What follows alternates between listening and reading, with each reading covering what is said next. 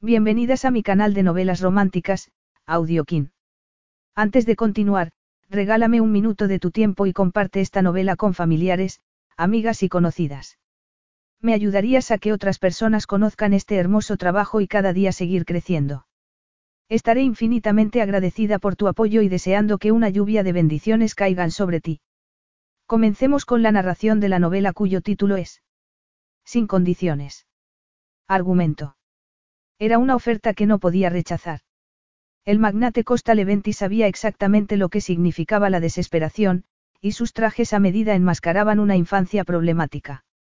Los apuros que pasó Mary Jones, por culpa de un empresario rival suyo, lo impulsaron a acudir en su rescate con lo que para ella fue la oferta del siglo, su cadena hotelera la contrataría si accedía a asistir a una fiesta con él. Después de pasar años librando sus propias batallas, la inocente Mary recibió aturdida la generosidad de Costa, para no hablar de su irresistible atracción. Ella aceptó sus condiciones, pero para cuando sonaron las campanadas de medianoche de su acuerdo, aquella cenicienta se descubrió enredada en las sábanas del griego. Prólogo. Tenemos que hablar. Costa Leventis apenas alzó la mirada del ordenador cuando Galen se acercó a su mesa. Ahora no.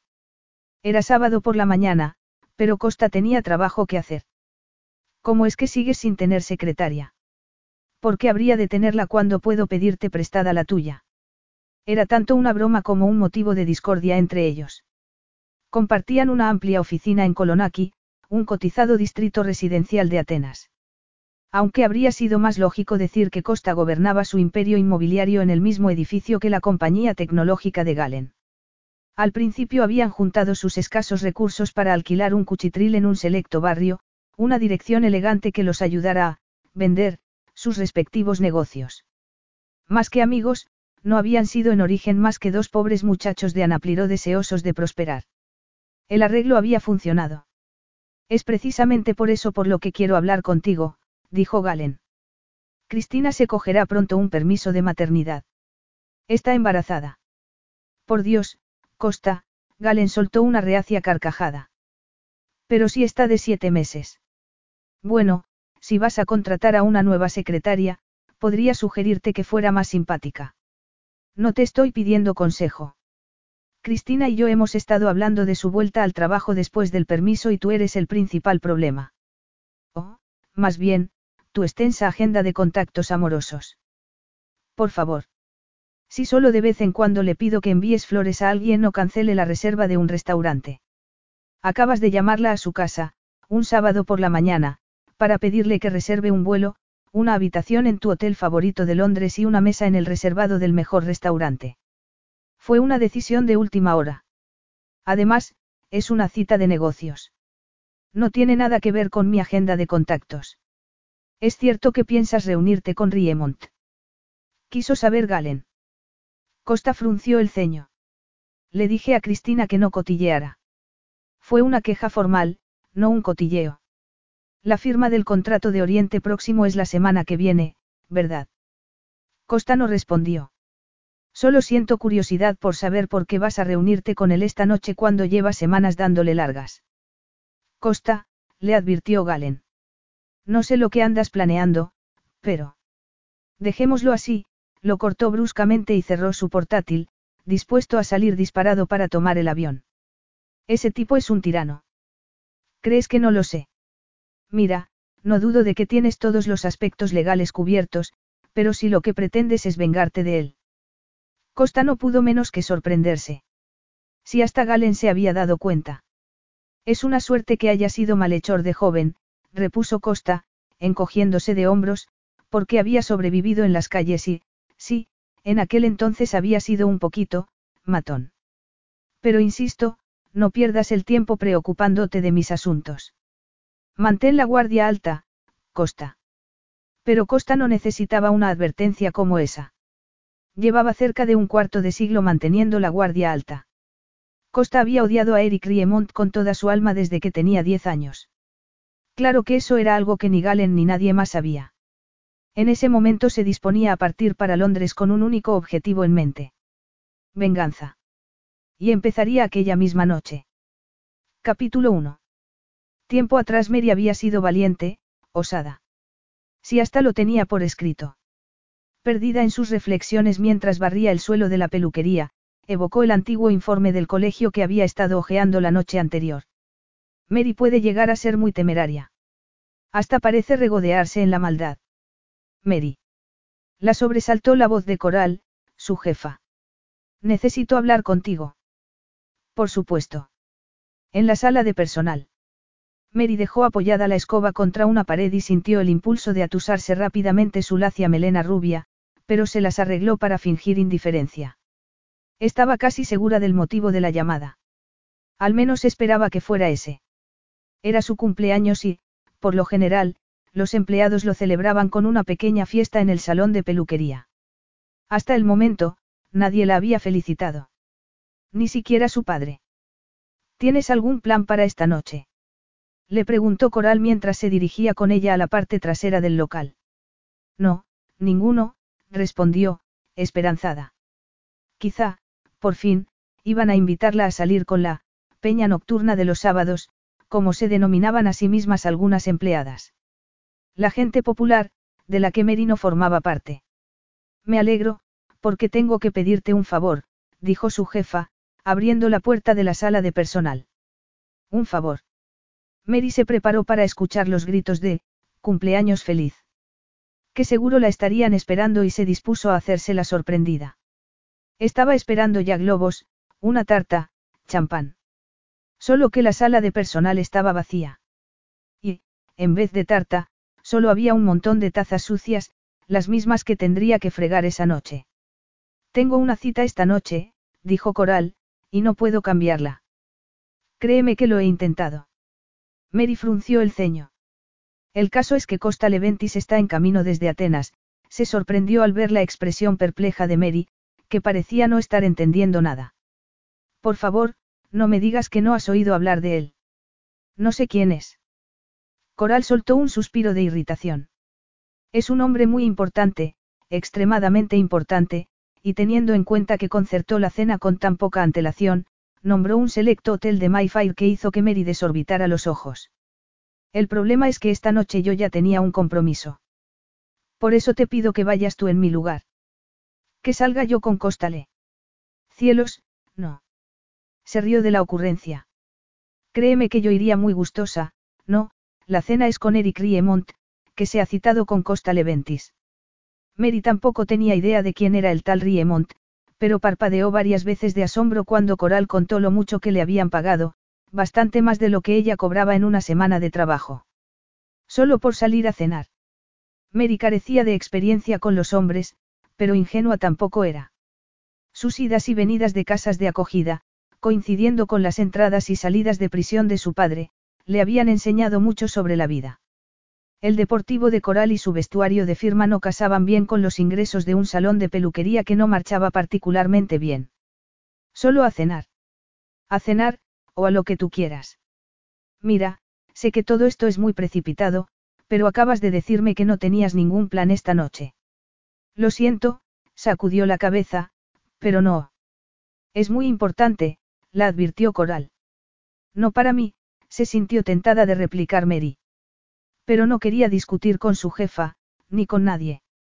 Desde la muerte de su madre, cuando Mary solo contaba siete años, la angustia parecía haber anidado en su corazón para convertirse en una especie de residente permanente. Tenía la sensación de encontrarse siempre en la cuerda floja, aterrada por la posibilidad de hacer un movimiento falso y sabiendo que, si caía, no habría nadie abajo para recogerla. Nadie. El salón de peluquería no era solamente un lugar de trabajo para Mary. Era su casa. Había empezado como temporal, pero cuando terminó su contrato, Coral le había ofrecido un puesto algo más estable con alojamiento incluido. También le había insinuado la posibilidad de un contrato de formación, pero eso nunca había llegado a cuajar. Era demasiado distraída, torpe en las conversaciones con las clientas, básicamente, no terminaba de encajar allí. Era mucha la gente la que había calificado de, difícil, o, rara, siempre ensimismada en su dolor, en el trauma de su vida. Como se habían reído de ella en la escuela, cuando un día mostró toda orgullosa a sus compañeras el regalo que le había hecho su padre, en la cárcel. En aquel momento, a sus 21 años, no tenía una sola amiga de verdad. Carecía de carrera y de un verdadero hogar, solo una cama en la trastienda de aquel salón de peluquería. Esta noche tendrás la oportunidad de ganar un buen dinero, le dijo Coral. Luego te quejarás de que no ganas suficiente. Aquello le dolió. Yo he hecho mucho por ti, le recordó. Apenas ayer te defendí cuando desapareció el tarro de las propinas. Yo no hice nada. Mira, últimamente han estado desapareciendo cosas, y si las demás chicas se enteraran de lo de tu padre, al ver su expresión marchita, suavizó su tono. Mira, si haces esto por mí, te doblaré el sueldo y te arreglaré el pelo. La última perspectiva resultaba especialmente tentadora. Pese a trabajar en el salón, Mary nunca solía arreglarse el pelo. Siempre lo llevaba recogido en una coleta. Pero, aún así, se negó. Lo siento, pero no. Coral no pareció registrar su respuesta. Piénsatelo, dijo antes de abandonar la sala. Habría debido defenderse con mayor energía contra las insinuaciones de que había sido ella quien había robado el tarro de las propinas. El problema era que la aterraba la posibilidad de que se supiera lo de su padre.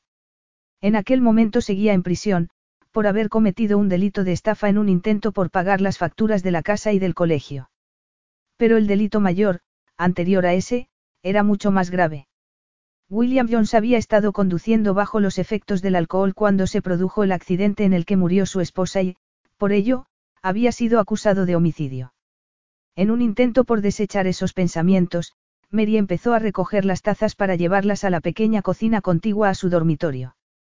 Al ver que la leche se había quedado fuera, volvió a guardarla dentro y, al cerrar, la puerta, se quedó parada.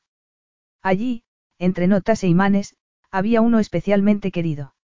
Era una fotografía de una playa de Cornualles, con un diminuto termómetro que aún funcionaba. Mary miraba la temperatura cada mañana y, cuando lo hacía, casi podía sentir la sonrisa de su madre. Había conservado aquel imán desde que abandonó la casa familiar. Era un pequeño regalo que le había comprado a su madre en las últimas vacaciones que habían pasado juntas. ¿Cómo habría podido prever que, poco después de aquel maravilloso verano, todo su mundo se derrumbaría de golpe? Acarició con un dedo el termómetro que, después de tantos años, seguía dando la temperatura precisa. Sacó entonces un papel de debajo del imán, un horóscopo, el de su signo del zodiaco, que había recortado ese día de una revista. Empezaba así, si hoy es tu cumpleaños, y proseguía con que la estaban esperando toda clase de aventuras, solo con que tuviera la valentía de arriesgarse. Cuando Coral volvió para pedirle otra bebida para las clientas, Mary colocó nuevamente el papel en su sitio, debajo del imán. Preparó las bebidas y las llevó al salón. ¿A dónde vas a ir esta noche? Preguntó Coral a la clienta a la que le estaba pintando las uñas. Todo el mundo iba a salir aquella noche. Cenas, copas, cumpleaños, Mary escuchaba las conversaciones de las clientas por encima del ruido de los secadores, percibiendo de cuando en cuando la incisiva mirada de Coral. Parecía que la mitad de ellas se estaban acicalando para una cita a ciegas. Y, en realidad, no era eso simplemente lo que le estaba sugiriendo Coral. Con la ventaja de que el dinero que le reportaría podría ayudarla a hacer realidad su secreto plan de marcharse de allí. ¿Lo has pensado ya? Le preguntó Coral una vez que se hubo marchado la última clienta. No puedo. Eric necesita una pareja. Leventi se presentará con un bombón, eso te lo garantizo. Y Eric odiará aparecer solo. Aquello la afectó. Una de las razones por la que nunca se aventuraba a ir más allá de la biblioteca local o de la cafetería más cercana era porque odiaba estar sola. Eric es un encanto. Si no tienes nada que ponerte, yo podría dejarte un vestido. Tengo algo, dijo Mary, pensando en el vestido vintage que había comprado. Había sido una compra muy poco práctica, pero no había podido resistirse. Seguro. Coral la miró dubitativa. Estamos hablando de un sitio selecto. Sí. Lo estaba reservando para una ocasión especial. Estupendo. Siéntate entonces, que voy a peinarte. Así lo hizo. No tardó en ver cómo le alisaba el pelo, dejándoselo rizado por las puntas. Se inclinó un poco hacia adelante mientras Coral se lo recogía por arriba. Mirándose en el espejo, no pudo evitar pensar en aquel viejo informe del colegio, de cuando tenía siete años. Evocó sus palabras, Mary es traviesa y temeraria. Tiene que aprender a medir las consecuencias de sus actos. Levanta la cabeza, ordenó Coral. Se encontró con sus ojos azules en el espejo y los cerró cuando Coral empezó a regarla de laca. Llevaba ya muchos años midiendo las consecuencias de sus actos, tantos que, a esas alturas, tenía miedo hasta de su propia sombra. Estaba cansada de ver cómo los demás se divertían mientras ella permanecía al margen. Cansada de estar sola. Quizá el tal Eric sintiera lo mismo. Hecho. Te dejaré para que te maquilles tú sola. Tengo que irme ya. Te veré el martes, era el día en que volvía a abrir el salón de peluquería. Asegúrate de limpiar bien el polvo y de lavar las toallas. Sonó la campanilla de la puerta cuando salió disparada. Aunque, para entonces, Mary no estaba prestando atención. Esa noche, el día de su vigésimo primer cumpleaños, iba a tener su primera cita. Capítulo 2.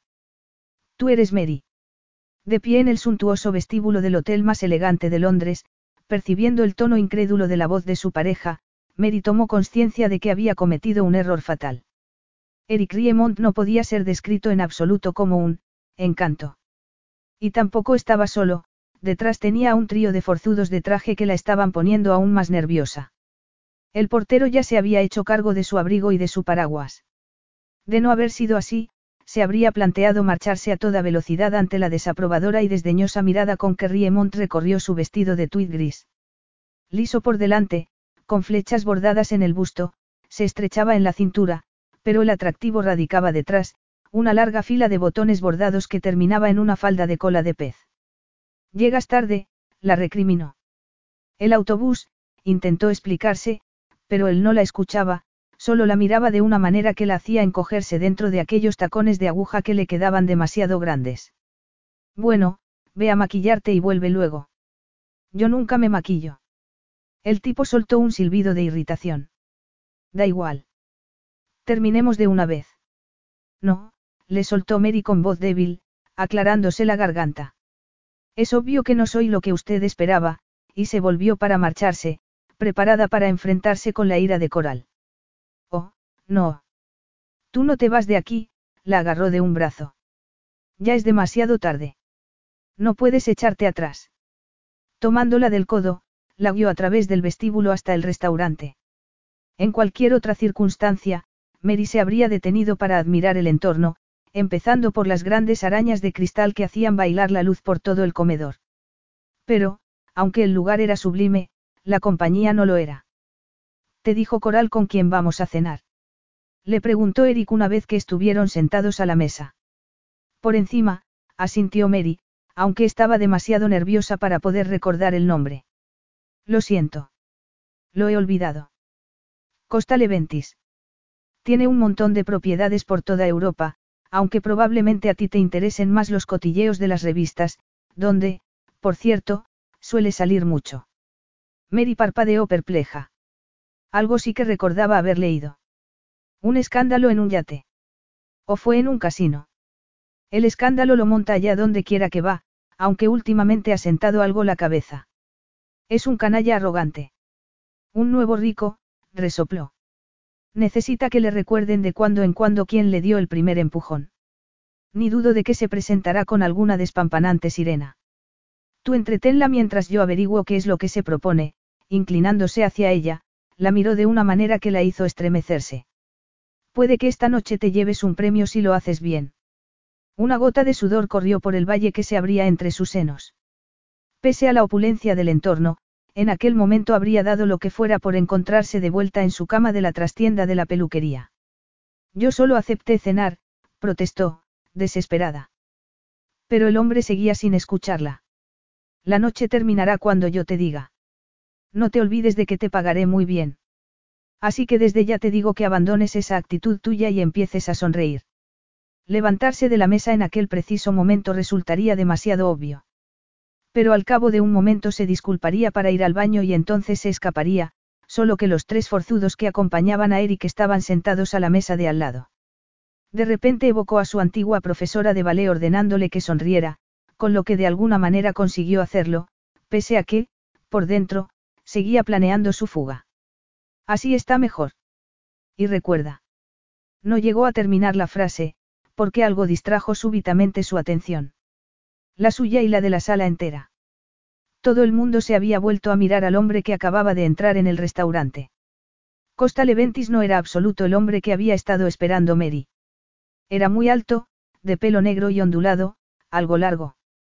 Iba sin afeitar.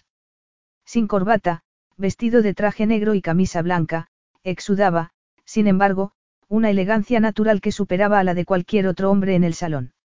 Había esperado a alguien más joven, le calculaba unos treinta y pocos años. Por lo demás, parecía que no iba a tener que, entretener, a nadie, como le había dicho Riemont, porque se había presentado solo en el restaurante. Eric, Costa Leventis estrechó la mano que le tendió Eric y enseguida se volvió hacia ella. ¿Ustedes?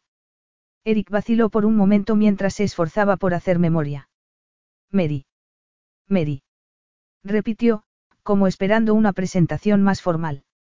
Mary de Londres, replicó ella mientras la estrechaba la mano. Curioso apellido, ella frunció el ceño, algo perpleja por sus palabras, y se reprochó su reacción. Pero no había tiempo para rectificar, porque Costa se estaba dirigiendo de nuevo a Eric. Se suponía que nos habíamos citado en el bar. ¿Por qué no me dijiste que me estabas esperando en el restaurante? Bueno, es tu primera noche de vuelta en Londres y ha pasado mucho tiempo desde la última vez que cenamos juntos. ¿De veras? inquirió Costa, indiferente, mientras tomaba asiento. ¿Te quedarás aquí mucho tiempo? Depende, se volvió hacia el camarero para pedir su coñac favorito. Vaya. Yo imaginaba que ibas a pedir champán, Eric soltó una risita nerviosa. Al fin y al cabo, tenemos mucho que celebrar. Champán para el señor Riemont, ordenó Costa antes de volverse hacia ella. Mary. No quiero nada, gracias. Toma un poco de champán, presionó Eric. No, gracias, insistió, ya que nunca bebía. Aunque, no debería pedir algo si pretendían hacer un brindis. Tomaré un agua con gas. Champán para todos. Ordenó Eric. Pero Costa simplemente lo ignoró, como si no lo hubiera oído. Coñac, agua con gas y una copa de champán para el señor Riemont. Por supuesto, señor. Les traigo el menú. Por mí no hace falta, respondió Costa. A esas alturas, hasta la inexperta Mary podía darse cuenta de que la cena que había preparado Eric no estaba saliendo según lo planeado. Costa estaba al mando de la situación. Era él quien imponía las reglas. Parecía desprender una energía magnética. Yo había reservado un rincón apartado del bar para poder hablar en privado, informó Costa. Aquí también podemos hacerlo. Y Mary sabía que íbamos a hablar de negocios, ¿verdad, querida? Le cubrió una mano con la suya. Cuando se acercó para darle un beso en la mejilla, ella no pudo evitar girar la cara, no lo suficiente rápido, sin embargo, como para poder esquivarlo. Revuelta por dentro, aprovechó que Eric arrancaba a hablar para limpiarse discretamente la mejilla con una punta de su servilleta. Costa y yo nos hemos reencontrado, le estaba diciendo a Mary. ¿Cuánto tiempo hace que llevas en el negocio, Costa? 15 años. Oh, yo diría que más tiempo. No puede ser. Apenas tenías 20 años cuando te avalé para ese resort tuyo de Anapliro. ¿Cuántos tienes ahora? 35. ¿Lo ves? Mary miró entonces a Costa y la leve sonrisa que distinguió en sus labios vino a decirle que le estaba engañando o, al menos, siguiéndole la corriente. Solo por un instante, se encontraron sus miradas. La expresión de Costa era completamente inescrutable, tan difícil de desentrañar como el color de sus ojos, una mezcla de plata, negro y gris, era un hombre tremendamente guapo, y también peligroso. Lo percibió en el momento en que volvió a distinguir en su mirada un brillo de verdadero desprecio hacia su interlocutor. Ana Pliro. Un auténtico estercolero, continuó Eric para volver a dirigirse a Mary, ¿sabes? Costa creció allí. ¿De veras? inquirió ella, cortés, y Costa asintió levemente. Aunque eso entonces no me lo dijo. No me habrías hecho caso. Eric continuó hablando con Costa, pero a través de Mary. Como si no estuviera presente.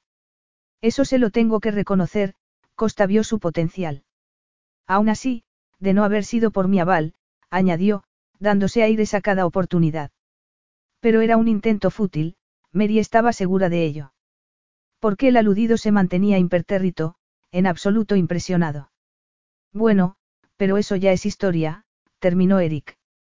Si tengo que ser sincero, me alegro de haberme deshecho de aquello, miró a su alrededor. ¿Qué pasa con nuestras bebidas? Quiero brindar por nuestra incursión en Oriente Medio. Ah, aquí llegan. Costa tenía la sensación de haber esperado toda la eternidad a que llegara aquel momento. Efectivamente, habían pasado ni más ni menos que 15 años. Evocó su primera compra, una habitación en un hotel de mala fama. En aquel entonces, el único de Anapliro. No había sido en absoluto una compra impulsiva. Y lo que acababa de decirle Eric era verdad. Eric jamás se habría dignado mirar en aquel entonces a un pobre muchacho de Anapliro, o detenerse para no pisar a una pobre y desesperada mujer desmayada en el suelo, por cierto. Oh, eran tantas las razones que había tenido para desear que llegara aquel momento. Pero mientras desgranaba su bien ensayado discurso, volvió a mirar a la pareja de Riemont y supo, sin ningún lugar a dudas, que la maldad de Eric terminaría cebándose con ella. Aquella, Mary de Londres, iba a pagar los platos rotos de lo que terminara ocurriendo aquella noche. Y, Fuera cual fuera la relación de ella con el tipo, eso no era justo. Tampoco terminaba de entender que se hubiera presentado con una joven tan poco sofisticada como Mary, ni alcanzaba a calibrar del todo las consecuencias que podía tener para ella la noticia que estaba a punto de darle a Riemont. La miró de nuevo. Llevaba un sencillo vestido gris sin rastro de joyas ni de maquillaje, con el pelo rubio recogido en lo alto. Nada sabía de ella, aparte de que sus ojos azules hablaban de una conmovedora ingenuidad que casaba mal con su acompañante, que seguramente había pagado por su compañía. Aquella pobre chica era como un pajarillo, completamente inconsciente de que se encontraba en medio de dos feroces tigres. De todas maneras, Costa dudaba que se produjera una escena. Le soltaría la noticia y Eric mantendría las apariencias, eso era seguro. Seguiría luego quizá una semana de difíciles reuniones que culminaría en una batalla legal, para la que Costa se había preparado concienzudamente. El problema era que había surgido un asunto inesperado, uno que no había tenido para nada en cuenta, que aquella noche Riemont ventilaría su frustración con aquella chica. Sin duda. Salud, dijo Riemont al tiempo que alzaba su copa. Como dicen en Grecia. Llamas. Llamas, brindó Costa con tibio entusiasmo. A tu salud. Chocó su copa con la de Riemont y se volvió luego hacia Mary. ¿Cómo iba a brindar con ella también y desearle lo mejor cuando sabía el destino que la esperaba con aquel canalla? Sintió entonces algo que no tenía ninguna gana de reconocer, una especie de instinto de protección hacia una mujer con la que apenas había intercambiado dos palabras. Costa Leventis no llegó a chocar su copa con la de Mary, un gesto que pasó desapercibido para Eric. Seguía ardiendo de deseos de desaparecer de allí, solo que, en aquel preciso momento se sentía segura, como reconfortada por la presencia de Costa. Lo cual resultaba extraño, porque era evidente que aquel hombre ponía de los nervios a todo el mundo. Y bien. Supongo que tu temprana llegada tendrá una razón, Eric decidió ir directamente al grano. Desde luego. El camarero se acercó de nuevo por si necesitaban algo más, pero Costa lo despachó con un gesto. Estaba claro que no iba a quedarse. Y de repente Mary temió lo que estaba a punto de decir, así como la más que probable perspectiva de tener que quedarse a solas con Riemont. No quise escribirte un email, dijo con tono mortalmente tranquilo. Ya sabes que siempre prefiero hablar cara a cara. Nos morimos de ganas de escucharte, ¿verdad, cariño? Costa vio que Riemont volvía a cubrirle la mano con la suya. Incluso se la apretó, con fuerza, pudo ver que las puntas de sus dedos se volvían blancas. Al alzar de nuevo la mirada, reconoció el miedo en los ojos de la joven. Preferiría hablar contigo a solas. Por supuesto, Mary reconoció de inmediato el cable que le estaba lanzando. Por favor, disculpadme un momento. Eric seguía agarrándole la mano, pero no tuvo más remedio que soltársela. Mary dejó su servilleta sobre la mesa, se levantó y murmuró que tenía que ir al baño. Acababa de pedirle a un camarero que la guiara hasta allí cuando se volvió para mirar hacia la mesa, y se dio cuenta de que, desafortunadamente para ella, se había dejado el bolso. Costa también se dio cuenta, pero para entonces Mary ya se alejaba detrás del camarero. Por su manera de andar podía ver que los tacones le estaban grandes. Vio que se volvía para mirar hacia la mesa y, en aquel preciso instante, sus miradas se encontraron. Supo entonces que ella había estado buscando una oportunidad de escapar. No se había equivocado.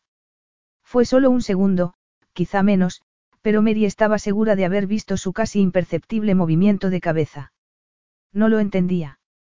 Habría sido una manera de agradecerle que los hubiera dejado solos. O una indicación, quizás, de que se tomara su tiempo antes de volver. Empujó la puerta del baño y se apoyó en el lavabo mientras se esforzaba por tranquilizarse y decidir un curso de acción. Estaba segura de que Costa no iba a darle una buena noticia a Riemont, contrariamente a lo que éste parecía estar esperando. La velada no iba a terminar con sonrisas y celebraciones.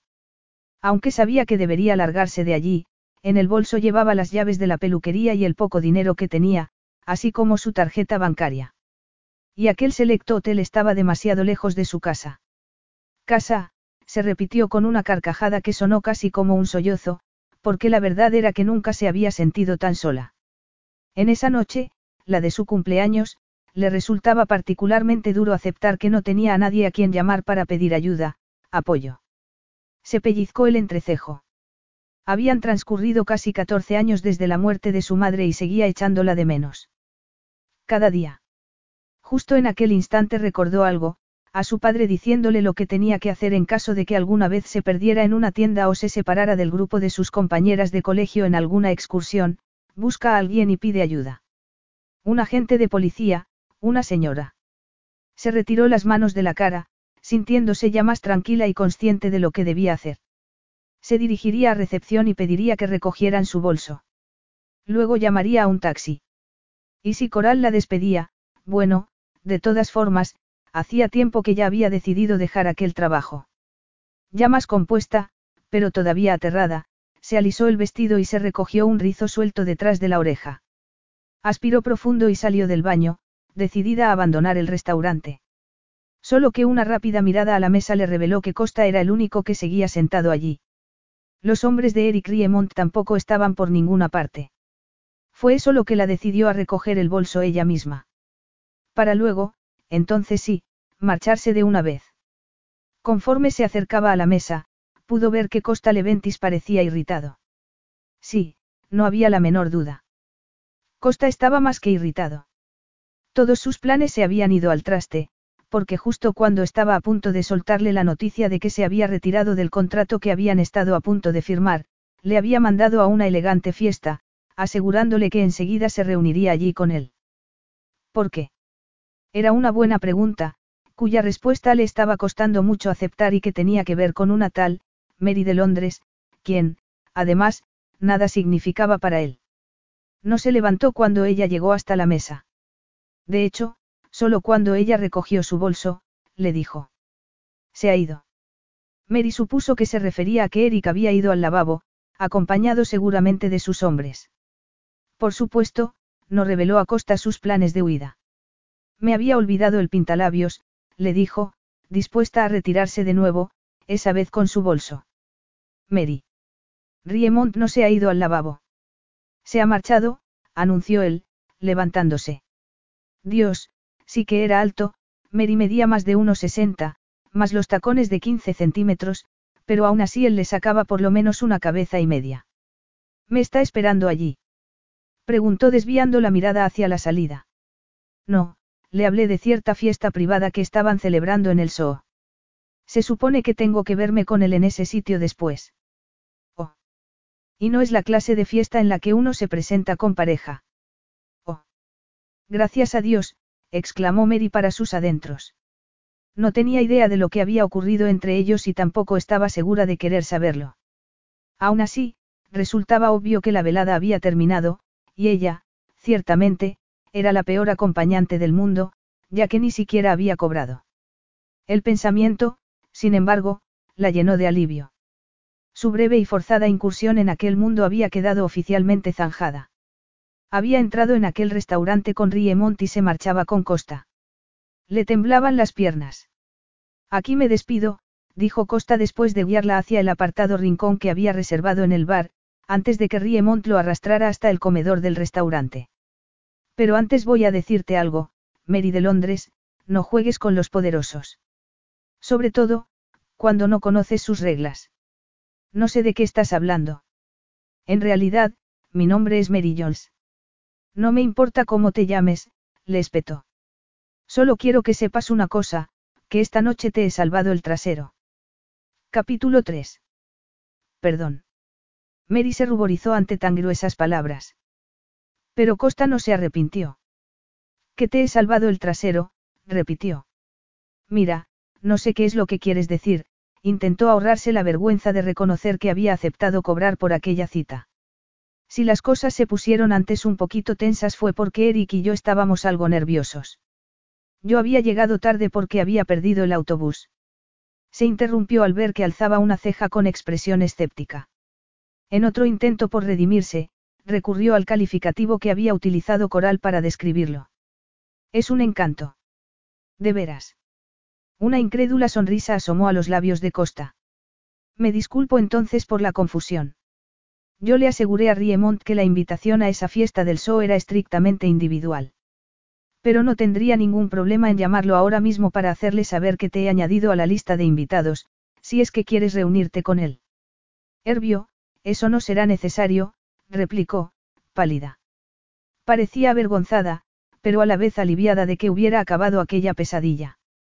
Tengo que marcharme, dijo, y se dispuso a volverse. Costa se despidió con un gesto y sacó su móvil. Al principio, solo se había fijado en lo nerviosa que estaba y en lo grandes que le quedaban los tacones. En aquel momento, sin embargo, podía ver que el vestido que llevaba no era tan soso.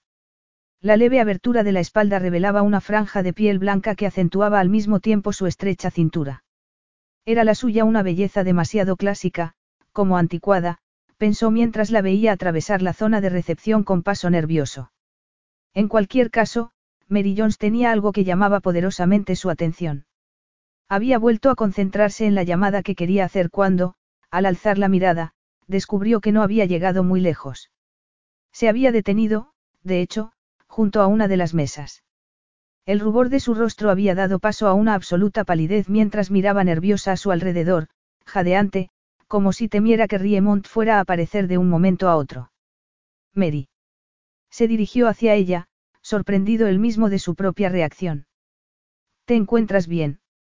Sí, estoy bien, respondió. De repente se sentía como abrumada por su propia estupidez, recordando el terror que la había embargado mientras estuvo escondida en los baños, planificando allí su fuga. Bueno, no exactamente.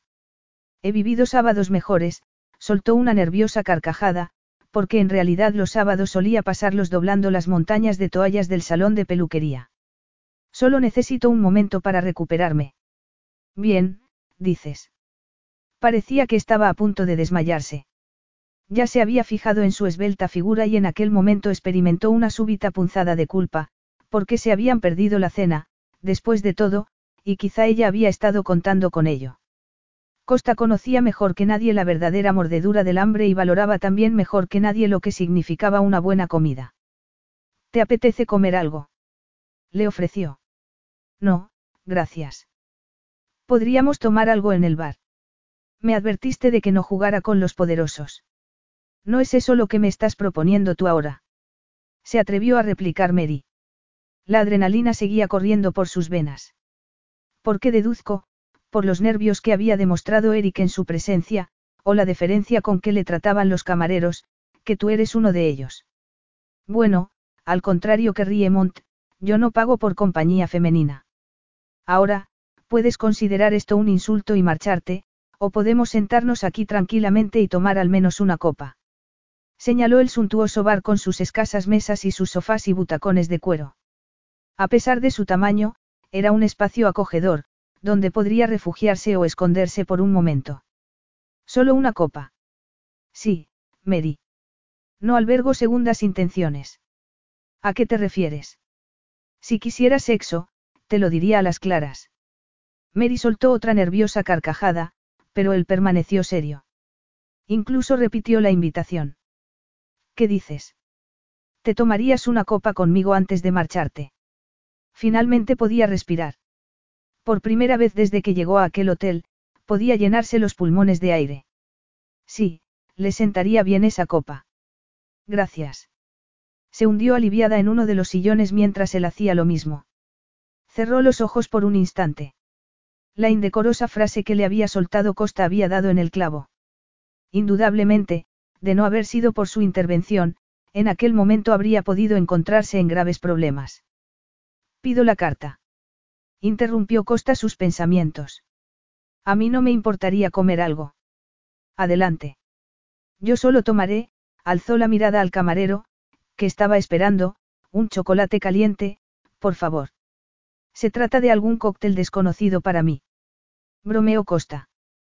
Por primera vez, Mary sonrió. Fue una sonrisa leve, sutil, pero espontánea. ¿Con nata? inquirió el camarero. Sí, gracias. Costa pidió una copa con un aperitivo y empezaron una charla insustancial mientras esperaban. En realidad, fue Mary quien lo intentó. Y mal, porque era pésima en esas cosas. Hace un tiempo horrible, comentó. Suele hacerlo siempre que vengo a Londres. No creo que eso sea muy justo. Costa se encogió de hombros. Solo era una observación, no un juicio de valor. La verdad es que todavía no he disfrutado de un solo día de sol en Londres. Bueno, ayer hizo un día fantástico. No pudo evitar preguntarse por qué sentía la necesidad de defender el tiempo ante él. Eso fue ayer. Puedo asegurarte que lloverá durante toda la semana. Ese es el tiempo que piensas permanecer en Londres. Sí, dijo Costa, algo sorprendido por la buena disposición con que le había revelado sus planes, algo impropio de él. No me despegaré del paraguas, entonces. Llegaron las bebidas, coñac para él y chocolate para ella, servido en una delicada taza de porcelana junto con un plato de deliciosas pastas y fruta escarchada. ¡Qué maravilla! bebió un sorbo de chocolate y se deleitó con su sabor. Disfrútalo, la animó Costa, agradablemente sorprendido de ver cómo se relamía los labios antes de elegir una pasta. Bueno. Cuéntame algo de ti. Aquella mujer lo intrigaba, algo que, al parecer, no podía evitar. No hay mucho que contar. Lo dudo. Trabajo en un salón de peluquería. ¿Y te gusta? Hay días que sí, respondió antes de llevarse otra pasta a la boca. ¿Tienes a tu familia en Londres? No tengo familia, respondió Mary, sosteniéndole la mirada en medio de la mentira. Una mentira muy ensayada. Y necesaria pero que no le ahorraba el sentimiento de culpa que la embargaba cada vez que la pronunciaba. Una mentira que había significado su supervivencia en el colegio, algo que años después había quedado confirmado cuando su jefa, Coral, la aconsejó que no revelara a nadie que su padre estaba en la cárcel. En cualquier caso, eso era algo que aquel hombre no necesitaba saber. Al fin y al cabo, se trataba simplemente de una conversación trivial. Nadie. Nadie, confirmó antes de beber otro sorbo de chocolate. Pero le temblaron los dedos cuando volvió a dejar la taza en el plato. Costa también lo notó, aunque no bajó la mirada hasta sus manos. Le bastaba con mirarla a los ojos. Es duro estar tan sola en el mundo. Le preguntó, para enseguida disculparse. Perdón. No tenía derecho a preguntar eso. No pasa nada. Supongo que me he acostumbrado, en general. Y en particular. En particular. Se sorprendió. Aquel hombre no parecía ya intimidante, impositivo, sino simplemente amable. Y paciente también, porque esperó en medio de un cómodo silencio mientras ella reflexionaba sobre su respuesta. Sí, le había mentido al insinuarle que había perdido también a su padre, pero aquel hombre no tenía derecho a conocer los secretos de su corazón. En lo que pensó Mary en aquel momento no fue tanto en la soledad concreta de aquella Navidad, o en la de aquel nuevo cumpleaños que pasaría tan desapercibido como los demás, como en el sordo dolor de la sensación de deriva que arrastraba desde hacía años. O en la manera en que se había sentido hacía un rato en el lavabo, consciente de que habría podido desaparecer sencillamente de la faz de la tierra sin que nadie se hubiera enterado. Finalmente se atrevió a mirarlo. Me siento como si estuviera, a la deriva. A la deriva. Quiero decir, como si me costara tomar mis propias decisiones. ¿Qué estabas haciendo con Riemont? Le preguntó él de golpe. Lo conozco desde hace un montón de años y ni una sola vez oí que nadie lo describiera como un, encanto. Ni siquiera quería verlo aquí esta noche. ¿Por qué te citaste con él entonces? Touche, sonrió. No esperarás que conteste a esa pregunta, ¿verdad? No, admitió Mary, pero se permitió hacer una observación. Aunque en la mesa pude percibir que no pensabas darle precisamente una buena noticia. Costa no dijo nada en un primer momento. Lo conoces desde hace más de 15 años, ¿verdad? No le sorprendió tanto su capacidad de percepción como el atrevimiento de su pregunta. Y eso era algo que le gustaba. En efecto. Lo conozco desde hace todavía más tiempo. Pero Riemont no se acordaba. Ya por aquel entonces no se separaba de sus guardaespaldas. De veras. Pero Costa se negó a contarle más. Mira, disculpa si te parezco impertinente, pero si no tengo por costumbre interesarme por las citas de otros hombres es, sobre todo, porque se trata de mujeres que saben cuidarse perfectamente a sí mismas. Y ese no es en absoluto tu caso. Mary se quedó callada. Me equivoco. No podía mentirle cuando la verdad resultaba tan evidente.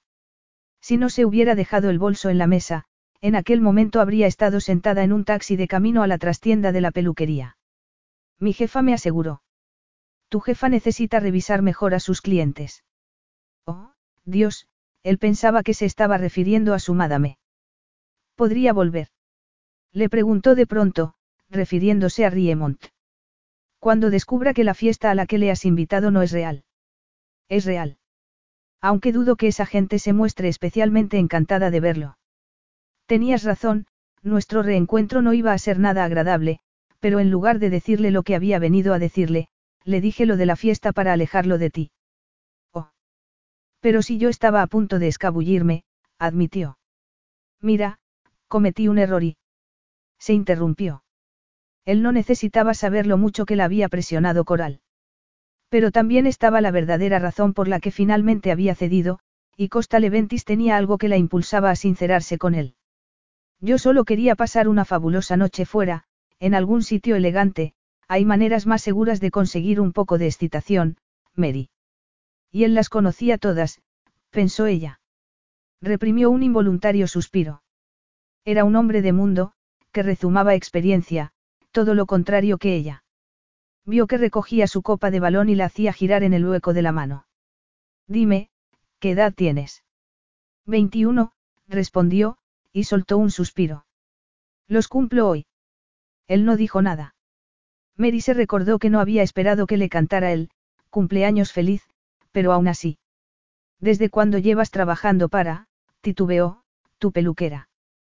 Casi cinco años. Cinco años. Sí. Empecé a los 16.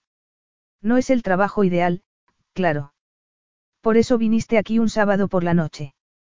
Para intentar conseguir un dinero extra. Mary permaneció en silencio.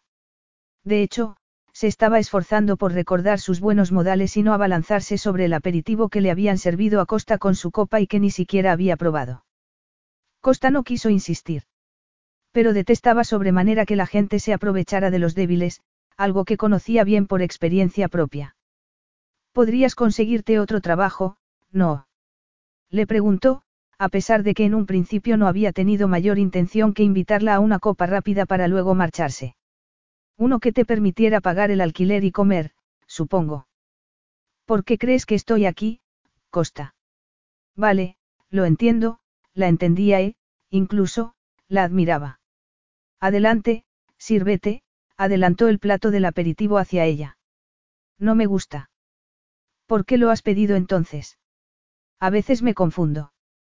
Pensaba que había pedido mece. Vio que fruncía el ceño. Evidentemente nunca había oído hablar de aquel sabroso surtido de snacks griegos. Pues a mí me gusta. Disfrútalo entonces. Me estabas diciendo que no te gusta tu trabajo, que no es precisamente ideal. Ella soltó una amarga carcajada. Está muy lejos de serlo. Me prometieron un contrato de formación cuando empecé, pero no soy muy buena con las clientas. Suelo hacerlo todo mal. Ya. Yo no soporto ir a la peluquería. Los peluqueros hablan constantemente, quizá deberías abrir una peluquería muda, en la que no hablara nadie. Los hombres acudirían en oleadas. Mary sonrió. Bueno, el caso es que no es fácil para una marcharse de allí sin, al menos, una recomendación, se interrumpió. Y sin la ropa adecuada para una cita en un hotel tan elegante como este. Sugirió Costa para arrepentirse enseguida, porque sabía que se sentiría criticada. No me entiendas mal. Puedo decirte que estás muy guapa esta noche. Habría podido decirle muchas más cosas. Quería hacerlo, de hecho, pero se contuvo. Tu vestido está muy bien. Costa vio que parpadeaba varias veces, perpleja.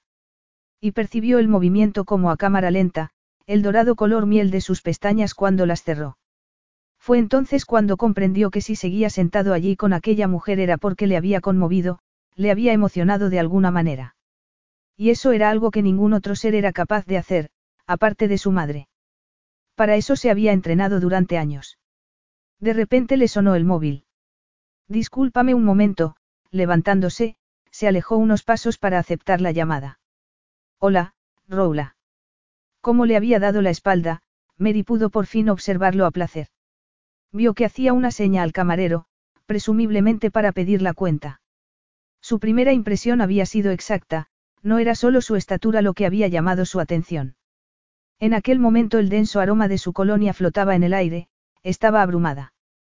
Para cuando él finalizó la llamada y volvió a sentarse, Mary tuvo que obligarse a concentrar su atención en las flores del centro de mesa. Costa seguía sin poder entender por qué estaba prolongando de aquella forma la velada, pero algo había en aquella situación que lo afectaba especialmente. Algo había en Mary, en su actitud y en su vestido algo pasado de moda que le hacía desear, bueno, ayudarla. Y, afortunadamente, estaba en situación de hacerlo. Perdón. Por lo general suelo apagar el móvil. Lo hizo en aquel momento, porque eso era algo que siempre irritaba a Costa, la costumbre que tenía mucha gente de mantener en todo momento el teléfono encendido. Cuando concedía su atención a alguien, lo hacía a fondo. Sin embargo, aquella llamada había sido de lo más importante y, acto seguido, había hecho otra a su vez. No pasa nada. Quería confirmar una cosa antes de planteártela. Tengo una oferta de trabajo para ti. Oh, Dios, exclamó Mary para sus adentros. Había saltado del fuego para caer en las brasas. El pánico que acababa de superar volvió con toda su fuerza. No, yo, recogió su bolso con la intención de marcharse, pero, antes de que pudiera levantarse, él aclaró sus palabras. No me refiero a eso. Hablo de un contrato de formación en uno de mis hoteles. Aunque no tengo ninguno aquí, en Gran Bretaña. ¿Te refieres a un trabajo normal? Sí. No me oíste antes hablar sobre un resort que poseo en Anapliro. Pese a la descripción de Riemont, en realidad es muy hermoso. No solemos llevar personal en formación al ESPA, pero siempre podemos hacer un hueco en la plantilla. En la sala de masajes. Inquirió, entrecerrando los ojos. Podemos olvidarnos del tema. Le sugirió, pese a que entendía su desconfianza. El spa de Anapliro es famoso en todo el mundo. Pese a la naturaleza de nuestro encuentro, te aseguro que no albergo segundas intenciones contigo. Yo apenas piso el lugar y... ¿Por qué no? Esa vez fue Costa quien parpadeó perplejo. Perdón. Si es tan hermoso, y si es propiedad tuya, ¿cómo es que apenas lo pisas? Evidentemente, pensó, a Mary Jones no se le daban nada bien las entrevistas de trabajo. Había preguntas impertinentes que no tenía ninguna intención de contestar. Eso es irrelevante. ¿Hay algo más que quieras considerar? No, no lo había. Mary ni siquiera se atrevía a pensarlo porque se moría de ganas de dar el salto a Anapliro. Ya. El problema era otro, sabía que no podía abandonar a su padre. Simplemente, no podía. Costa podía ver cómo debatía desesperadamente por dentro. ¿Qué era lo que la retenía? Sí, quizás estuviera pecando de arrogante al asumir que de buenas a primeras abandonaría la vida que allí tenía para viajar a Grecia, pero la oferta de un contrato de formación en su resorte era tan atractiva, ¿por qué entonces? Mary, si tienes antecedentes penales, solo tienes que decírmelo, que no. No tengo antecedentes penales. Replicó con energía. Muy bien, entonces, volvió a llamar al camarero. ¿Qué me dices, Mary? Seguía esperando una respuesta, algo que no estaba habituado a hacer. ¿Te gustaría que mi plantilla se pusiera en contacto contigo para los trámites? No será necesario. Ella nunca lloraba, no desde el funeral de su madre, y no iba a ponerse a hacerlo ahora. Pero casi podía saborear la sal de las lágrimas que seguro derramaría después, por haber rechazado semejante oportunidad. Gracias, pero no. Lamento mucho oír eso. No tanto como ella. Le lanzó una mirada furiosa, que ella misma no entendió. Porque estaba dirigida a la única persona que le había ofrecido una verdadera oportunidad en su vida. Le dolía demasiado declinar su oferta. Su máscara había desaparecido de golpe. Él no la juzgó. Ni siquiera intentó persuadirla, o disuadirla. Se había hartado de ella. Y luego ocurrió algo tan extraño e insólito que Mary no supo identificarlo en un principio, Costa aceptó y asumió sin más su furia. Su tristeza. Su furia y tristeza no ya por haber tenido que rechazar un trabajo ideal, sino porque aquella negativa significaba el final de su compañía, de aquellos momentos que había pasado con él. Fue como si todas las luces se hubieran apagado y se hubiera hecho el silencio. Todo pareció desvanecerse. No solo la belleza de sus ojos, sino el plateado brillo de sus sienes, su aroma, su estatura, su arrogancia combinada con tanta amabilidad, efectivamente, Costa Leventis era un hombre maravilloso. El más atractivo que había visto en su vida. Pero todo eso lo había sabido nada más verlo. Porque solo en aquel momento había descubierto que aquel hombre, además, podía provocarle una reacción que nunca antes había imaginado. Que, pese a todos los problemas que simultáneamente había ignorado y anticipado para aquella noche, aquel era, con certeza, el más sorprendente. Algo que, de repente, la llenaba de un terror mortal. Tengo que irme. Mary, se dispuso a detenerla. ¿Acaso tienes por costumbre ofrecer un empleo a todas las citas de Eric? Por supuesto que no, se respondió ella misma. Gracias por el chocolate, recogió su bolso mientras se levantaba, desesperada por marcharse. Por favor, espera un momento. ¿A qué? Le espetó, porque no quería que él adivinara lo que estaba ocurriendo en su interior. De verdad que tengo que irme, insistió, ruborizada. Espera, por favor. Hay otra razón por la cual interrumpí nuestra conversación. Miró al otro lado del comedor y ella, perpleja, siguió la dirección de su mirada. Y, de pronto, fue como si todo transcurriera a cámara lenta. Como si de repente se encontrara en un plano diferente de existencia. Un camarero se estaba acercando y, justo en aquel preciso momento, el pianista empezó a tocar la melodía de cumpleaños feliz. Todas las cabezas se volvieron hacia ellos. Ruborizada, Mary se quedó sin habla. Se sentó de nuevo mientras el camarero dejaba ante ella una tarta de fresa con las siguientes palabras dibujadas con chocolate, felices 21 años, Mary. Herbio, creo que debería soplar la vela. Oh, sí, tomó aire. Y pedir un deseo. Así lo hizo. Su deseo tuvo un súbito tono de urgencia, por favor, no dejes que este hombre descubra el efecto que ejerce sobre mí. Costa se preguntó por el deseo que habría formulado mentalmente. No podía ser, desde luego, el de un nuevo empleo.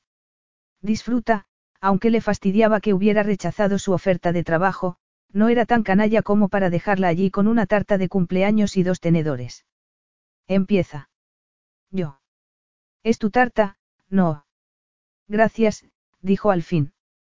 Eres la primera persona que me felicita por mi cumpleaños, quiero decir que, bueno, ya sé que es una tontería, pero a mí nunca me enviaron una tarjeta de felicitación. Ni siquiera un simple globo. Yo no soy de tarjetas de felicitación. ¿Y de globos? Mary vio que arrugaba la nariz. Bueno, dijo más para sí misma que para él, los 21 años no es que merezcan una gran celebración. Costa pensó que, ahora que sabía que no iban a volver a verse más, porque ella había rechazado su oferta de trabajo, bien podría hacerle una pequeña confidencia. Yo sí que la tuve. Pero no fue una fiesta como la que imaginas. Sí que hubo una tarta, que no me gustó, fotos, que aborrezco, y tuve que aparentar agradecimiento cuando mi yaya me regaló el reloj de pulsera de mi difunto papou. Qué bonito detalle, no. Mis abuelos no eran buena gente. No deberías hablar así de los muertos. No aprendes nada de la vida de la gente si los conviertes en santos, Costa se encogió de hombros. Yo sigo teniendo que ponerme ese reloj cada vez que voy a casa. Piérdelo, le susurró Mary, inclinándose hacia él. O métete en el mar con él. Fue como si un instinto largamente olvidado renaciera en su interior. Esbozó una pícara sonrisa. Me gusta tu manera de pensar, Mary Jones. Toma, y, empuñando su tenedor, le acercó un pedazo de tarta a los labios. Um, la masa y la nata, que no podían ser más finas, le dejaron en la lengua un maravilloso sabor a fresa, fuerte y dulce a la vez. Creo que es la tarta más deliciosa que he probado nunca. De veras. Lo dijo con un cierto tono de duda y se llevó otro trozo a la boca para probarla él también. Mary se lo quedó mirando fijamente. Dios, sí que era guapo, tenía unos ojos impresionantes, con unas oscuras cejas que los enmarcaban a la perfección. Se embebió de sus rasgos, desde sus pómulos como esculpidos en piedra hasta la fuerte mandíbula sin afeitar. Y en cuanto a la boca. Contempló cómo la tarta desaparecía dentro de aquellos labios perfectos, dejando un leve rastro de nata en el superior. Estaba terriblemente excitada, una sensación absolutamente insólita en ella. Tan distraída estaba por el retumbar del deseo en sus venas bajo su vestido de tuit gris que se sorprendió haciendo lo mismo que él, relamerse el labio superior. Costa pareció un tanto confuso cuando volvió a probar la tarta. Pues sí que está rica. ¿Te sorprende? Sí. No soy particularmente goloso. Tendré que recordar eso en el futuro, se interrumpió, ronca la voz de deseo. Costa levantó rápidamente la mirada. Esa vez sí que estaba sorprendido de verdad, porque la, dulce, Mary acababa de hacer algo de lo más inesperado, flirtear con él. El rubor había vuelto a sus mejillas para extenderse por su cuello. Solo que esa vez no nacía de la vergüenza, ni de la incomodidad. Y sus pupilas se habían hecho casi tan grandes como el plato que estaban compartiendo. Costa sabía reconocer el crudo deseo cuando lo veía. ¿Quién era aquella mujer? En el lapso de una hora había arrojado por la borda su plan de venganza largamente planeado, le había ofrecido un trabajo que ella había terminado rechazando, le había regalado una tarta de cumpleaños, y casi se había convencido a sí mismo de que era una completa inocente en el juego llamado, vida. Y, sin embargo, sus ojos le decían que había algo más detrás de aquella fachada. Quizás fuera una auténtica maestra del arte de la seducción. No habrá ningún futuro, Mary, le recordó, brutal. Ya que no volveremos a vernos. Por supuesto. Te acompaño hasta la salida. Gracias. Sabía que ella debería haber sentido su súbito rechazo. A pesar de su inexperiencia, seguro que había entendido el porqué. Lo desconcertante era la posibilidad de que su flirteo hubiera sido involuntario, ya que ella parecía tan sorprendida como él. Buenas noches, Mary, la despidió en la puerta. Buenas noches. Debería darse la vuelta, pero, en lugar de ello, se quedó allí de pie, intentando no fijarse demasiado en su deshilachado abrigo y en el paraguas medio roto que entregó al portero antes de que éste le preguntara si quería llamar a un taxi. No, gracias. Recordaba que le había dicho que había llegado en autobús. Intentó no reaccionar. Se recordó que había hecho todo lo posible por ayudarla, además de que ella le había dejado claro que no la necesitaba. Pero entonces, como si se hubiera activado un piloto automático en su interior, se oyó a sí mismo pidiéndole al portero. ¿Podría conseguirle un coche a la señorita Jones, por favor? No hace falta, protestó Mary. De verdad que no hay necesidad. Te he invitado a una copa, repuso mientras el portero procedía a buscarle un coche. Prácticamente te he interrogado. Es justo que me asegure de que llegues sana y salva a casa. No acepté tu oferta de trabajo. Y estabas en tu derecho. Pero eso no quiere decir que vaya a consentir que te vuelvas a casa en autobús. Bueno, gracias. La lluvia había cesado, pero todo estaba húmedo y brillante. Londres nunca le había parecido tan hermoso como en aquel momento. Era como si todo hubiera quedado limpio, lavado. El terrible error que había cometido al aceptar la cita de aquella noche había quedado rectificado. Hasta la habían felicitado por su cumpleaños. Era como un sueño.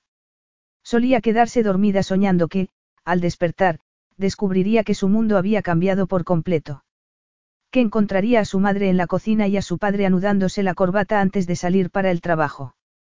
Que la pesadilla en que se había convertido su infancia no había sido más que un sueño del que, finalmente, había despertado. Buenas noches, Mary, se despidió Costa. Ha sido un placer conocerte. Ojalá te vaya bien, sea cual sea el camino que escojas. Te estoy muy agradecida por la oferta que me has hecho.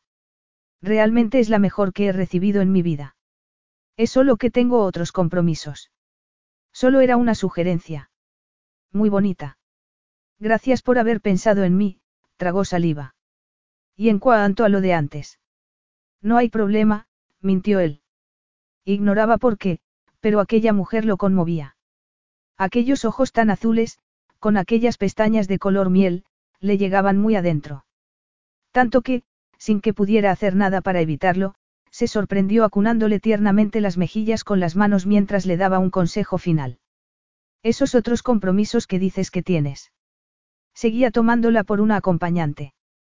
Pese a saber que con su silencio no conseguiría otra cosa que confirmar la idea que él se había hecho de ella, no quería sacar el tema de su padre, el verdadero, compromiso, que la retenía en Londres. No quiero hablar de ello. Muy bien, pero, por favor, ten más cuidado en el futuro. Siempre llevo cuidado, replicó. Desde que murió su madre, siempre había vivido asustada. Quería explicarle la aberración que había supuesto aquella noche para ella, pero, con el rostro acunado entre sus manos, no había espacio para las palabras. De modo que se quedó simplemente mirando aquellos hermosos e inescrutables ojos. Habló en serio, dijo Costa. Hay un montón de serpientes acechando ahí fuera. Créeme, lo sé muy bien. ¿Cómo lo sabes? Porque he tenido que trabajar con ellos. Y, por un tiempo, yo mismo lo fui. Mary quería saber más. Deseaba más. Se sentía atraída como un imán hacia él. Tanto que tuvo que clavar los tacones en el suelo y ordenar a sus labios que no avanzaran hacia los suyos. Costa pudo sentir un temblor de expectación bajo sus dedos mientras contemplaba aquellos labios perfectos. Deseaba aquella boca y, sin embargo, tuvo que recordarse las circunstancias de aquel encuentro. Besarla en aquel momento no sería justo. Así que apartó las manos de sus mejillas ardientes. Tengo que volver a entrar, dijo, pero tampoco quería dejar las cosas así. ¿Y si un día me apeteciera llamarte? Tanteó. Vio que abría mucho los ojos. No me parece muy adecuado pedirle tu número a Riemont. Desde luego. Entonces, me lo das tú. Y sacó su móvil para registrarlo. No tengo móvil, dijo Mary. Sonrió débilmente, dándose cuenta de pronto de que quizá Costa estuviera considerando la posibilidad de contratar sus servicios como presunta acompañante. Y, sin embargo, él mismo le había dicho que no pagaba por compañía femenina. Creo que será mejor que lo dejemos aquí. Como quieras, repuso él, guardándose el móvil. Todavía tienes que ir a esa fiesta. No, la corrigió mientras la acompañaba hasta su coche. Eso solo lo dije para deshacerme de Riemont.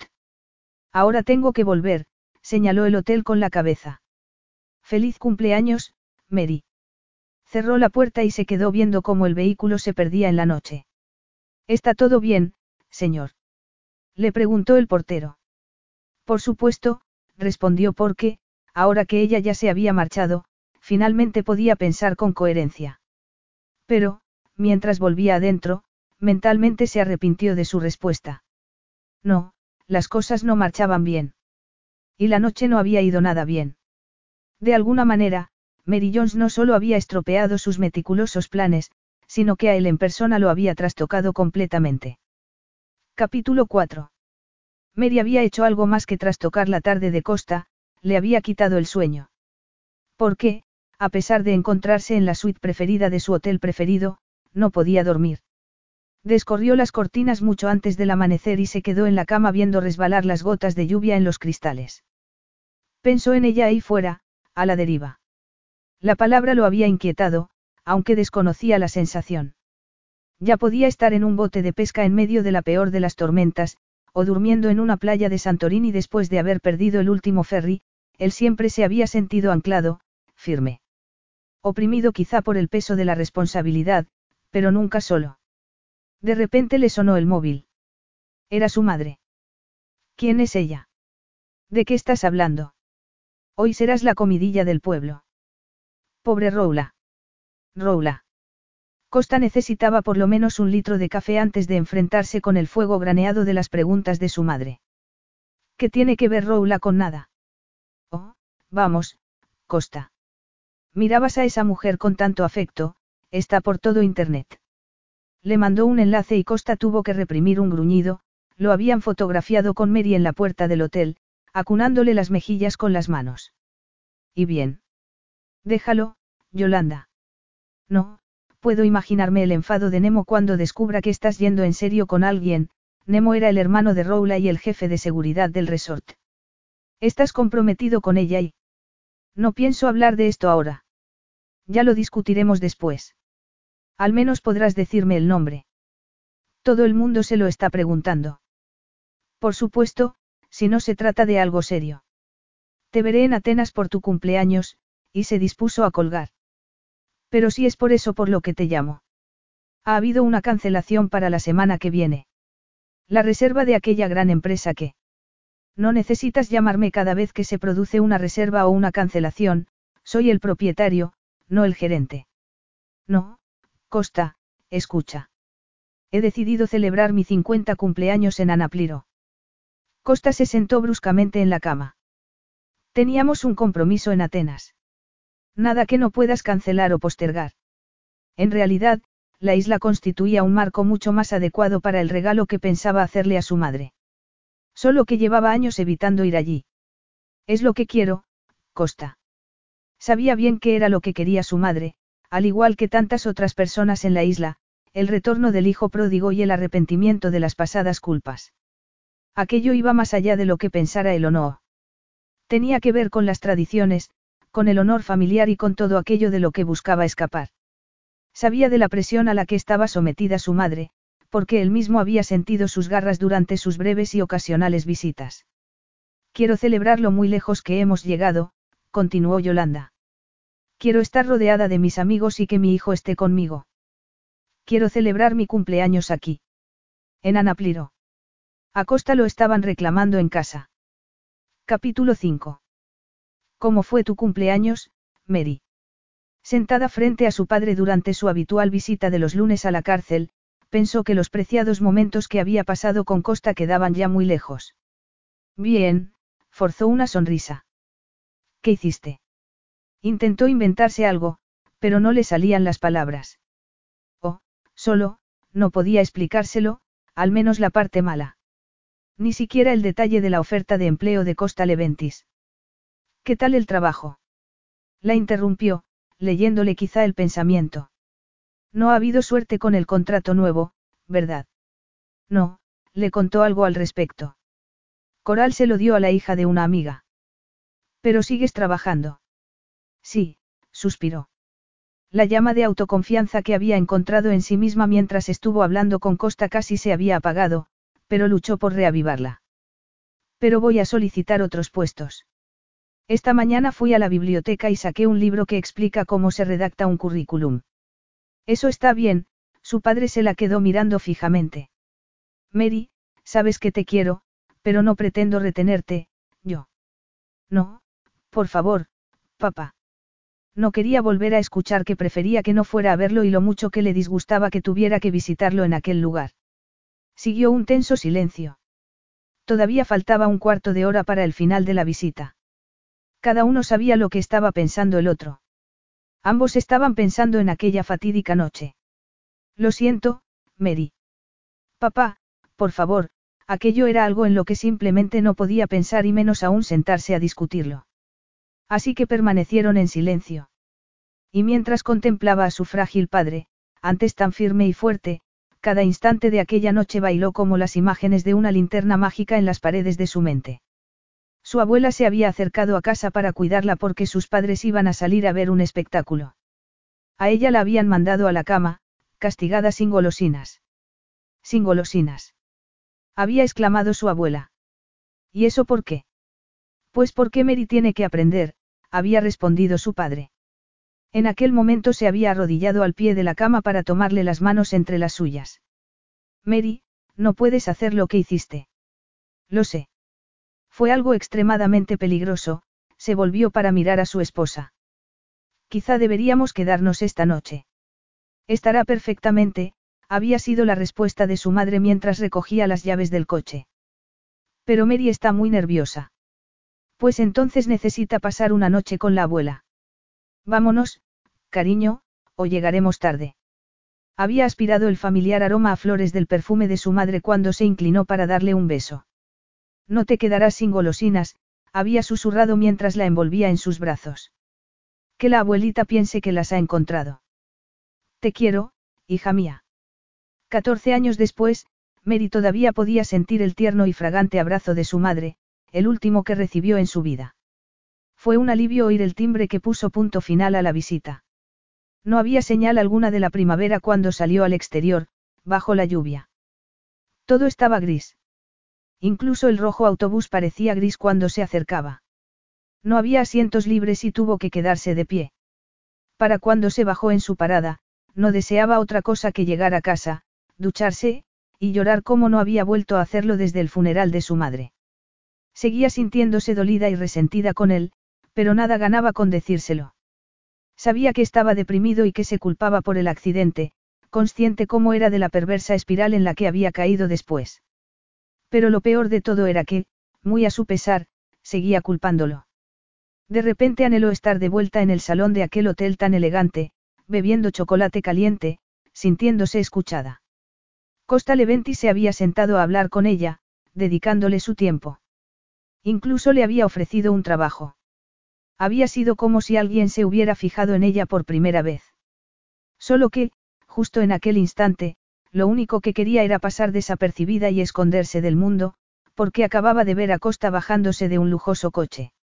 No se había acicalado precisamente para ir a la cárcel, así que de pronto fue horriblemente consciente de su grueso suéter y de sus leotardos negros, empapados por la lluvia, por cierto. Naturalmente, él estaba impresionante con su largo abrigo negro. Ese día tampoco se había afeitado. ¿Qué estás haciendo aquí? Quiero cortarme el pelo. El lunes cerramos, replicó mientras sacaba las llaves del salón de peluquería. ¿Cómo es que estás trabajando entonces? Aprovecho los días libres para ponerme al día, respondió, demasiado avergonzada para admitir que vivía allí. Y ahora, si me disculpas. Tengo una propuesta que hacerte. Ya te dije que no. Esta es distinta. No, gracias. No podía soportar que siguiera tomándola por una acompañante pero parecía incapaz de abrir la puerta y refugiarse dentro. Costa ejercía un efecto magnético sobre ella. Es una propuesta seria. No me dejes entrar, si no quieres, pero al menos podríamos hablar en alguna parte. No tengo mucho tiempo. Sabía que debería poner punto final a aquello. El problema era que su corazón había esperado volver a verlo, y se moría de curiosidad de escuchar lo que él tenía que decirle. Muy bien, abrió la puerta. Pero solo será un momento. Eftelis. Fue lo primero que pensó cuando entró en el salón, miró a su alrededor y se encontró en medio de un ambiente chillón y chabacano, todo lo que Merino era. Ella no pertenece a este lugar, ese fue su segundo pensamiento. ¿Puedo sentarme? Por favor. Pero que no se convierta en una costumbre.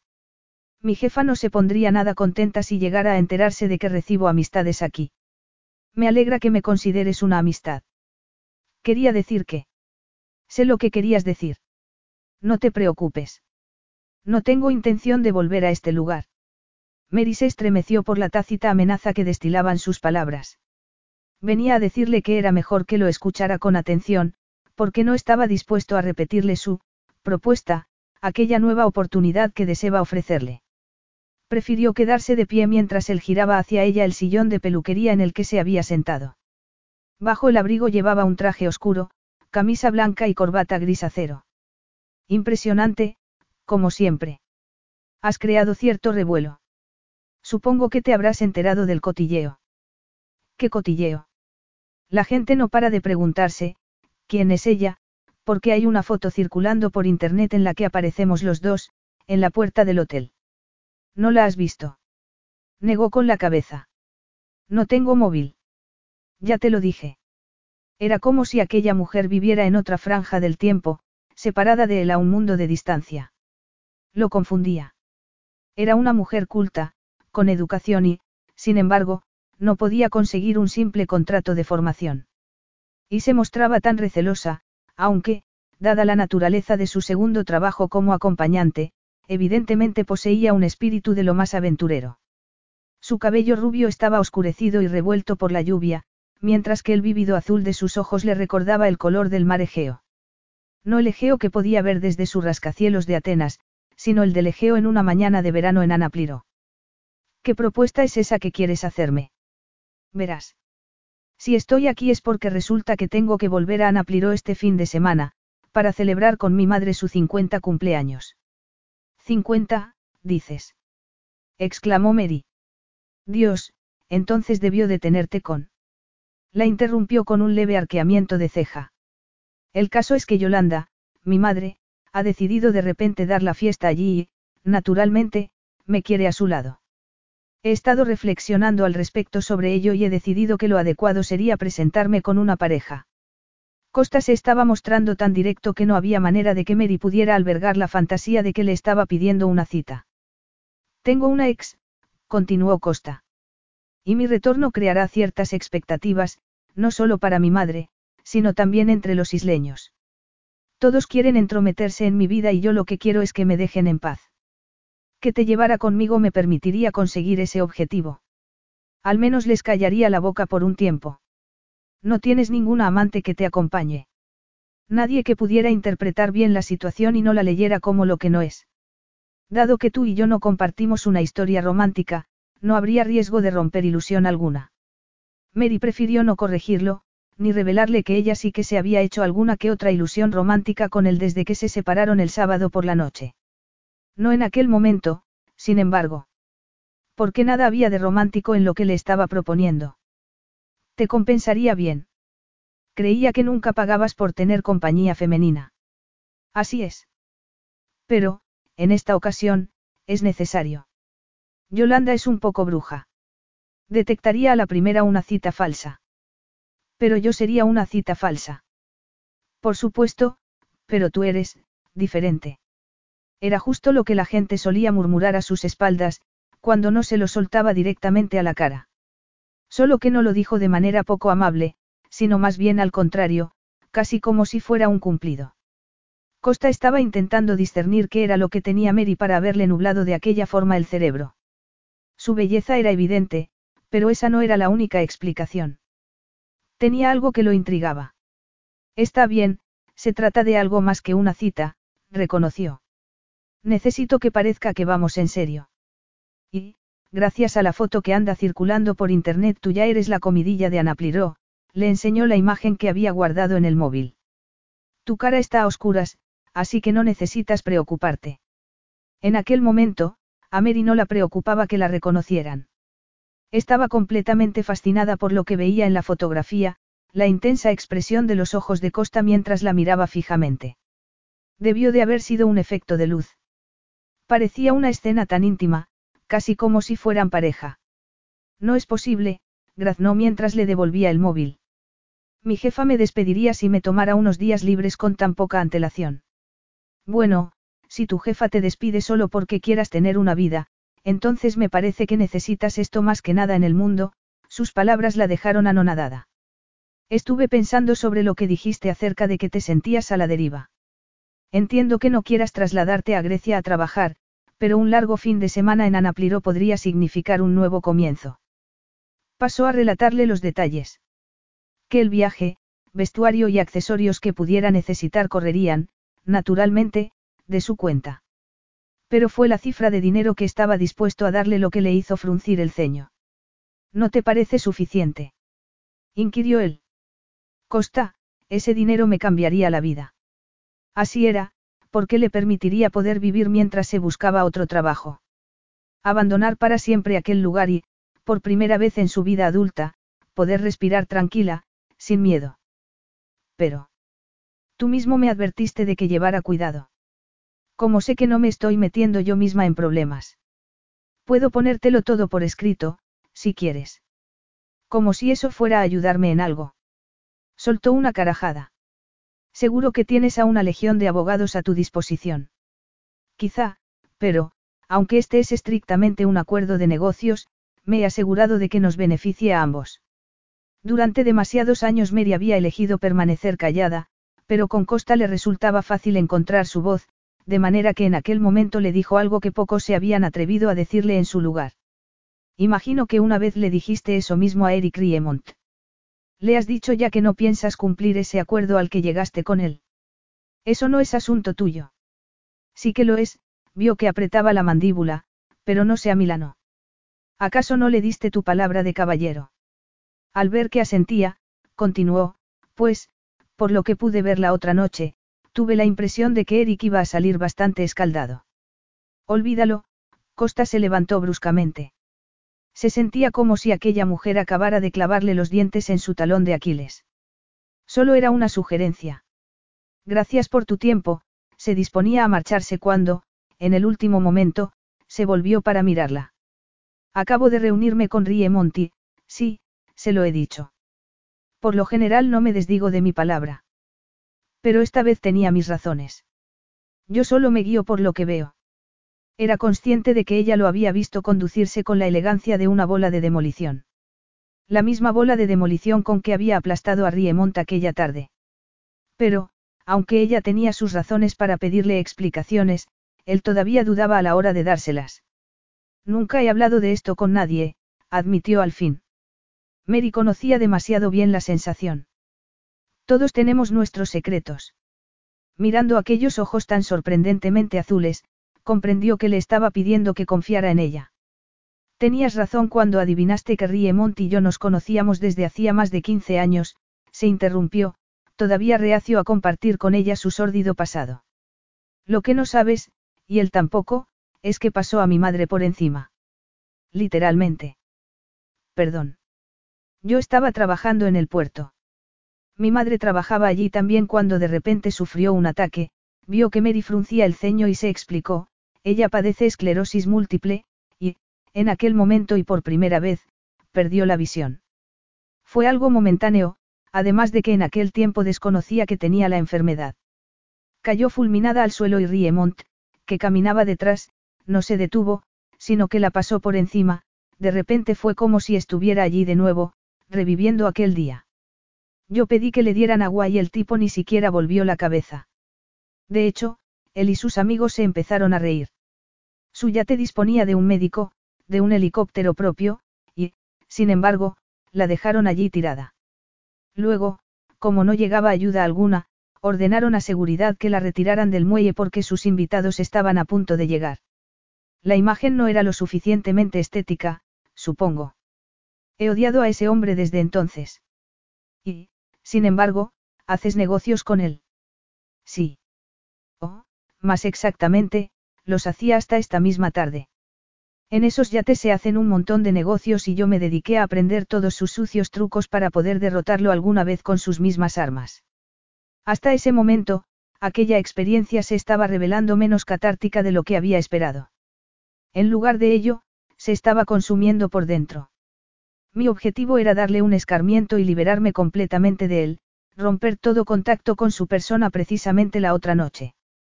Pero, mi querida Mary, no pude hacerlo, ya que entonces te habría dejado a ti a su merced. Mary parpadeó varias veces, asimilando la información. Seguía queriendo saber más, pero evidentemente Costa ya le había revelado más de lo que había pretendido. Será un fin de semana largo, le dijo. Y dispondrás de la mayor parte del tiempo para ti. Para mí. El viernes iremos a Tira, en Santorini. Allí elegirás tu vestuario y consensuaremos la historia que tendremos que contarle a todo el mundo. Yo creía que vivías en Atenas. En Santorini es donde nos daremos a conocer. Créeme, la isla entera estará esperando verme aparecer contigo. Por la tarde volaremos a Anapliro para saludar a mi madre. Hasta la fiesta del sábado noche, podrás hacer lo que te apetezca. Y el domingo lo pasaré entero con ella. No será necesario que nos acompañes. A lo mejor me apetece hacerlo. Costa soltó una carcajada. Obviamente pensaba que estaba bromeando. Tendrás el domingo entero para ti sola. Volaremos a Atenas el domingo por la noche y desde allí volverás a Londres. Lo tenía todo tan planificado, casi como si se hubiera estado refiriendo a un plan de fin de semana con una acompañante Mary no pudo menos que sonreírse para sus adentros al pensar que jamás se había dejado tocar por hombre alguno. Escucha. Sé que seguramente pensarás que, no sabía cómo decírselo. Le ardían las mejillas. Quiero decir que, cuando nos conocimos. Comprendo que estás intentando cambiar tu vida, la interrumpió él. Créeme cuando te aseguro que solo pretendo pagar por tu talento para la interpretación, nada más. Necesito una novia que me manifieste su devoción en público. El hecho de que compartamos química solo servirá para hacerlo más creíble. ¿Química? Inquirió ella, porque eso era justo lo que había estado intentando esconder. Oh, atracción, llámalo como quieras. Te encuentro hermosa. No hay duda alguna de que nos atraemos. Mira la foto. Aunque Mary seguía consternada, negarlo carecía de sentido. Y no necesitaba volver a mirar la foto para confirmar que, algo, había estado a punto de ocurrir la otra noche. Y seguía ocurriendo, de hecho. En aquel momento, por ejemplo, algo la impulsaba a acercarse más hacia él. La sangre bombeaba a través de sus venas disparando una corriente de calor bajo su ropa todavía húmeda por la lluvia. Sin embargo, Costa interrumpió de golpe aquellos peligrosos pensamientos, yo, ciertamente, no estoy dispuesto a pagar por sexo. Oh. De repente se sintió curiosamente defraudada. Como si cada célula de su cuerpo que hasta ese momento había estado saltando felizmente rumbo a lo desconocido, se hubiera detenido de golpe. Y tú no tendrás que preocuparte de nada, continuó con tono despreocupado. Aborrezco las demostraciones públicas de afecto, así que no te atosigaré. No tendremos que bailar, por supuesto. Solo esperarán que nos besemos de cuando en cuando, nada más. Sin sexo. Yo no he dicho eso. La miró directamente a los ojos. La mirada fue tan potente que pareció como si la desnudara, y no solo de la ropa. De repente se sintió como si fuera traslúcida, como si él pudiera ver en su interior y descubrir su tenso deseo. No sé muy bien lo que quieres decir, Grazno. Yo. Te lo diré más claro aún, aparte de los momentos en que estemos acompañados, no te pondré un solo dedo encima. ¿Y cuando estemos acompañados? Lo mismo. A no ser que tú lo quieras. O me deseas o no me deseas. ¿Y si no te deseo? Tengo una suite de invitados en mi villa. Al servicio no le parecerá eso extraño. No me importa lo que piensen. Pero ¿y si? Se sentía perpleja, como aturdida por lo que estaba a punto de preguntarle. ¿Y si te deseo? Entonces tú misma acudirás a mí. Se le cerró la garganta ante la perspectiva. No podía imaginarse a sí misma haciendo algo tan atrevido. Y, sin embargo. ¿Alguna otra pregunta? Inquirió él con un punto de sarcasmo. Contratar a una acompañante no debería ser tan complicado, pensó. Se había esforzado todo lo posible por no incomodarla, pero en aquel momento necesitaba ser más proactivo. Te reservaré una habitación en el hotel del aeropuerto el jueves, para que puedas salir temprano por la mañana. No vamos a volar juntos. Volar juntos. Frunció el ceño, perplejo. Yo salgo hacia el aeropuerto ahora mismo. Pero dijiste que te quedarías aquí toda la semana. Mary, si vamos a aparecer juntos durante tres días, hay una cosa que deberías saber sobre mí, yo no permito que nadie me cambie o me arruine un plan, y se dirigió hacia la salida. Pobrecita ella, entonces, comentó cuando él acababa de abrir la puerta, haciendo sonar la campanilla. Pobrecita quién? Tu verdadera pareja. O la que vayas a tener. Nunca tendré ninguna. Nunca. Preguntó Mary. Nunca jamás, dijo Costa, cerrando la puerta. Tenía que asegurarse de que lo comprendiera. Espero que te quede claro que esto solo es un arreglo temporal. Entendido. Yo solo, es simple curiosidad, nada más. ¿Realmente no quieres a nadie en tu vida? No, no depender de nadie es mi único objetivo.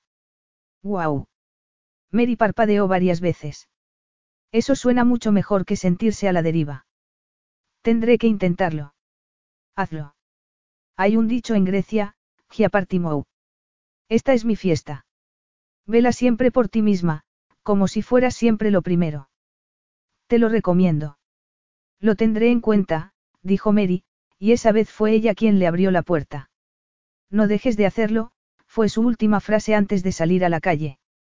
Para entonces, el chofer ya se había bajado del coche para abrirle la puerta.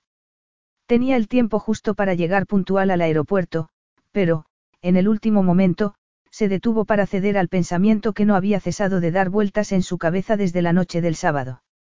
Vio que tenía el pelo casi ya seco, con la melena despeinada, la misma imagen que ofrecería derramada sobre su almohada. Si ella llegaba a desearlo y acudía a él. Seguía sin poder interpretarla bien. Había visto encenderse aquellos maravillosos ojos suyos de deseo y, a la vez, la había visto volverse, lista para echar a correr, aquella primera noche en que pensó que él estaba ofreciendo sexo. Aquella mujer era un misterio. Pero era mucho lo que se jugaba con aquel fin de semana y necesitaba asegurarse de que su arreglo funcionara. ¿Sabes? Quizá deberíamos practicar un par de besos, le dijo en aquel momento, en un impulso. Solo para asegurarnos de que no reaccionarás como con Riemont. Como con Riemont. Te encogiste cuando él te tocó. No puedo arriesgarme a que eso suceda conmigo. ¿Te refieres a cuando me besó en la mesa? Eso no fue un beso, la corrigió. Fue una grosería. Lo primero que hizo fue volver a entrar en la peluquería y cerrar la puerta a su espalda. Mary tragó saliva. Se hizo un silencio. Mi suéter todavía está mojado, mientras que tu camisa. Ignoraba por qué parecía preocuparle tanto su camisa en aquel momento. No será más que un beso, repuso Eli, por segunda vez, le acunó el rostro entre las manos. Ella se quedó mirando fijamente aquella maravillosa boca. No detecto ningún rechazo esta vez, comentó Costa. Y, sin embargo, Mary estaba temblando por dentro. Fue entonces cuando su boca encontró el lugar exacto de la mejilla donde Eric la había besado antes. Cerró los ojos para saborear mejor la sensación. Fue algo fantástico. Necesitas limpiarte la mejilla como hiciste la otra vez. Le preguntó él, retirándose. No hay necesidad. Pero entonces, por sorpresa, volvió a sentir el contacto de sus labios, esa vez sobre los suyos. Sí, aquel era el primer beso que recibía de un hombre. Fue como si la hubieran acariciado con una pluma. Pero la caricia la animó a desear más y, cuando abrió la boca, pudo sentir el sorpresivo contacto de su lengua. Ansiosa, fue a su encuentro con la suya. Y se dejó besar lenta, meticulosa, sensualmente. Hasta que terminó. A juzgar por su tranquila expresión, Mary llegó a pensar que ella era la única afectada. Creo que tengo que irme, dijo Costa. Todavía no he dicho que sí. Pero te lo estás pensando. Desde luego. Y la perspectiva la llenaba de entusiasmo. Tengo que marcharme. Mejor, pensó Mary, ya que necesitaba pensar. Te veré en tira, dijo Costa. Y cuando ella acababa de abrir la boca para recordarle que aún no había tomado una decisión, él se le adelantó. ¿O no? Eso depende enteramente de ti. Capítulo 6. Mary no había esperado precisamente que Costa fuera a recibirla con flores y globos a su llegada al aeropuerto de Santorini. Pero lo que tampoco había esperado era descubrir a la mujer en avanzado estado de gestación y aspecto aburrido, embutida en un ajustado vestido azul, que sostenía un cartel con su nombre. Yo soy Mary, se presentó. Intentando disimular su decepción. Ya me lo imaginaba, sin molestarse en sonreír, la mujer bajó la mirada a su carrito con la vieja mochila. Soy Cristina, las relaciones públicas de Galen. Galen. Da igual, hizo un gesto de indiferencia. Ha habido un cambio de planes. A Costa se le había olvidado que venías y apenas hace un rato que me avisó. Aquello sí que le dolió. Y mucho. Costa tiene esas cosas, añadió Cristina, encogiéndose de hombros y murmurando lo que probablemente era algún insulto en griego. Es un arrogante. Tienes que darme tus datos bancarios. Te haré el ingreso esta misma mañana. En aquel preciso momento, Mary habría podido asesinar a Costa con mucho gusto. No te conozco. ¿Cómo puedo estar segura de que no se trata de una estafa? ¿Temes que Costa Leventis pueda estafarte? Se echó a reír. Hay algo que necesitas de la mochila antes de que la cargue en el coche. Recuperar su imán de nevera y sus flamantes píldoras anticonceptivas recién compradas, ante la aburrida mirada de Cristina, representó todo un ejercicio de humillación.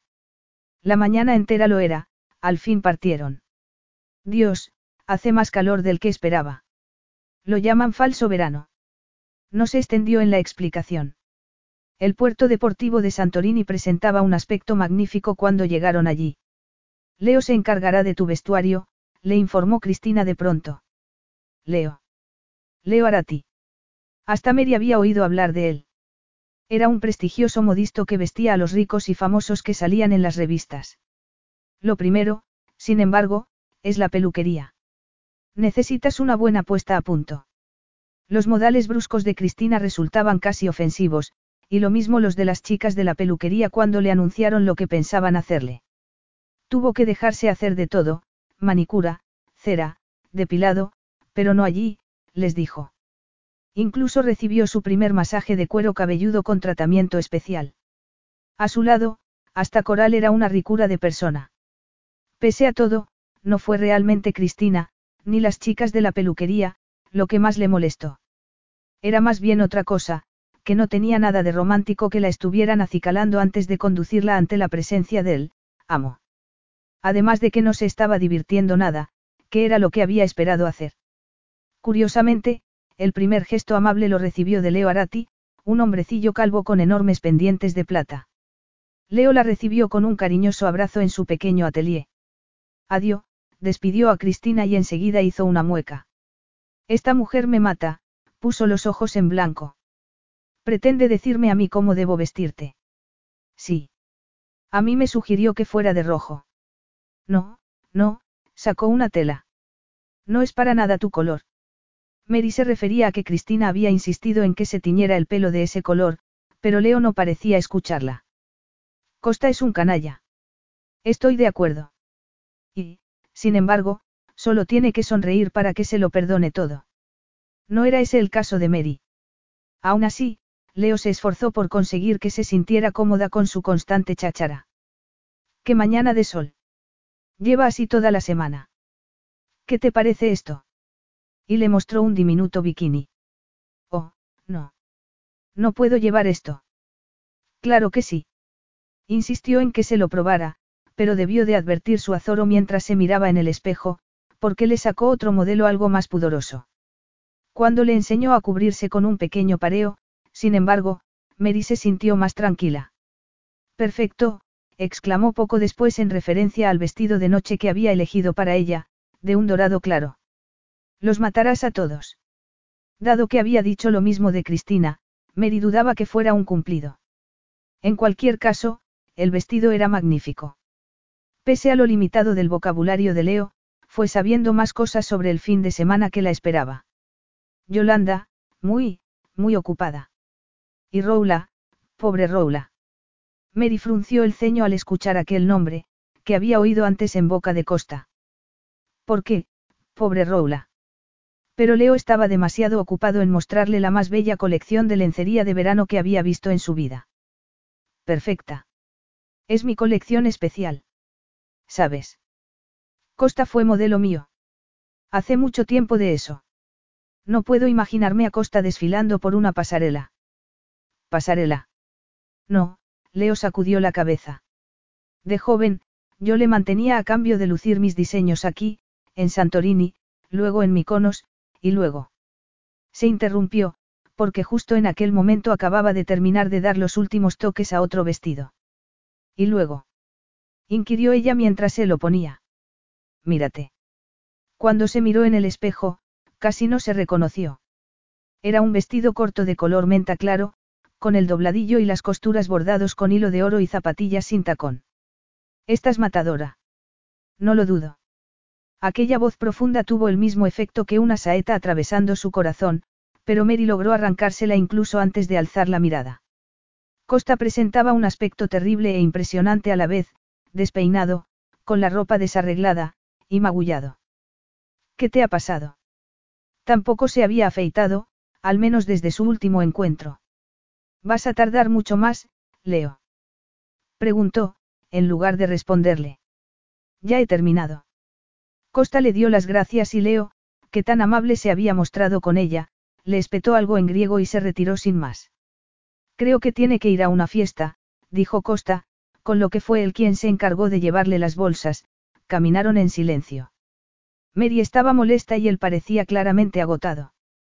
Tanto que cerró los ojos cuando tomaron asiento en una taberna y ni siquiera los abrió para hablar con el atento camarero que los atendió, simplemente aprobó con la cabeza lo que le ofrecían.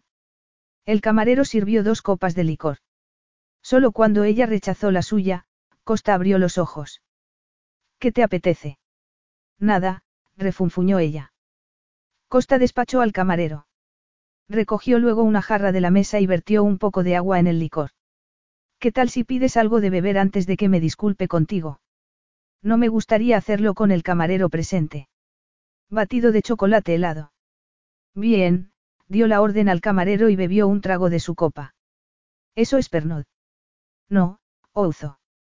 ¿Quieres probarlo? No, gracias. Mira, lamento no haber acudido a recibirte al aeropuerto. Algo me entretuvo a última hora, por eso tuve que pedirle a Cristina que fuera en mi lugar. También le dijiste que me pidiera mis datos bancarios. Lo cual me pareció una grosería. Mary dejó de hablar cuando el camarero se acercó con su batido. Costa esperó a que el camarero se retirara antes de responder. Le debía una explicación, cuando menos parcial. Yo le encargué que te los pidiera en caso de que no pudiera estar presente, había querido resolver los aspectos económicos del asunto, una cosa menos de la que preocuparse. Porque, por lo que se refería a Mary, de repente se sentía como un viejo y sucio canalla. No quería que te sintieras atrapada. Bueno, tengo algo de dinero y un billete de vuelta, le recordó ella. Después de ofenderme con sus modales, me llevó al salón de peluquería y luego con Leo. Entiendo. Todavía no le había dicho nada sobre su ropa o su pelo. Sabía que debería hacerlo, porque estaba impresionante. Aunque también le había parecido impresionante cuando la conoció. Estás preciosa, por cierto. Por cierto. Mary soltó una carcajada ante su comentario, pronunciado casi a desgana. Todavía seguía molesta por los acontecimientos de la mañana. Así que ahora ya soy digna de Costa Leventis. ¿Qué quieres decir? Que me siento como un caniche recién salido de una peluquería de perros. Tú, en cambio, estás fatal. ¿Qué te ha pasado en la cara? Me di con una puerta. Como novia tuya de cara a la galería, no deberías saber la verdad. No. Tu madre querrá saber. Quizá, pero sabe perfectamente que no me sacará nada. Costa suspiró. No quería decirle a Mary que le habían tendido una emboscada en el aeropuerto de Heathrow, poco después de que se despidieran en la peluquería, como tampoco las terribles palabras con que Eric Riemont se había referido a ella. Riemont, para su desgracia, se había olvidado de que Costa viajaba siempre con un pequeño ejército. Tuve un pequeño accidente después de dejarte. Yo lo único que necesitaba era una corona dental nueva, pero tu querido Servicio Nacional de Salud se empeñó en darme algunos puntos y hacerme una radiografía. Mary se lo había quedado mirando de hito en hito. Luego me fui a un hotel. La corona me la pusieron esta misma mañana, le mostró el diente nuevo. Finalmente, dando por terminada la conversación, sonrió de oreja a oreja con su boca magullada. No te creo, Costa. Lo de la puerta, al menos. No lo hagas, se encogió de hombros. Tenemos que irnos. El helicóptero está esperando. No, Mary sacudió la cabeza. Ignoraba de dónde había sacado ese atrevimiento. En realidad, lo más duro había pasado, había dejado a Coral, su trabajo y su casa, con lo que, de repente, se sentía más liberada que asustada.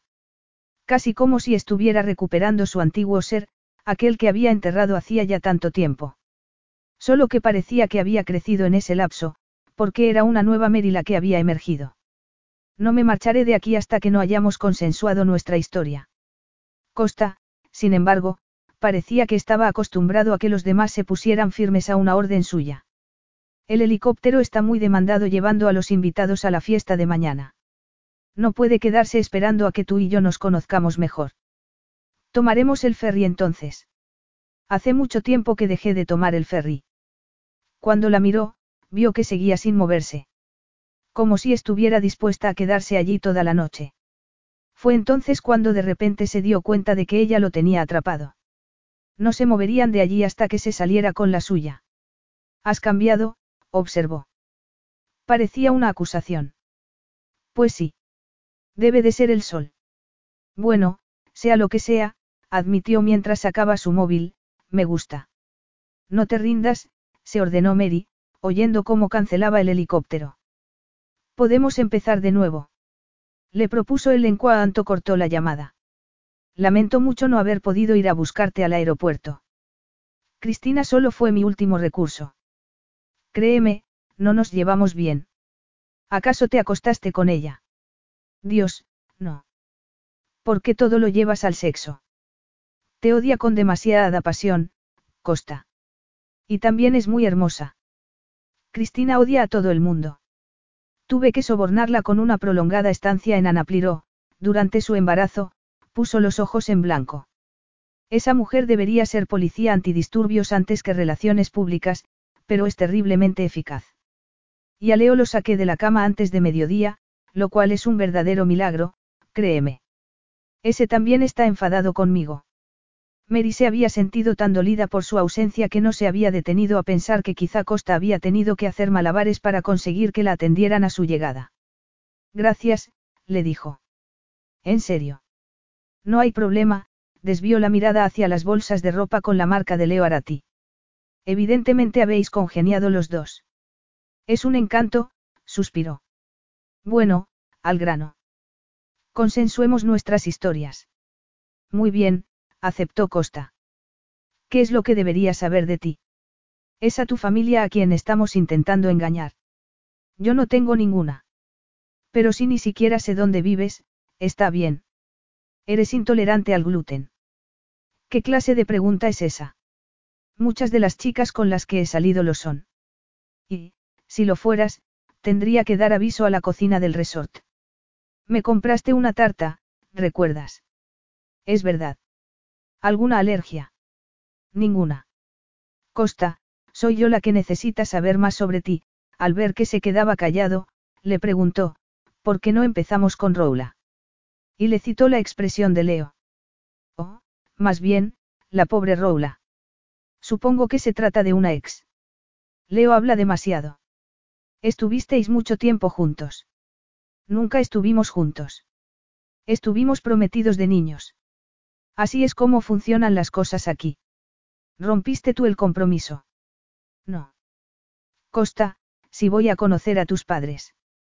Solo está mi madre, la corrigió, ceñudo.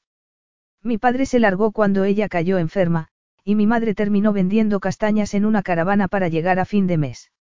La familia Kirios, la de Roula, decidió entonces que yo no era un pretendiente adecuado, y cortó todo vínculo con nosotros. Al final Roula se casó con Dimitrios, un pescador. Oh. Pareces decepcionada. Un poco, admitió. Esperaba una amante despechada. Créeme, hay muchas, solo que no en Anapliro. Me mantengo bien lejos de las relaciones estables. Bueno, como te iba contando. El marido de Roula murió en un naufragio hace poco tiempo. Pude sentir toda clase de miradas clavadas en mí durante el funeral. La de ella. Dios, no. Nosotros dos lo llevamos bien. Hablo de la gente mayor de aquí, a quienes nada les gustaría más que vernos juntos. Ahora que eres rico. Claro, lo dijo sin malicia, como declarando simplemente un hecho. A mi madre también. Y luego está la familia de Roula. El caso es que, hoy por hoy, doy trabajo a más de media isla. Pero para ellos no es suficiente. Ya sabes cómo son las familias, de repente esbozó una mueca. Disculpa. Solo era una expresión. No pasa nada. Ya estoy acostumbrada. La verdad es que me encanta escuchar las historias familiares de los demás. Le habría gustado saber más, pero él ya se disponía a recoger su copa para apurarla. En un impulso, sin embargo, estiró un brazo para detenerlo, quería que no se interrumpiera, que siguiera hablándole. Fue simple contacto de sus dedos en su brazo, nada más. Y, sin embargo, Mary retiró la mano, sorprendida de que un simple roce pudiera haberle provocado semejante efecto, y más sorprendida aún de que él también lo hubiera sentido, porque lo siguiente que hizo él fue reclamar sus dedos por encima de la mesa. No reconocía sus propias uñas, con perfecta manicura. Ni entendía tampoco cómo podía haberse quedado tan hipnotizada por la imagen de sus dedos delicadamente envueltos por los de Costa. Le había tomado la mano con exquisita delicadeza precisamente porque la había visto encogerse de miedo al contacto de Riemont y eso le había enfurecido más de lo que había estado dispuesto a admitir. ¿Qué estaba haciendo? Si Mary Jones estaba allí, era solamente por su calidad de billete seguro para conseguir su libertad. Pero entonces, ¿cómo era posible que no deseara otra cosa que quedarse con ella para llegar a conocerla un poco más? Decidió que no podía, sin embargo, así que dejó de acariciarle la mano para darle una palmadita en el dorso. Será mejor que nos vayamos. Por supuesto. Y, a pesar de que había llegado a pensar que nunca más volvería a hacerlo, Costa Leventi se descubrió a sí mismo tomando el ferry para Anapliro. Capítulo 7. A Costa no le importaba tanto el medio de transporte como los recuerdos que le evocaba, demasiado familiares. Sentada en el banco de metal a su lado, Mary parecía disfrutar de la hermosa vista de Tira en la lejanía, alzándose en medio del mar. Alzó la vista al helicóptero que sobrevolaba sus cabezas, con su equipaje. El piloto seguramente se estaría preguntando por qué su jefe había preferido el ferry. La primera vez que lo tomó, había tenido que sisar a su madre para pagarse el billete, decidido a localizar a su padre y exigirle que volviera para hacer frente a sus responsabilidades. Había recorrido todas las tabernas preguntando por Stavros Leventis. De repente fue consciente de la mirada de Mary, clavada en sus puntos de sutura. No me mires. Tú me mirarías con la misma fijeza si yo apareciera de pronto con un ojo morado y puntos en la cara. Cierto. Aunque en ese caso te habría dejado en el puerto. Habría tenido que explicarle demasiadas cosas a Yolanda. Mary soltó una carcajada. Le gustaba hacerla reír. Nos veremos con ella esta tarde. Solo nos dejaremos caer por su casa para tomar una copa rápida. Estará muy ocupada con los preparativos de la fiesta. Leo me contó que siempre está muy ocupada. Por cierto, ¿por qué la llama siempre Yolanda? Es la directora del resort. Quedaría raro si le dijera a un cliente que tengo que consultar un tema con mi madre. Mary soltó otra carcajada. Costa, sin embargo, se puso serio. Los recuerdos se agolpaban en su mente. Volvió a verse a sí mismo con solo diez años, medio arrastrando a su madre por la rampa del ferry, aquella vez que se desmayó. No puedo ver, Costa. Yo sí, había repuesto él, aliviado de que no pudiera ver la expresión de terror que seguro se había dibujado en su rostro. No podré trabajar si no puedo ver. Yo sí. Y parezco mayor. ¿Qué paisaje? El admirado comentario de Mary lo sacó de sus reflexiones. Allí está. Estamos llegando a la isla. La primera imagen de Anapliró, alzándose en el mar, resultaba imposible de describir. Surgía del agua como una gigantesca perla cubierta de verde, esculpida por la lava del volcán. Las laderas eran muy empinadas. Las casas, dispersas la mayoría a excepción de un pequeño grupo, estaban literalmente excavadas en la roca. Ese es el pueblo, señaló un punto a la izquierda. Y allí está el resort. Se quedó admirada. Completamente mimetizado con el paisaje, el resort se extendía por la costa para subir por la colina. Conforme se aproximaban, empezaron a distinguir los colores, azules brillantes y naranjas oscuros, con una iglesia de cúpula plateada. En esa ermita se casan nuestros huéspedes. Todo era impresionante, desde las piscinas color azul zafiro encajadas en la ladera hasta el inmenso océano, con los yates anclados en la bahía. ¿Cómo? Por un momento se quedó sin palabras. ¿Cómo conseguiste construir una maravilla semejante? Eso no suelo comentarlo con nadie. Conmigo tampoco. Con nadie.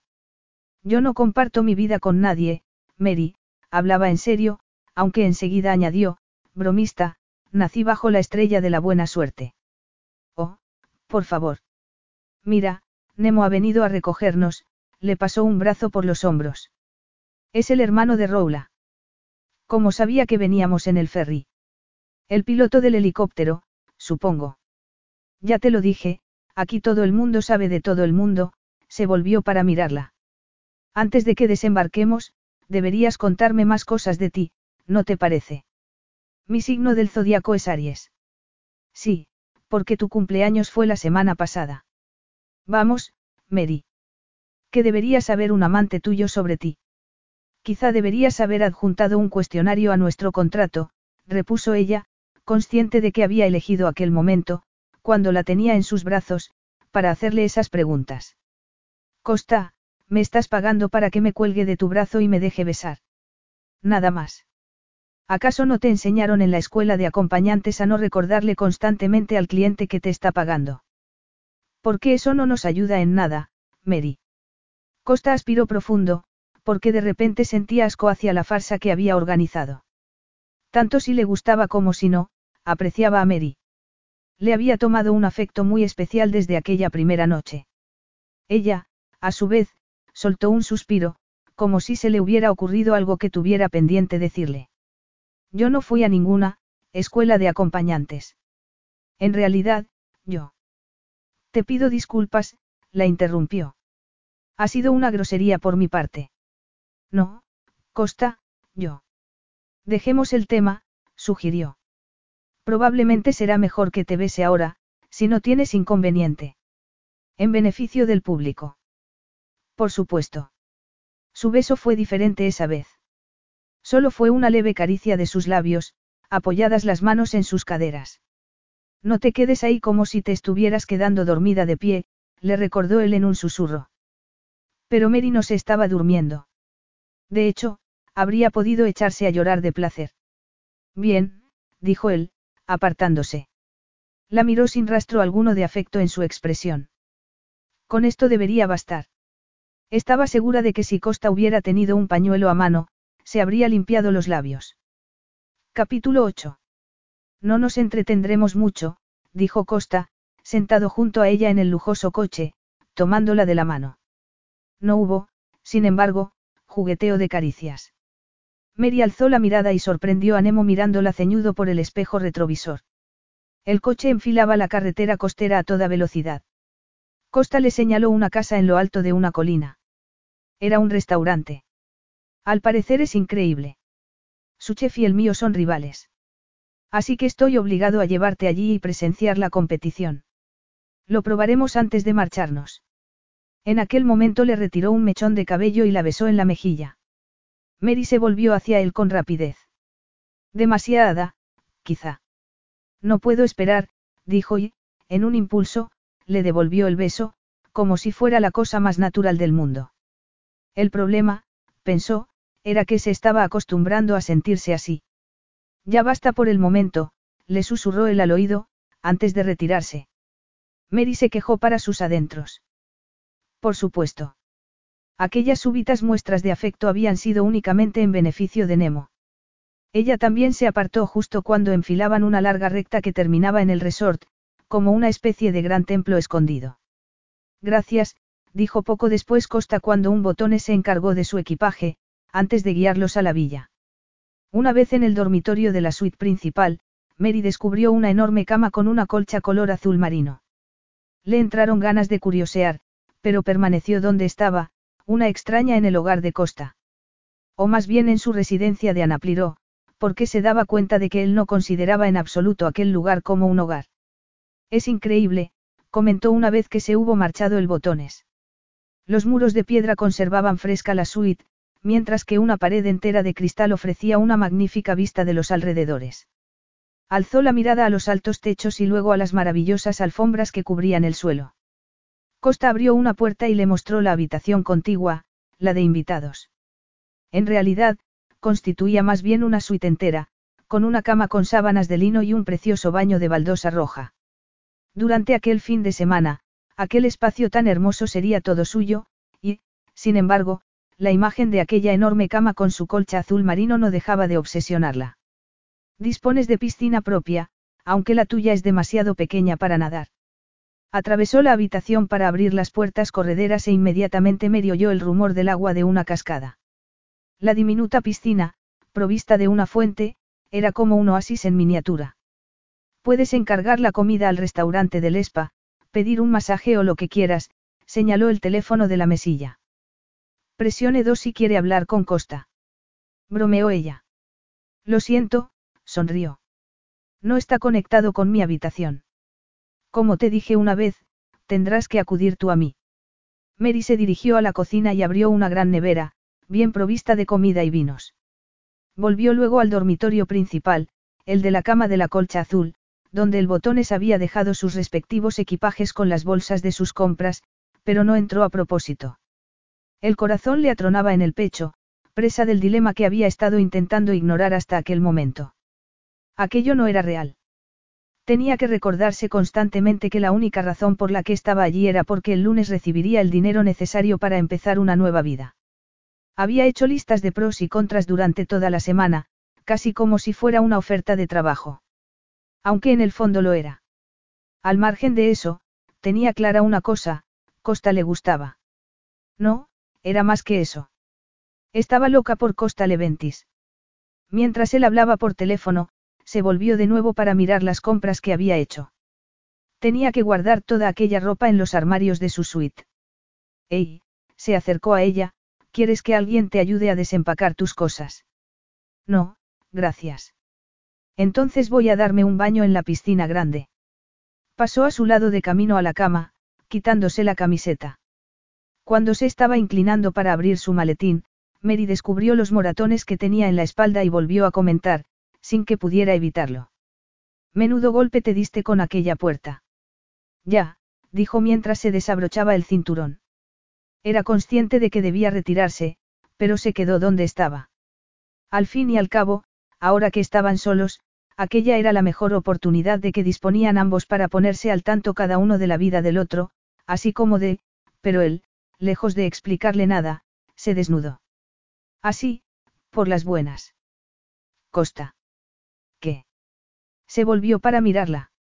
Eres tú la que te has quedado ahí, mirándome. Sacó un bañador, pero no lo suficientemente rápido como para que Mary no lo viera desnudo, por delante. Tenía un cuerpo magnífico, grande, fuerte y esbelto. Y velludo. Había oído a las mujeres charlando en el salón de peluquería mientras hojeaban revistas con modelos masculinos desnudos, revistas que había visto ella misma, pero lo que tenía delante no era una imagen bidimensional, en papel. Y aunque sus fuertes y musculosos brazos, o el vello que cubría su pecho no habían escapado a su atención, era otra cosa la que parecía haber quedado permanentemente fijada en su cerebro. ¿Te vienes a nadar? Le preguntó él cuando pasó a su lado. No se suponía que teníamos que ver a tu madre. Bueno, no es una cita con el médico. Además, si nuestra relación fuera real, señaló la cama con la colcha azul, seguro que esperará que nos retrasemos. Y la dejó allí plantada, con la mirada fija en la cama. Claro. Si fueran una pareja de verdad, en aquel momento estarían revolcándose en aquella cama. Se acercó a la colcha y acarició con la punta de los dedos la tela aterciopelada. Y descubrió que lo deseaba, desesperadamente. Evocó sus palabras, hay maneras más seguras de conseguir un poco de excitación. Para ella, Costa representaba la seguridad y también la excitación, la aventura. Finalmente, no deshizo su equipaje ni guardó sus compras en su habitación. Simplemente eligió un pequeño bikini de color ámbar, de entre los que había comprado, y se lo puso. Ruborizada hasta la raíz del cabello, salió a la piscina, donde él ya estaba nadando. Se sentó en el borde, con los pies en el agua. El agua estaba fresca, una verdadera bendición para su piel después de un día tan tenso. Costa nadaba sin parar, largo tras largo. Un buen rato después se acercó a donde ella estaba y apoyó los brazos en el bordillo, jadeante. Claramente estaba de mejor humor. ¿No vas a bañarte? No, sacudió la cabeza. Prefiero quedarme aquí sentada. El agua está perfecta. Es que no sé nadar.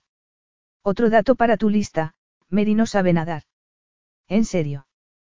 Pareció sorprendida. No enseñan a nadar en las escuelas inglesas. Sí. Pero me echaron en la primera clase. ¿Por qué? Me escapé de una clase y me fui a la piscina, podía verse a sí misma subiendo rápidamente la interminable escalera del trampolín, pese a lo mucho que le temblaban las piernas. Salté desde el trampolín más alto. Dios mío, Mary. Se echó a reír, admirado. El más alto. Tuvieron que rescatarme. Mi madre vino a recogerme al colegio. Amenazó con dejarme sin golosinas durante una semana, aunque al final no cumplió su palabra, mientras que mi padre. Tu padre.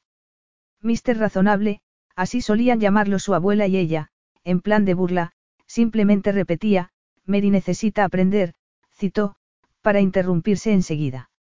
Solo en aquel ambiente tan sereno, bajo la luz crepuscular de Anapliro y con Costa pacientemente esperando, se había animado a enfrentarse al pasado. Podía ver en aquel momento la preocupada expresión de su padre, sentir sus manos tomándole las suyas mientras le sugería a su madre que no salieran aquella noche. Había percibido ya en aquel entonces, pese a su osco humor, lo muy inquieta y nerviosa que estaba. Claro que lo que no podía hacer era compartir aquella revelación con Costa. En el colegio se pusieron furiosos, me prohibieron entrar en la piscina durante lo que quedaba de curso. Así que se negaron a enseñarte la única cosa que pudo haberte salvado. Supongo, en cualquier caso, no importa. ¿Quién te enseñó a ti? Pues no lo sé. Galen y yo solíamos nadar en el mar todas las mañanas. Y cada vez más lejos. Galen es tu amigo. Recordaba haber oído a Cristina mencionar su nombre. Fuimos a la escuela juntos. Ahora compartimos oficina en el mismo edificio y constantemente me está recordando que no recurra a los servicios de sus relaciones públicas. Cristina, al ver que se quedaba mirando el agua fijamente, le tendió la mano.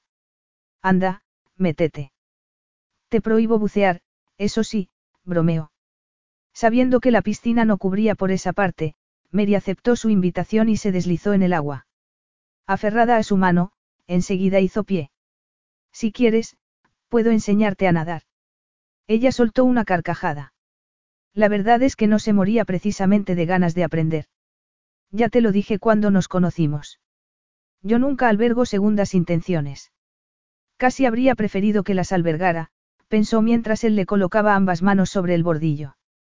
Porque en aquel momento le habría gustado sentir sus manos directamente en su cuerpo, tuvo que recordarse que él mismo le había dicho que era ella quien debía tomar la iniciativa, si así lo quería. Bien. Ahora estírate.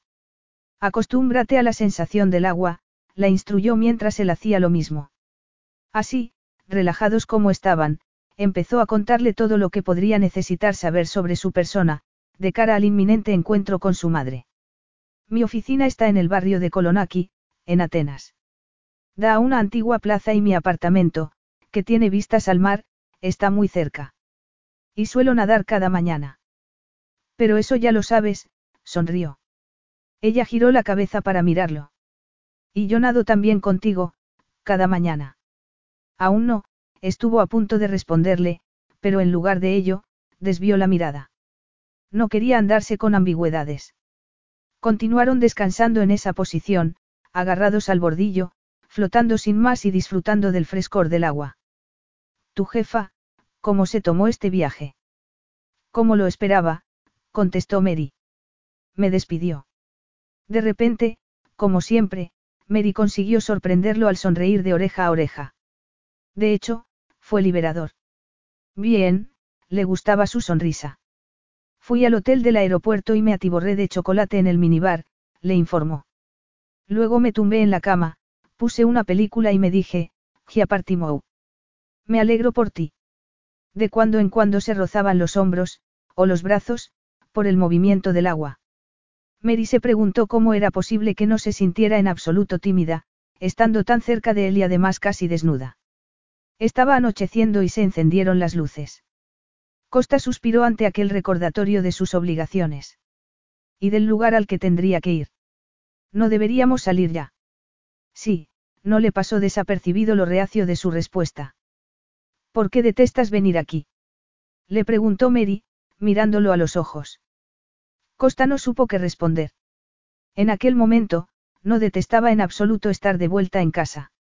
Las cigarras habían empezado a estridular y podía escuchar un lejano rumor de risas, oler el aroma del mar al fondo. Sus brazos y sus caderas chocaban suavemente. ¿Por qué me besaste de una manera tan fría en el ferry?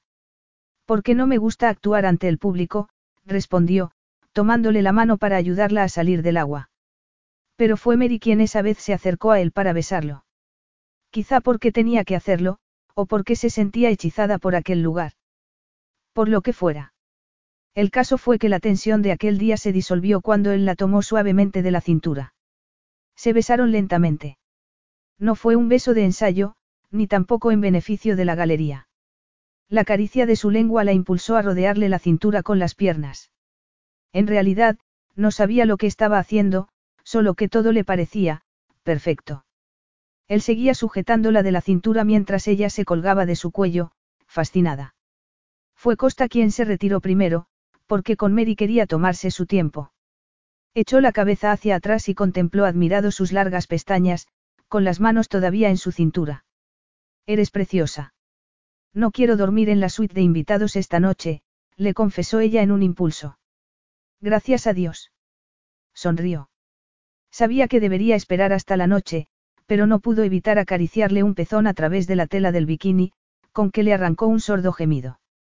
Sus piernas se cerraron en torno a su cintura con mayor fuerza y él, cediendo, la despojó del sujetador.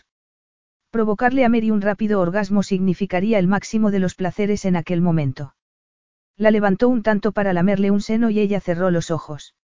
Era como si estuviese hurgando profundamente en su alma con cada lenta lamida. Ya se había olvidado de respirar cuando él se detuvo para concentrarse seguidamente en el otro pezón. Costa soltó un gemido y volvió a besarla, con mayor pasión esa vez, al tiempo que la estrechaba con fuerza contra sí. Su erección presionaba contra su calor. Después de un día en el que se había sentido tan frágil, Mary se sintió plena, libre. A la cama, pensó Costa, porque allí sí disponía de preservativos. Solo que, en aquel momento, ella se estaba frotando de tal manera contra él, así que la colocó enfilada contra la punta de su miembro y disfrutó enormemente del ronroneo que emitió, de evidente placer. El placer era inefable. Mary había pensado que el placer sería una cosa complicada, pero definitivamente no lo era, porque cuando él le desató los lazos de la braga del bikini, lo único que sintió fue alivio, como si al fin se estuviera librando de un peso insoportable. Costa, estaba justo en el borde de algo nuevo y delicioso, sin embargo, no albergaba temor alguno. Llévame a la cama, suplicó, desesperada. Pero no había tiempo de llegar hasta la cama, Costa ardía en deseos de provocarle un orgasmo. Se desnudó con la misma facilidad con que lo habría hecho en el dormitorio. Mary estaba tan concentrada en su placer que tardó un segundo en registrar el ruido que hizo su bañador mojado al estrellarse en el suelo de baldosa. En realidad, no sabía cómo lidiar con el incendio que él estaba desatando en su interior. Las primeras exploraciones de sus dedos la habían impulsado a morderle con fuerza un hombro, tanto de gozo como de sorpresa. El orgasmo de Mary lo arrastró al abismo. Sus rápidos jadeos, la tensión de su cuerpo, el placer que la veía experimentar lo volvieron de repente más egoísta, con lo que en aquel momento ya no se trataba de un único clímax, sino de dos. Su mano ya se había apoderado de su miembro dentro del agua, con lo que gruñó de placer ante su delicioso contacto y de agonía cuando ella la retiró. Mary. Costa dijo algo en griego y la levantó con la idea de dejarla caer lentamente sobre sí. No fue tanto el empuje de su miembro lo que la hizo vacilar, ni tampoco su tamaño, sino el pensamiento de que no se había puesto protección alguna. Era poco lo que sabía sobre el sexo, pero de lo que estaba segura era de que no se había puesto un preservativo. ¿Qué pasa? Le preguntó él al percibir su tensión. Costa, no sabía cómo decírselo, cómo encontrar las palabras. Dijiste que solo sería un baño. Él cerró los ojos y casi interrumpió todo contacto, para enseguida salir rápidamente del agua. En vano Mary intentó no mirar su miembro excitado. En cualquier caso, para entonces ya había desaparecido dentro de la villa. Usaron el baño por turnos y se vistieron en habitaciones separadas. Mientras se lavaba, se preguntó cómo podría evitar no confesarle que era virgen. Porque después de probar aquel pedazo de paraíso, definitivamente ansiaba dejar de serlo. Su primera experiencia sería con él. Cualquier otra perspectiva resultaba inconcebible. ¿Lista? Le preguntó Costa cuando la vio salir de su dormitorio ataviada con el vestido color verde menta, esa vez con el cabello todavía húmedo recogido en un moño. Aunque tampoco esperaba que lo notara, ya que ni siquiera se dignó a mirarla. Sí, dijo mientras recogía su bolso y la tarjeta que había comprado. ¿Qué es eso? Estaba impresionante, por supuesto, con un pantalón de lino y un suéter de punto que subrayaba su musculoso torso. Una tarjeta de felicitación de cumpleaños. Era una tarjeta muy bonita, pensaba Mary, con el número 50 grabado en oro y un par de falsas pestañas pegadas al dorso, que Yolanda podía arrancar y ponerse si así lo deseaba. Es graciosa. Yo no soy muy de tarjetas. Pues yo sí, replicó, pero él ya había echado a andar. Costa, lo alcanzó cuando pasaban por delante de la piscina, con su bañador mojado todavía en el borde. Sobre lo de antes. Ahora no. Caminaron por un sendero iluminado a la distancia de un brazo y llegaron al restaurante. Mary sentía el aire denso, no solo por el fuerte aroma a hierba y por el casi atronador estridular de las cigarras, sino por una sensación muy poco familiar, el sordo rumor del deseo insatisfecho. Costa, podemos hablar antes de encontrarnos con tu madre. Superemos de una vez la prueba del interrogatorio de Yolanda, de acuerdo. Costa, por favor. No hay nada que hablar, y, en cualquier caso, ya estamos aquí, se interrumpió. Yo creía que la atracción era mutua. Y lo era. Lo estaba disfrutando. No necesito que consueles mi ego herido, Mary. Resérvate para tus clientes. No hay clientes, replicó ella. Nunca lo ha habido. ¿Qué? Soy virgen. Se detuvo para quedársela mirando durante un buen rato, en silencio. Hasta que oyó a alguien llamándolo a lo lejos por su nombre. Su madre, seguramente. Costa. No respondió. En lugar de ello, tenía algunas preguntas que hacerle a Mary. Desde luego que sí. Entonces, ¿qué significó ese episodio de la piscina? Tú fuiste la que vino a mí. Y lo sé bien porque antes quería estar seguro de que eso era algo que tú querías. Y lo quería. Entonces, cuando pensabas decirme que eras virgen? ¿Importa acaso? Por supuesto que importa, le espetó antes de soltar una vociferación en griego. Yo pagué por una acompañante. Pagué por un fin de semana sin complicaciones para hacerme la vida menos complicada, no más. Pero Yolanda no podía esperar más. Las puertas ya se habían abierto y allí estaban, en el umbral, iluminados por las luces de seguridad. Dios mío. Realmente sabes elegir los momentos más oportunos, ¿verdad, Mary? Mary se volvió hacia el interior de la villa, donde podía distinguir una gran piscina con varias personas ocupadas con los preparativos de la fiesta del día siguiente. Pero fue Yolanda quien llamó su atención, porque seguramente era la mujer más glamorosa que había visto nunca. Sentada en una silla de ruedas eléctrica, con una copa en la mano, los estaba saludando sonriente con la otra. Lucía un caftán azul turquesa y su pelo era de un impresionante color castaño con mechas doradas. Era tan hermosa como su hijo. Calimera, sonrió Mary. Es Calispera, la corrigió Costa, aunque su madre no llegó a darse cuenta. Estaba demasiado pendiente de su rostro magullado. ¿Qué te ha pasado en la cara? Me di con una puerta. Oh, por favor, lo abrazó, pero, tal como él había previsto, no profundizó en el tema. Me alegro tanto de que hayas venido, ha pasado mucho tiempo. Un año, al menos. No la creas, se dirigió Costa a Mary, bromista. Ha omitido mencionar que comimos en Atenas hace apenas dos semanas. Yolanda se echó a reír y se concentró por fin en Mary. Así que esta es Mary, la miró de arriba abajo. Lo siento, he olvidado tu apellido. Mary Jones. Bienvenida, Mary. Fue a servirle una copa del licor que ella había estado bebiendo, Ouzo. Pero, aunque Mary se sentía extrañamente tentada de aceptar, declinó cortésmente. No, gracias. Es para darte la bienvenida, insistió la mujer. Mary no bebe, intervino él. Y si lo hiciera, tendría que llevarla en brazos a la villa. Ah. ¿Habéis comido? No, pero no nos quedamos. Pero podemos cenar juntos. Esta noche no, dijo, antes de cambiar de tema. Lo tienes ya todo listo para mañana. Eso creo. Yolanda asintió y, aunque estaba hablando con su hijo, Mary podía sentir su mirada fija de cuando en cuando en ella. Claramente recelaba de la extranjera. Ojalá te hubiera hecho caso y me hubiera limitado a organizar una cena en Atenas, comentó en ese momento su madre. Te lo dije. Es verdad, se puso a hablar de la inminente fiesta, las luces, las bebidas, la gente que asistiría, solo que Costa no dejaba de pensar en el enigma que representaba Mary. Volvió a ver su expresión de dolor en la piscina. Le habría hecho daño. Habría supuesto erróneamente que ella también se había dejado arrastrar por el deseo. ¿Me estás escuchando, Costa? Nemo está enfadado porque necesito que trabaje mañana. Es el jefe de seguridad, le explicó a Mary. ¿Puedes hablar tú con él, por favor? Pidió a su hijo. Claro. Y luego está la pobre Roula, continuó Yolanda. Volvió a mirar a Mary. Siento tener que mencionarla delante de ti, pero teniendo en cuenta que la fiesta es mañana. No pasa nada, le aseguró ella con una sonrisa, agradecida de que Costa le hubiera puesto al tanto.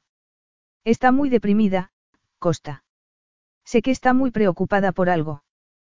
También tengo que hablar con ella.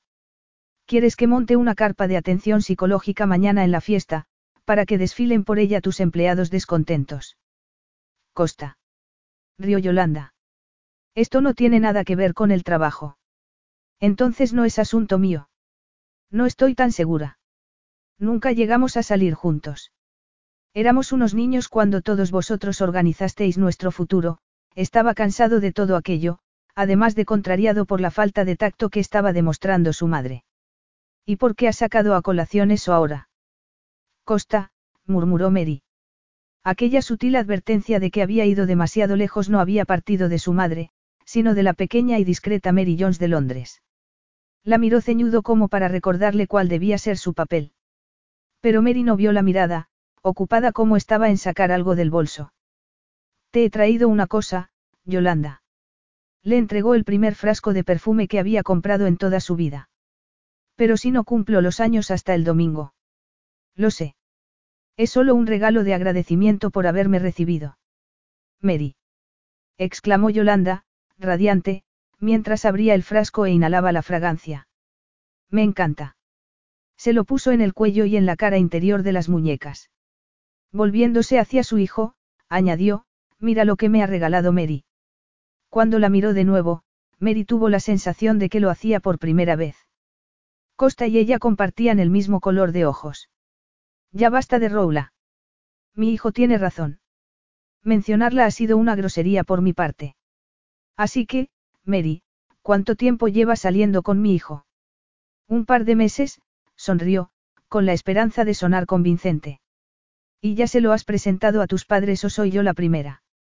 Desvió la mirada hacia Costa, que le había dado un golpecito de advertencia. He hecho mal en preguntar. Mary perdió a sus padres. Oh, no. Su exclamación reveló tanto sentimiento que Mary aborreció de inmediato cada una de sus mentiras, toda aquella farsa. De repente los sucesos de aquella mañana, el desastre del episodio de la piscina, todo aquello fue demasiado para ella. Podía sentir la inmerecida compasión de Yolanda y, para su horror, se dio cuenta de que estaba a punto de echarse a llorar. Ven aquí. Yolanda se acercó en su silla con la intención de darle un peligroso abrazo. Peligroso porque Mary sabía que, en cuanto la tocara, empezaría a sollozar sin control. Déjala, advirtió Costa a su madre. Yolanda, que por lo general se mostraba tan recelosa de cualquiera que no fuera Roula, se estaba encariñando precisamente con su acompañante, que al final había resultado ser virgen y que además parecía a punto de echarse a llorar. ¿Acaso la había herido él? A veces puedes llegar a ser tan frío, le reprochó su madre. Mary agradeció para sus adentros la intervención de Costa, porque le había dado la oportunidad de recuperarse mientras Yolanda cambiaba de tema. Entonces, ¿cómo os conocisteis? Mi hijo no me ha contado nada. Por internet, respondió Costa. No es verdad. Exclamó Mary, dando por sentado que estaba de broma. Yo me estaba viendo con un amigo común y supongo que nosotros, miró la sombría expresión de Costa, que, pese a todo, le cubrió las espaldas. Ese amigo se lo estaba haciendo pasar mal y yo así se lo señalé. Como es tu costumbre, comentó Yolanda. Esperad un momento. Tengo algo que necesito que probéis. Cuando Yolanda entró en la villa, Mary se encaró con Costa. ¿Qué significa esto? Habíamos convenido en qué. Eso fue antes, le sostuvo la mirada y, todavía impresionado por su revelación, no tuvo espíritu para mentirle. El, ligero accidente, que sufrí. El de la puerta. Fue una pelea. Con Riemont. Bueno, en realidad con su equipo de seguridad. Mary frunció el ceño. Por el contrato de Oriente Medio. No. Por marcharme con su acompañante. O al menos eso fue lo que pensó él. Yo nunca te pedí que te pelearas. Habría defendido a cualquier otra mujer a la que hubieran insultado de aquella forma. Aunque quizá no con los puños, añadió para sus adentros. Había pasado mucho tiempo desde la última vez. Yolanda apareció en aquel momento con una bandeja de baclava. Mi receta secreta, le dijo a Mary. Mañana haré más. ¿Qué sentido tiene que contrates un catering si luego te pasas el día cocinando? Todo el mundo adora mi baclava, cortó un pedazo para Mary. Pruébalo. ¡Guau! Está estupendo. Riquísimo. No exageraba nada. Costa. ¿Qué tal? Está bueno, respondió, pese a que no lo había probado. Aquí viene Nemo. Voy a hablar con él. No le resultó en absoluto incómodo quedarse a solas con Yolanda. La madre de Costa no insistió, y ella tampoco se esforzó en proporcionarle información, al menos al principio. Cuesta organizar una fiesta, observó de pronto Yolanda. Sobre todo, cuando tienes que hacerlo todo tú sola. ¿Quieres que te ayude en algo? Está todo hecho. Eso espero, al menos. Yo solo quiero que todo el mundo se lo pase bien. Sin discursos y todas esas cosas, hizo un gesto de indiferencia. Pero entonces le hizo la pregunta, dime, ¿qué le ha pasado a Costa en la cara? Y, por favor, no me digas que se golpeó contra una puerta. También a mí me contó lo de la puerta. En realidad no debería preocuparme, suspiró Yolanda. Costa siempre está viviendo al límite. Lo que se le mete en la cabeza, lo hace. Cuando no teníamos dinero, él siempre se aseguraba de que yo tuviera acceso a médicos y medicinas, alzó la cabeza y miró a su alrededor. Él transformó a Napliró, aunque Dios sabe cómo. Mary no supo qué decirle. Ignoraba cómo habría respondido la otra Mary, la que se había permitido amarlo. Yo te lo diré, continuó Yolanda. Ese chico nació bajo la. Ha trabajado muy duro para llegar a donde está. Estaba un poquito cansada de oír hablar de Costa y de su estrella de la buena suerte, por lo que podía ver, no podía haber chasqueado sin más los dedos y transformado la isla, seguro que había trabajado de firme para conseguirlo. Yolanda se la había quedado mirando con los ojos muy abiertos. Perdón. Dios, realmente era la peor acompañante o pareja pagada del mundo. Ahora había molestado a su madre. Cuando volvió Costa, aprovechó para preguntarle por el baño, no solo para regalar a la madre y al hijo un tiempo a solas, sino para esconder su rubor. En el baño se quedó durante siglos. Ni siquiera le importó que pensaran que estaba enferma. Se quedó simplemente sentada con la cabeza entre las manos, desesperada. Tuvo que recordarse que aquello no era más que un trabajo. Solo que era un trabajo que no podía gustarle más. Capítulo 9. La vuelta a la villa por la playa fue maravillosa. La arena todavía estaba caliente bajo sus pies y el rumor del mar resultaba de lo más relajante. Una luna casi llena se reflejaba en el agua. Todo era perfecto. O casi. Costa caminaba en silencio. Quizá estuviera esperando una explicación. O quizá simplemente estuviera matando el tiempo. ¿Crees que nos creyó? Le preguntó Mary. ¿Qué? Yolanda. ¿Crees que nos creyó? Te gusta jugar a los despistes, ¿verdad? La acusó de pronto. Mira, Mary, yo solo necesito saber una cosa. Te hice daño antes, en la piscina. No. Fui demasiado brusco. No fuiste nada brusco, le aseguró ella. Si lo hubiera sabido, seguro que habría sido más despacio, pero, de hecho, fue muy dulce. Si lo hubiera sabido, repitió Costa, irónico, ignorando la última parte, entonces nunca te habría traído aquí, créeme. Habrías preferido una pareja más experta. ¿Por qué estás aquí, Mary? Se volvió para preguntarle de pronto. Por dinero. Ella asintió. Por alguna cosa más. Un fin de semana de sol con una fiesta de cumpleaños. Y. Sexo. Yo te dejé muy claro que te contrataba para que interpretases el papel de mi novia. Brillante actuación la tuya, por cierto.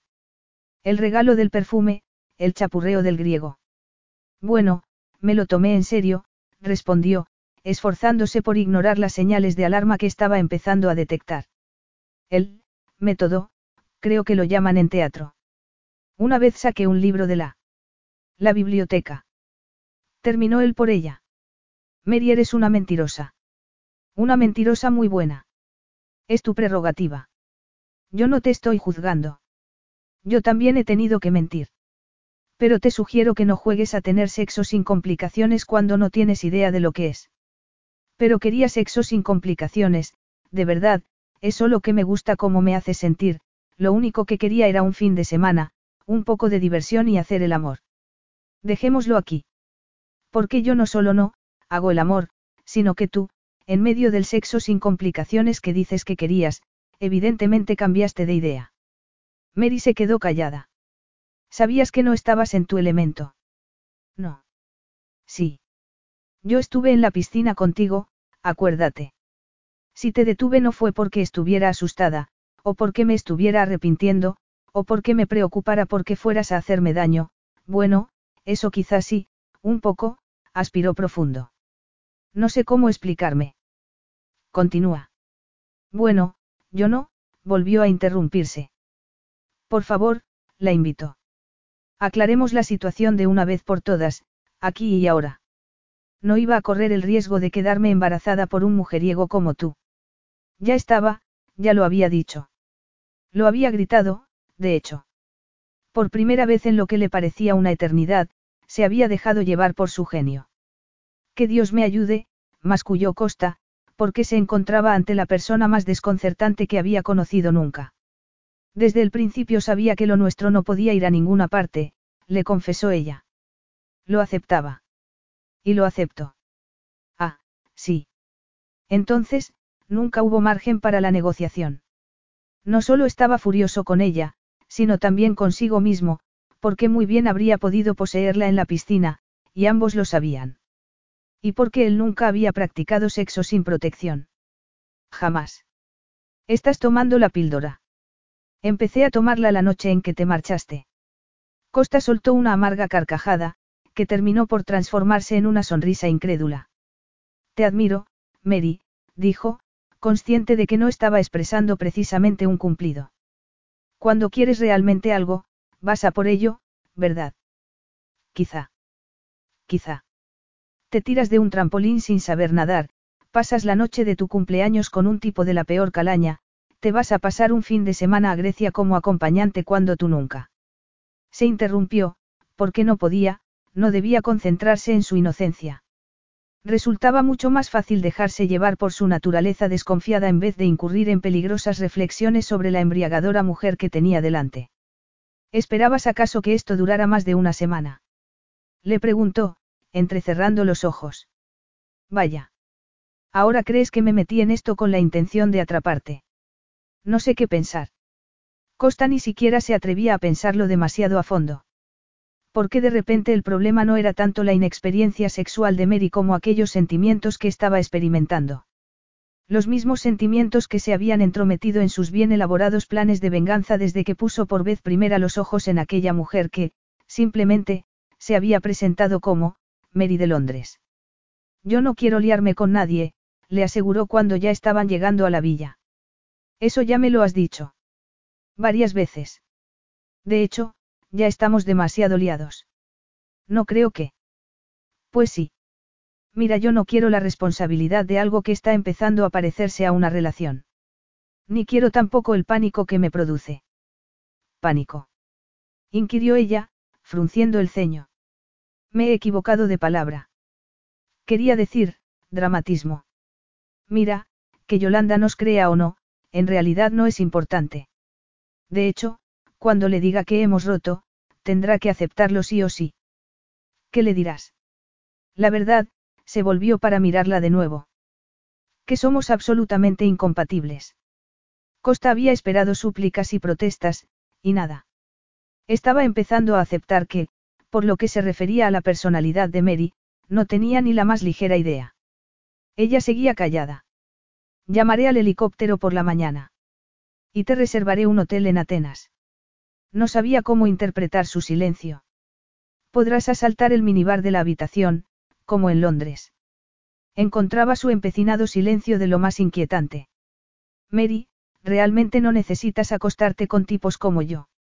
Ahórrate la charla, le espetó ella de golpe. Créeme, me han echado de sitios antes de que tuviera tiempo de hacer las maletas más veces de las que podrías imaginar. Y tampoco necesito que me digan una vez más que no soy, adecuada, o que, no encajo, no había lágrimas ni rastro de amargura en su voz. Dime una cosa. Preferirías que no albergara ningún sentimiento hacia ti. ¿Albergas entonces algún sentimiento hacia mí? Exigió saber él. Pues claro que sí. Pero tienes razón, tú y yo somos incompatibles del todo. Yo nunca querría tener una relación seria contigo. Yo quiero un hombre que me envíe tarjetas, que me regale flores, globos. ¿De dónde te viene esa obsesión por los globos? Pues resulta que me encantan. Y tienes razón. Yo no quiero sexo a secas, sin conversación. Solo quería disfrutar de una relación y practicarla contigo. Practicarla. Sí, admitió. Quería divertirme, disfrutar del sol, hacer el amor, reírme, aunque solo fuera por un par de noches. Pero ninguna de esas noches pensaba malgastarla en la habitación de invitados. ¿Sabes una cosa, Costa? No pienso colarme a escondidas en tu habitación en mitad de la noche. Llevo viviendo en soledad la mayor parte de mi vida, una noche más no importará. Ni tampoco asaltaré ese minibar del hotel de Atenas. Saldré a vivir la noche, a la aventura, lo fulminó con la mirada. Pienso practicar ese sexo frío y sin complicaciones que tan alegremente me has achacado. Giapartimou. ¿Has terminado? No, me iré por la mañana y, como supongo que para entonces ya te habrás marchado, te soltaré ahora mismo unas cuantas verdades. A tu madre le habría encantado recibir una tarjeta de felicitación tuya, vio que sacudía los hombros, como si se estuviera riendo en silencio. Desde luego que sí. Y también le gustaría saber qué le ha pasado a tu cara. Ella no necesita saber lo de Riemont.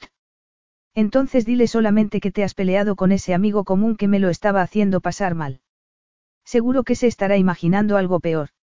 Has terminado. Si me hubieras dejado, habría representado a la perfección mi papel. Habría sido la mejor falsa novia del mundo. Eres un cobarde, Costa. Eres tú quien se niega a relajarse, a dejarse llevar, aunque sea solo por un fin de semana. Que te vaya muy bien, dijo antes de dirigirse a la habitación de invitados. Adiós. Capítulo 10. Ni siquiera te quiere el Playboy, se recordaba, irónica, mientras se desnudaba y se sentaba en la cama. Miró la carta de menú, pero no tenía apetito. Le dolían los senos. Quizá fuera por la píldora que había empezado a tomar. Todo su cuerpo estaba tenso, inquieto. Pero, por encima de todo, se sentía triste. No era solo a Costa a quien adoraba, Yolanda también le caía muy bien. Eran tantas las cosas que se había quedado sin saber sobre ellos dos, y que nunca sabría. Se acostó, pero no podía dormir. Permaneció así tumbada, despierta, durante horas. La entristecía de manera insoportable la perspectiva de tener que marcharse al día siguiente. Se levantó para abrir su mochila y sacó el pequeño imán de nevera que siempre llevaba consigo, regalo de su madre. Cada vez que dormía en algún lugar nuevo y nada familiar, solía ponerlo en la nevera. Solo que en aquella lujosa suite de invitados no había nevera alguna, no parecía algo necesario, teniendo en cuenta que había una plantilla de servicio a su disposición, a cualquier hora, para proporcionarle cualquier capricho. Buscó con la mirada una superficie de metal donde poner el imán, pero no vio ninguna. Oh, mamá, gimoteó. ¿Qué es lo que he hecho? Esperó sentir el consuelo que siempre recibía al imaginar la cariñosa sonrisa de su madre, pero no llegó. Volvió a tumbarse. Representaba una verdadera tortura recordar la sensación del cuerpo de Costa presionado contra el suyo y la maravilla de su profundo beso, consciente como era de que nunca más volvería a experimentar aquellas sensaciones. Escuchó un movimiento y se sentó en la cama. Alguien había cerrado puertas y ventanas. Las luces de la suite principal se apagaron, podía verlo por el cristal que remataba la puerta de la suya. Oyó entonces cómo se acostaba Costa, con movimientos bruscos. Esperó durante 15 minutos enteros. Se envolvió luego en una toalla y abandonó sigilosamente la habitación, decidida a poner el imán en la nevera de la suite principal, con la idea de recuperarlo al amanecer. Exclamó cuando pasó por delante del enorme sofá y descubrió a Costa medio tendido allí, con las manos detrás de la cabeza. No había estado cerrando las puertas, de hecho, las había abierto, de manera que una suave brisa marina acariciaba su piel. Era casi como si estuvieran fuera. Creía que ya te habías acostado. Costa, que no sentía la menor necesidad de justificar sus movimientos, apenas alzó la mirada cuando ella pasó a su lado hacia la cocina. Deliberadamente. Mary Jones no conseguiría manipularlo. No te molestaré, tranquilo, dijo mientras hacía justamente eso. Solo quiero poner mi imán en la nevera. Adelante. Lo llevo siempre conmigo, a cualquier sitio. Si no lo pongo, luego no logro dormir. No dijo nada sobre un comentario tan extraño, pese que a que sentía cierta curiosidad. Pero, aunque seguía contemplando los yates en la lejanía, la imagen de su figura esbelta desfilando por delante de él seguía ocupando sus pensamientos. Se sentía como un adolescente, súbitamente excitado. Voy a pedir algo de comida, informó de pronto ella. Adelante, dijo él, negándose todavía a mirarla. Pero de repente le remordió la conciencia, ya que al fin y al cabo ella era una invitada y sabía además que no había comida. Lo que te apetezca, solo tienes que pedirlo. No pudo evitarlo. La mirada de Mary le hizo agudamente consciente de la sensación de su inexperta mano sobre su miembro y fue como si de pronto reviviera aquel momento. Vete a la cama, le ordenó en silencio, rabioso.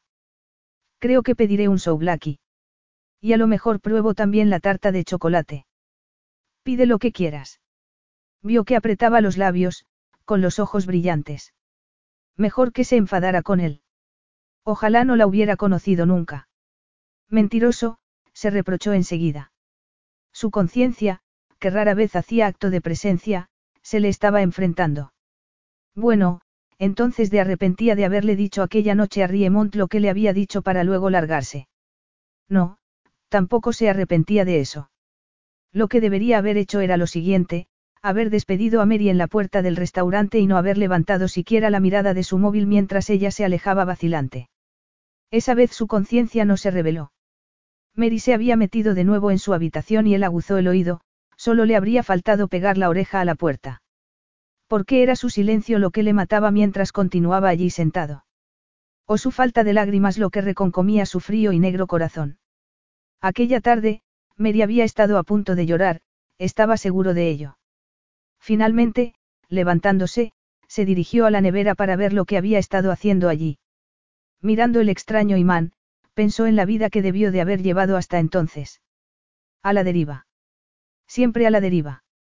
Seguía teniendo muchas preguntas que hacerle. Finalmente llamó a la puerta de la suite de invitados y entró, para encontrársela con el móvil en la mano, la carta de menú en la otra, y completamente desnuda. Le encantó que no intentara cubrirse con la toalla, en vez de quedársela mirando fijamente. ¿Has pedido ya? Mary fue la primera sorprendida de que fuera capaz de permanecer desnuda y conversar con él con tanto aplomo. Iba a hacerlo, tragó saliva. ¿Quieres que también pida para ti? Apaga el móvil, Mary. ¿Vas a echarme otro sermón? No, ¿qué fue lo que te afectó tanto esta tarde? Tengo que elegir algo. ¿Por qué hay tantas cosas, Costa? Mary, estuviste a punto de echarte a llorar. No es verdad. Mary sabía que podía decirle que se marchara de allí, como sabía también que él lo haría. Pero no quiso. Me contarás al fin cosas sobre ti mismo. No, no quiero dejar entrar a nadie en mi vida. Eso no es muy justo. Le estaba pidiendo que fuera sincero con ella, cuando ella no lo había sido con él. En un impulso, le confesó. Te mentí. No soy huérfana. No me merecí el abrazo de Yolanda, por eso me emocioné tanto. Mi padre está en la cárcel. Yo lo visito cada semana. Es tu padre el compromiso que te ata a Londres. Mary sintió. Iba borracho al volante en el accidente de coche que acabó con la vida de mi madre. ¿Qué edad tenías entonces? Siete años. Fue el mismo día de mi salto a la piscina desde aquel trampolín. Y él continúa en prisión. Pero no por aquello, el juez revocó la sentencia. Pero tuvo que endeudarse para pagar a los abogados y yo tuve que cambiarme de colegio. Entonces algo sucedió en el trabajo y... No tienes más familia. Mi abuela cortó relaciones con él. Luego murió y a mí me mandaron a diversas casas de acogida, no sabía qué más decirle. Mi padre era un hombre maravilloso. Mister Razonable, solíamos llamarlo. Aunque lo veo todas las semanas, de alguna manera lo echo de menos. Al fin consiguió Mary el abrazo que estaba buscando y que tanto necesitaba. Era tan bonito dejarse consolar por alguien, sin embargo, no lloraría. Ya lo haría la semana siguiente, y sola, una vez que se hubieran separado. Por el momento, se arrebujaría sin más entre sus brazos. Me siento tan sola, Costa, admitió. No espero que lo comprendas. Sé que eres como una piedra por lo que se refiere a tener sentimientos. Ni sientes ni padeces. Vaya, gracias. Pese a que Mary se apretaba contra él, totalmente desnuda, no necesitó distraerse pensando en otra cosa para no excitarse. No era aquel un momento de sensualidad, sino de consuelo. Porque la tristeza que ella sentía le estaba llegando al alma. Yo no vine a Anapliro buscando una relación, le confesó ella. Yo solo quería formar parte de una familia, supongo, aunque solo fuera por un fin de semana, aspiró profundo. No estuve actuando. Lo sé, repuso él, porque, aunque sabía que eran muchas las cosas que ella le había ocultado, había sido un testigo privilegiado de la verdadera Mary. De verdad que lo único que quiero es volver a ver a tu madre para preguntarle por su receta secreta del baklava y prepararlo con ella. Dios mío, exclamó Costa para sus adentros. Era tan conmovedoramente sincera. Quiero ir a esa fiesta, y bailar, y que me lleves luego a casa y me hagas el amor. Y quieres también que le envíe una tarjeta de felicitación firmada por ti y por mí. Error. Solo por mí. Le compré unos pendientes de nácar en el aeropuerto de Tira, aunque probablemente, al ser para turistas, no sean de su gusto. Con Yolanda, quién sabe. Sé que tienes algo fantástico preparado para ella el domingo, algo de lo que yo no formo parte, se apartó de él. Y yo solo quiero jugar a las familias por un rato.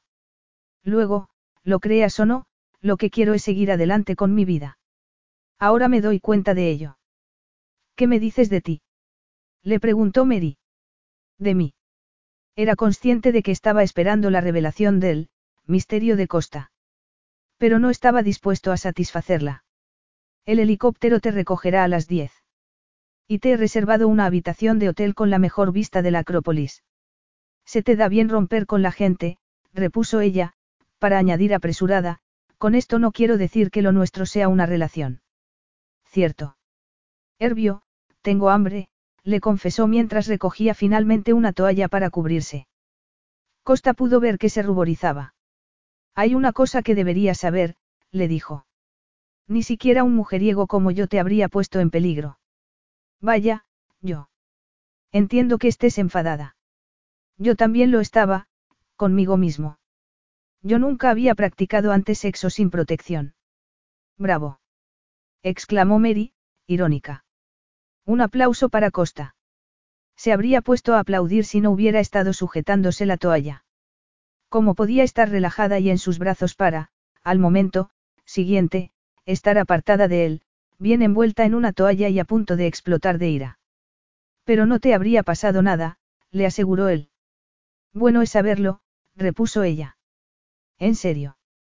No se atrevió a bajar la vista para comprobar lo excitado que estaba. Tampoco necesitaba hacerlo, ya que podía verlo en el brillo de deseo de sus ojos. Y, sin embargo, se refrenaba, apretando los labios. Entonces Mary recordó sus palabras, era ella quien tendría que acudir a él, quien tendría que buscarlo, y no al revés. Eso era lo que le había dicho. Evidentemente, se estaba ateniendo a aquella promesa. Me voy a la cama, anunció Costa de pronto, anhelando ansiosamente que ella se le reuniera. El helicóptero estaba reservado y al día siguiente Mary ya se habría marchado, pero, en aquel momento, era imposible negar el deseo que sentían el uno por el otro. Una sola noche, sí, eso sonaba más seguro que dos. Fue entonces cuando vio aquel brillo de decepción en sus ojos, de resignación. No, Mary no acudiría a él, por mucho que lo deseara. Por mucho que deseara, que necesitara sentirse deseada. ¿Vienes? Le preguntó al fin, y vio el fulgor de su sonrisa y oyó su chillido de deleite, que le arrancaron una sonrisa mientras la alzaba en brazos para llevarla a su dormitorio. Oh, era magnífico, aferrada a su cuello, la toalla resbaló a lo largo de su cuerpo. Mientras la cargaba hacia la cama de la colcha azul marino, Costa le preguntó, una sola vez. ¿Estás segura? ¿Sabes que sí? Sintió la tersura del terciopelo cuando la depositó al fin sobre la cama. Luego, como si fuera un mago, retiró la colcha de un tirón de modo que quedó tumbada sobre las frescas sábanas. Mary se sentía como si estuviera atrapada en el coche de una montaña rusa. Un cóctel de deseo y nerviosismo se agitaba en su interior mientras lo veía desnudarse. Esa vez se despojó de la ropa con lentitud, al tiempo que la devoraba con la mirada. Mary admiró su poderoso torso mientras lo veía quitarse la camisa y le sorprendió descubrir la pequeña huella del mordisco que sabía le había hecho en un hombro. Vio entonces que bajaba la mirada por su cuerpo, hasta llegar al rubio bello de su sexo. Querían que me depilara ahí, le explicó. En el salón de tira. Costa le dijo lo que podían hacer con su sugerencia. Una vez desnudo ante ella, Mary pudo ver cómo se alzaba su miembro, cada vez más excitado, una visión que le hizo cerrar los puños sobre las sábanas. Mary confiaba en él. Costa era consciente de ello y, por una vez, aquella confianza depositada en él no le dio miedo, porque no se presentaba acompañada del habitual peso de la responsabilidad. Podía distinguir el acelerado latido de su pulso en la base de su cuello. Cuando bajó luego la mirada a sus senos, anheló besar cada centímetro cuadrado de aquella piel. Costa apagó entonces la luz, con lo que la habitación quedó suavemente bañada por el resplandor de la luna. Una vez en la cama, se dedicó a contemplarla. Ella se lo quedó mirando fijamente mientras él le apartaba con exquisita delicadeza el pelo de la cara para luego besarle las mejillas, la nariz y, finalmente, los labios. Mejor. Inquirió, y ella asintió con la cabeza. ¿Quién besa así? se preguntaba Costa siglos después, una vez que la luna se hubo retirado para terminar ocultándose tras una nube. Las revistas mienten, comentó ella al cabo de un rato mientras trazaba círculos sobre su pecho con un dedo y volvía a besarlo. Eres un amante muy tierno. Todavía no te he amado, repuso Costa. Y pese a que sabía que quizá debería corregir sus palabras, no lo hizo. Ya le había dejado claro que aquella noche era una excepción. Se besaron de nuevo, con besos tan leves como delicados. La caricia de su lengua era puro néctar, le encantaba el áspero roce de su barba y se deleitó con el festín de su boca, besos que se fueron haciendo cada vez más apasionados y exigentes, alternados con otros insoportablemente tiernos. Sintió su mano sobre su seno como la caricia de una pluma. Al momento siguiente, sin embargo, tras un apretón de su palma, lo que sintió fue su boca cerrándose sobre su pezón, lo que la sumergió en una verdadera espiral de placer. Mary estaba literalmente hirviendo. Él le tomó entonces una mano y le hizo cerrar los dedos sobre su miembro. La sensación fue increíble. Los besos de Costa crecieron en intensidad mientras la apretaba con fuerza contra sí.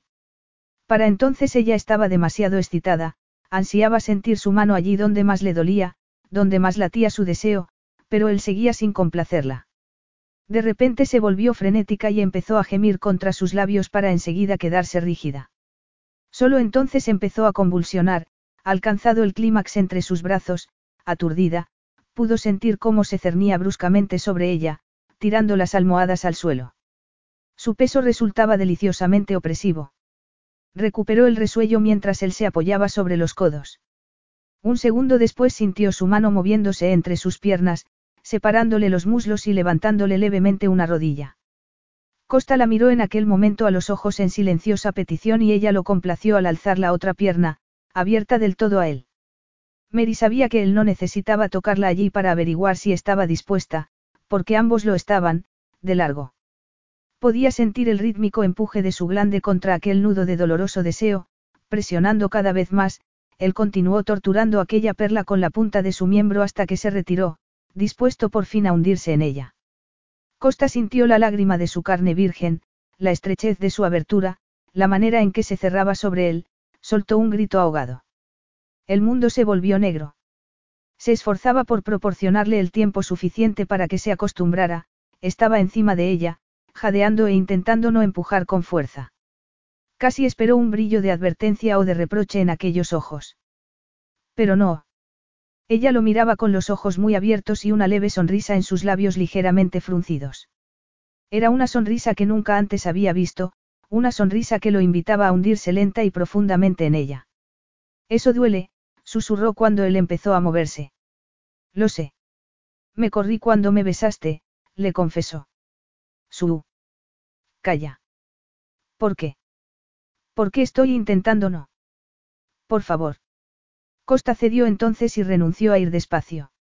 En lugar de ello, la poseyó con una energía que ella devoró ávidamente, aferrándose a sus hombros y rodeándole la cintura con las piernas, perdida en las sensaciones del momento. Consumida de placer, Mary sentía sus duros músculos bajo sus dedos mientras deslizaba arriba y abajo las manos por su torso y las bajaba hasta sus caderas. Le lamió la piel del pecho, saboreándola. Quiso alzar la cabeza, pero su cuerpo no parecía colaborar y se quedó súbitamente callada, en medio de un silencio roto únicamente por los jadeos de Costa mientras continuaba moviéndose dentro de ella una y otra vez. Una marea de gozo pareció arrasarla. Costa gritó como para advertirla, alertarla quizá, porque fue como si de golpe hubiera estallado una tormenta. Finalmente se vertió en ella, que acudió a su encuentro para replicar sus embates finales con otros semejantes en intensidad. No había esperado terminar tan deshecha, tan hecha añicos. En el último momento se esforzó por resistirse al más intenso de los placeres, pero finalmente sucumbió, embargada de gozo. Pero sabía que el mundo se vería muy diferente desde el otro lado. Capítulo 11. Costa disfrutaba de la sensación de su cuerpo apretado contra el suyo y de la caricia de su aliento en su pecho, en medio del caótico revoltijo de sábanas. Unos ligeros golpes a la puerta de la suite anunciaron la llegada de la camarera con el desayuno. Desde el dormitorio, Costa alzó la voz para pedirle que dejara la bandeja en la zona del comedor. Calimera, lo saludó Mary, sonriente. Esta vez lo has dicho bien. Te canis. Era la pregunta, ¿cómo estás, en griego? Muy bien, gracias. Seguro. Absolutamente. Nada de arrepentimientos. Cero, sacudió la cabeza. Bueno, llamaré al piloto para cancelar el vuelo en helicóptero y... No hagas eso. ¿Por qué no? Yo creía que querías ir a la fiesta. Y quiero. Puedes pasar el día en el salón de peluquería. Ya. ¿Y qué más? Alzó la mirada hacia él. ¿Qué es lo que quieres hacer realmente, Mary? Quiero saber más cosas de ti, pasar más tiempo contigo, hablar mucho contigo, todas las cosas que tú odias hacer. No tiene sentido. ¿Por qué? Sabes que lo nuestro no puede ir a ninguna parte. Claro que lo sé. Mira, creo que será mejor que me marche ya. Se levantó de la cama y se arrodilló para rebuscar algo en su mochila. Costa se recordó que Mary tenía perfecto derecho a marcharse, dado que la noche anterior, de algún modo, habían traspasado una frontera. Sexualmente, no. En ese aspecto no había barrera alguna para él.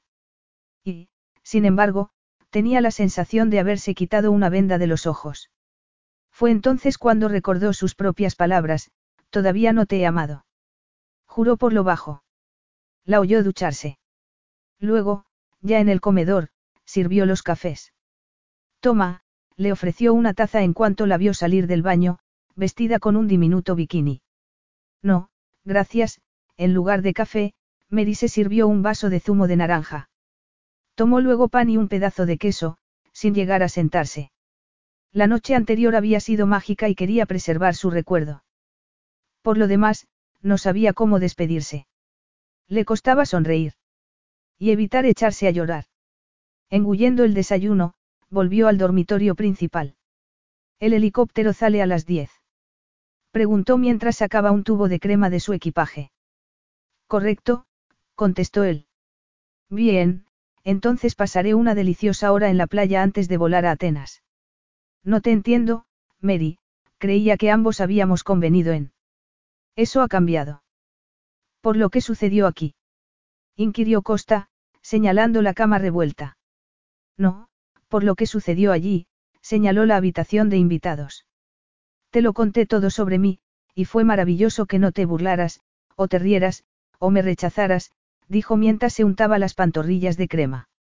Pero si tú no puedes hacer lo mismo, entonces ya está todo dicho. Se puso un vestido de verano, uno de los que había llevado consigo, una preciosa pamela de Leo y las gafas de sol que había comprado en el aeropuerto. Gracias por una noche tan maravillosa. Y, por favor, despídeme de Yolanda. Se enfadará cuando se entere de que te has ido. Por favor. La gente de aquí agitará banderas cuando te vean volver solo. Estoy segura de que podrás superarlo. Solo que no era precisamente en la gente de Anapliro en la que estaba pensando Costa. Era en Mary, que no cesaba de untarse crema mientras hablaba. No necesitas echarte tanta crema. Es temprano y todavía el sol no calienta como en verano. Yo me quemo con facilidad. Eres más dura de lo que parece, Mary, no se estaba refiriendo a su piel. Puede ser todo lo que quieras. Espero serlo. Estarás para cuando vuelva. Tengo que afeitarme y luego ir a que me quiten los puntos, así que, no. Eh, Mary, he dejado algo para ti en el cajón superior de la cómoda. ¿Qué es? Un móvil.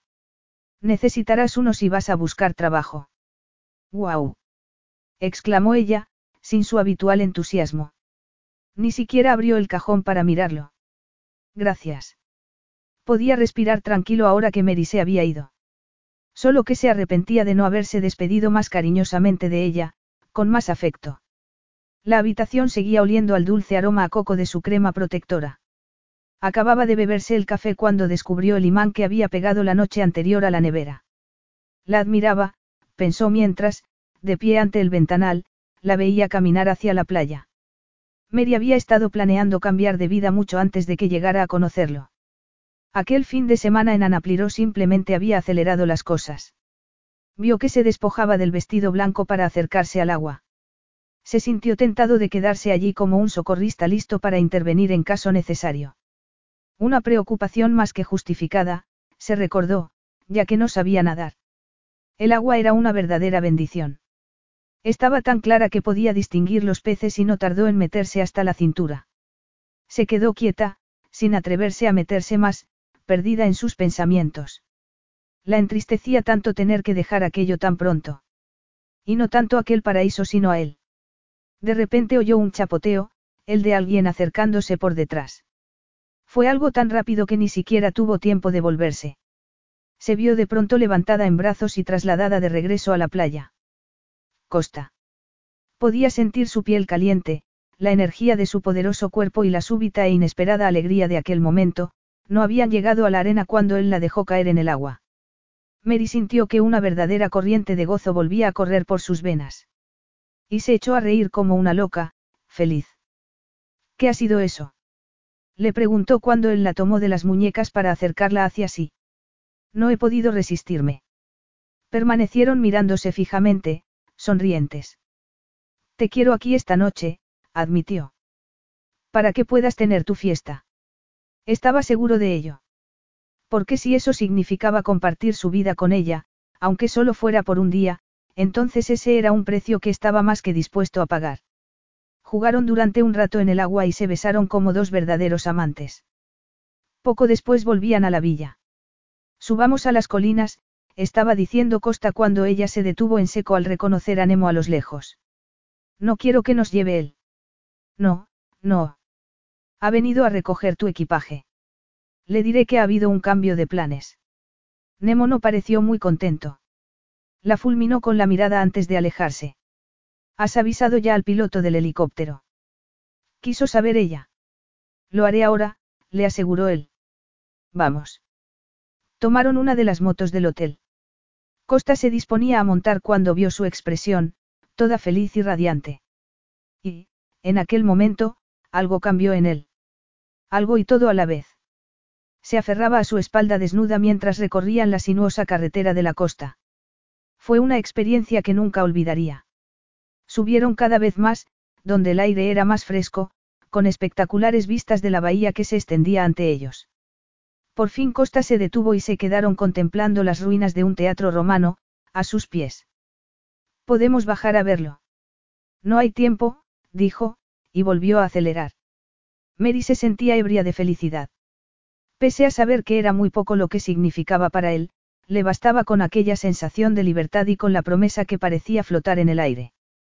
Haremos una parada aquí, anunció Costa cuando poco después se detenían en un restaurante de la montaña. Bájate. Pero no estamos convenientemente vestidos, y todos parecen muy ocupados.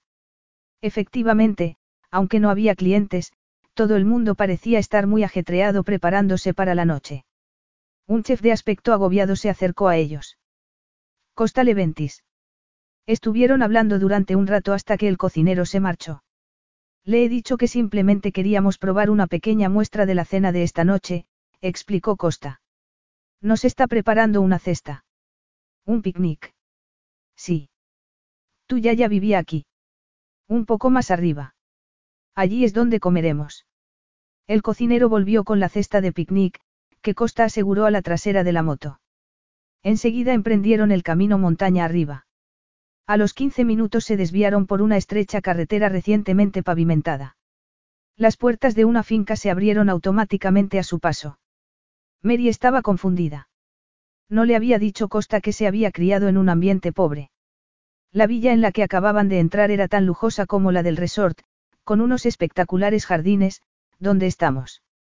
Este es el regalo de mi madre para mañana, le explicó Costa. Si supieras lo mucho que me ha costado mantener el secreto, Roula es la única que lo sabe. Entremos, sacó un juego de llaves y abrió la puerta. Atravesaron las frescas estancias de la villa, una mezcla de estilos clásicos y modernos. Mary descubrió una gran fotografía enmarcada de Yolanda en una playa, riendo en el momento en que la alcanzaba una ola. Había también varias en las que aparecía, mucho más joven, rodeada de amigos. ¿Hay alguna de tu padre? Yolanda las destrozaría. No tengo buenos recuerdos de mi padre, le pasó un brazo por los hombros. Pero tú tienes algunos muy buenos del tuyo, ¿verdad? Sí, estaba empezando a evocarlos con mayor frecuencia. Los últimos acontecimientos le estaban permitiendo ver las cosas, en retrospectiva, de una manera muy distinta. Era un hombre tan vital, ahora no es más que un resquicio de lo que fue. Pobre hombre. Nunca había oído a nadie hablar de su padre con tanta compasión y amabilidad. Se sentía un poco aturdida cuando salieron al exterior y se sentaron junto a un arroyo. La vista era magnífica, abajo, el mar de un intenso color azul y el resort medio escondido en la ladera. Come, le ofreció él, abriendo la cesta. Tenemos hasta tarta de chocolate. Descubrió todo tipo de manjares. Mirando a Costa, comprendió que, pese a saber que pronto tendrían que despedirse, aquel sería siempre el mejor día de su vida. Háblame de tu familia. De los Leventis, le pidió, consciente de que parecía estar de humor para ello. Lo único que poseían era una pobre reputación. Pero mi madre era una Argiros, una de las principales familias de la isla, la propietaria de esta finca. A los 15 años se complicó la vida, y nací yo. Sufrió mucha presión para que se casara. De sus padres. De todo el mundo. Parece que mi padre intentó sentar la cabeza de una vez por todas. Trabajaba en Santorini. Y durante un tiempo hizo hasta dinero. Tomaba el ferry cada mañana para ir a trabajar, pero con el tiempo empezó a olvidarse de volver a casa muchas noches. Aún así, el secreto se quedó en la familia. Mi yaya era una mujer muy rígida, demasiado. Castigó a mi madre y la avergonzó. Por haberse quedado avergonzada. Por eso, y por aguantar a su marido, y por ponerse enferma, murió hace un par de años. Menos mal, porque habría sido capaz de llegar a los 100. Costa. ¿Qué pasa? ¿Acaso debo fingir sentimiento por alguien que no se lo merecía? No, Mary no supo qué decirle. Porque ella tampoco quería medias verdades, o que él sintiera que tenía que esconderle algo. Yo trabajé muy duro, en muchos empleos. Me aseguraba de que mi madre dispusiera siempre de su medicina y cada seis meses la llevaba a Atenas a que la viera un especialista. Pescaba, destripaba pescado, lo vendía, me gustaba pescar de noche. Aquellas noches, mientras trabajaba, escuchaba las risas de los turistas ricos en los yates decidiendo nuestro destino. Que alguien empezara a construir en la isla era solo cuestión de tiempo. Todos lo sabían. Mis compañeros me decían, tú deberías estar en esas fiestas. Y yo respondía que esa era precisamente mi intención. Se interrumpió por un momento, tumbándose en la hierba. Mary lo escuchaba muy quieta. Pero no podía. La gente como yo estaba vetada. Pero no me perdía sus conversaciones, siempre estaba escuchando. Entonces tomé una decisión. Galen y yo alquilamos un local de oficina en Atenas y yo me concentré en el negocio inmobiliario. No tenía mucho dinero ahorrado, pero tenía una buena presencia y algunos propietarios me pagaban para que comiera en sus restaurantes, visitara sus clubes nocturnos. Leo me comentó que llegaste incluso a lucir sus diseños. Así es. Llevaba ropa elegante, alternaba con la gente adecuada, yo siempre fui consciente del potencial de la isla. Y sabía también que, si llegaba a caer en malas manos, la destruirían en un santiamén. Poco a poco, fui haciéndome cada vez con más tierras y la gente de aquí confiaba en mí. Era la furia lo que me animaba, la rabia contra los ricos extranjeros. Llegué incluso a salir con una mujer que sabía que podía proporcionarme información. La manipulaste. Creo que fue algo recíproco, se encogió de hombros. Me consiguió una invitación para una fiesta a la que quería ir. Sabía que Riemont estaría allí. Él llamaba a la isla un estercolero, como bien sabes. Luego me habló de los destripaterrones, que pedían demasiado por sus tierras. Y simulé darle la razón. Dos semanas después, hizo una elevada oferta a la familia Atcis por sus fincas, pero yo ya me había adelantado. Así que al final no le vendieron las tierras. No, ellos confiaban en mí. Y lo mismo hicieron las demás familias de esta parte de la isla, de repente se cansó de hablar. Y ella también debió de haberlo percibido, porque justo en aquel momento sintió sus manos desabrochándole el cinturón. Vaya, adelante, vio su boca y la manera en que se humedecía los labios con la punta de la lengua. No sé cómo se hace. No hay prisa. Tú empieza. Era lo que más deseaba en el mundo en aquel momento. Capítulo 12. Cinco minutos. exclamó Mary, recién llegada de una cita de última hora en la peluquería. Costa la estaba esperando en las puertas de cristal del resort. Lucía pantalón negro y una ajustada camisa blanca que le sentaba de maravilla. Se había afeitado y tenía el pelo peinado hacia atrás. De hecho, era como si hubiera dedicado todo el día a acicalarse cuando, si se les había echado el tiempo encima, había sido por lo mucho que se habían demorado en su excursión a las montañas. Todavía tengo que subir a vestirme, dijo Mary. Te acompaño. Costa se quedó en la puerta del dormitorio mientras ella se concentraba en elegir su ropa, empezando por la lencería. Esta es de la colección de verano de Leo, explicó mientras se ponía primero la braguita y luego el sujetador. Siguió el turno de los zapatos. El propio Costa le tendió el delicioso vestidito color oro pálido. Costa, le habría resultado mucho más fácil vestirse sola, pese a que podía apoyarse en su hombro mientras entraba en el vestido. Su deseo sexual, ahora descubierto y liberado, debería haberse tomado un descanso después de lo mucho que lo había ejercitado durante las últimas horas. Y, sin embargo, le encantó la manera en que la miró mientras le ataba el lazo del cuello, para no hablar del calor de sus manos cuando le acarició fugazmente los senos. Sí, lo deseaba de nuevo. No puedo crees que esté diciendo esto, masculló, pero, no quiero ir a la fiesta. Pues tenemos que irnos ya. La había rechazado incontables veces y ahora era él quien se empeñaba en llevarla a su fiesta familiar.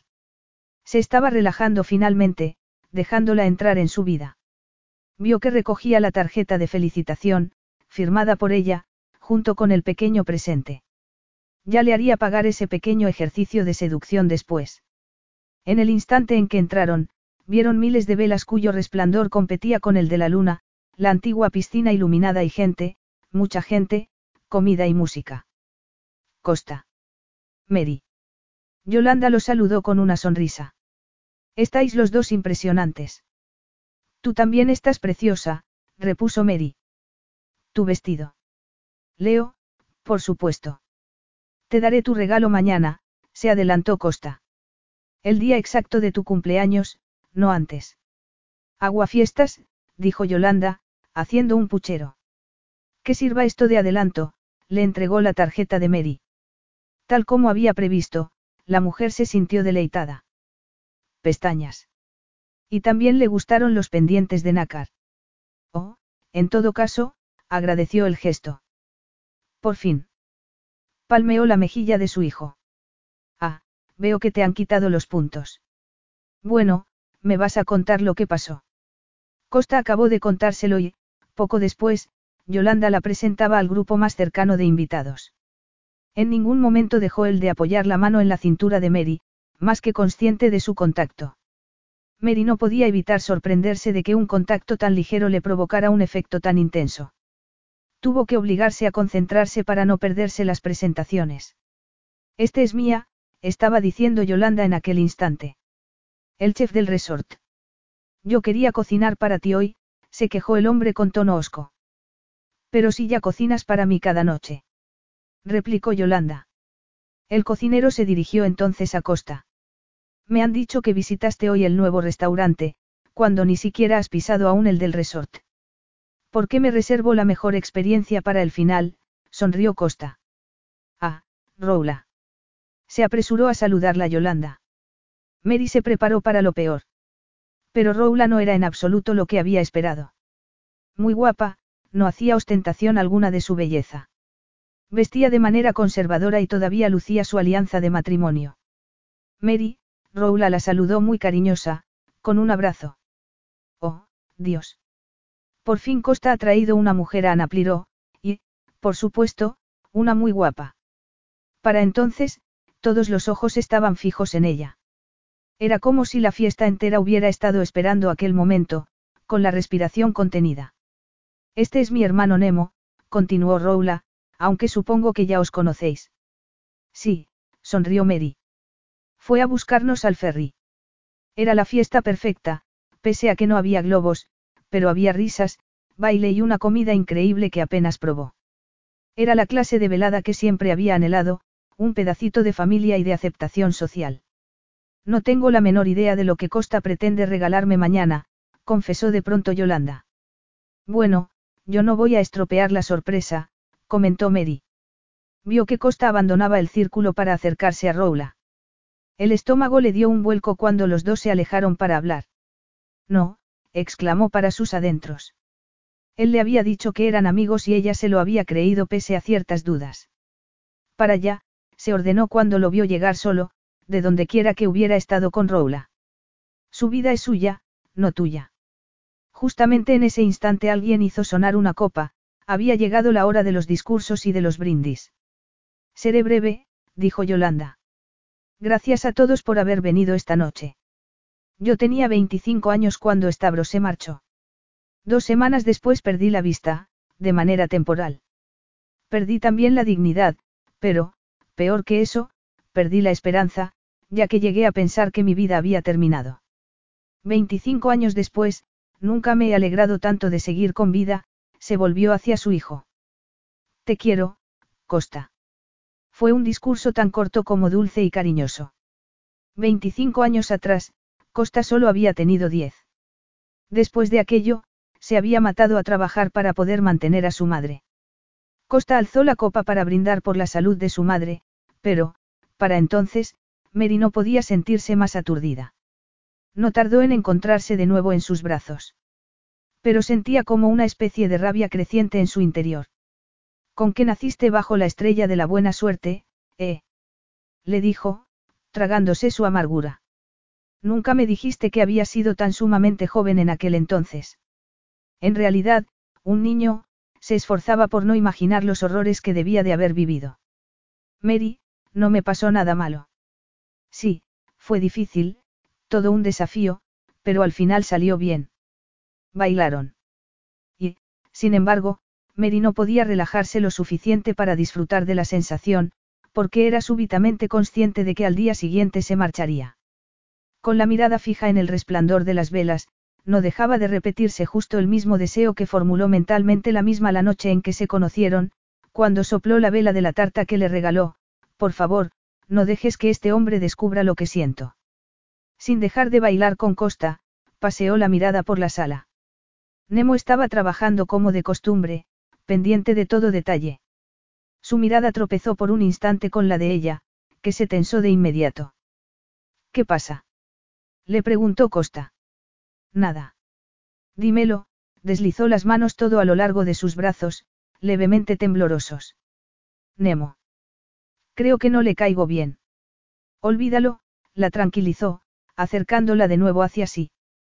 Pensó que Costa había tenido razón, era una mentirosa, porque había querido, quería más que un simple fin de semana.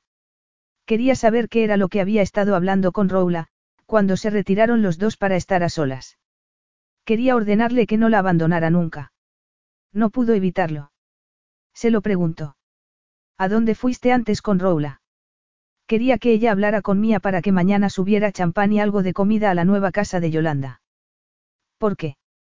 Simple curiosidad. Tendría que conformarse con eso. Por el momento, y para siempre. Capítulo 13. El falso verano había terminado. Mary se despertó a un día gris en Anapliro y, sin embargo, exquisito. Desde donde estaba, podía divisar el mar revuelto. Yacía en la cama, abrazada a Costa. Era posible, pensó, que hubiera jugado demasiado bien el papel de falsa amante, porque, en aquel momento, él le estaba explicando por qué no podía llevársela consigo. Te pediría que me acompañaras, pero necesito hablar con Yolanda a solas y lejos de aquí. Por supuesto, forzó una sonrisa, evitando su mirada. Lo entiendo. Aún así. Ey, me prometiste que tendría el domingo libre. Para mí. Quiero ir de tiendas, se empeñó en mirarlo a los ojos mientras le mentía. Y quiero. Entiendo, entiendo, quieres atenerte a lo que hablamos. Costa se levantó de la cama para ducharse y vestirse.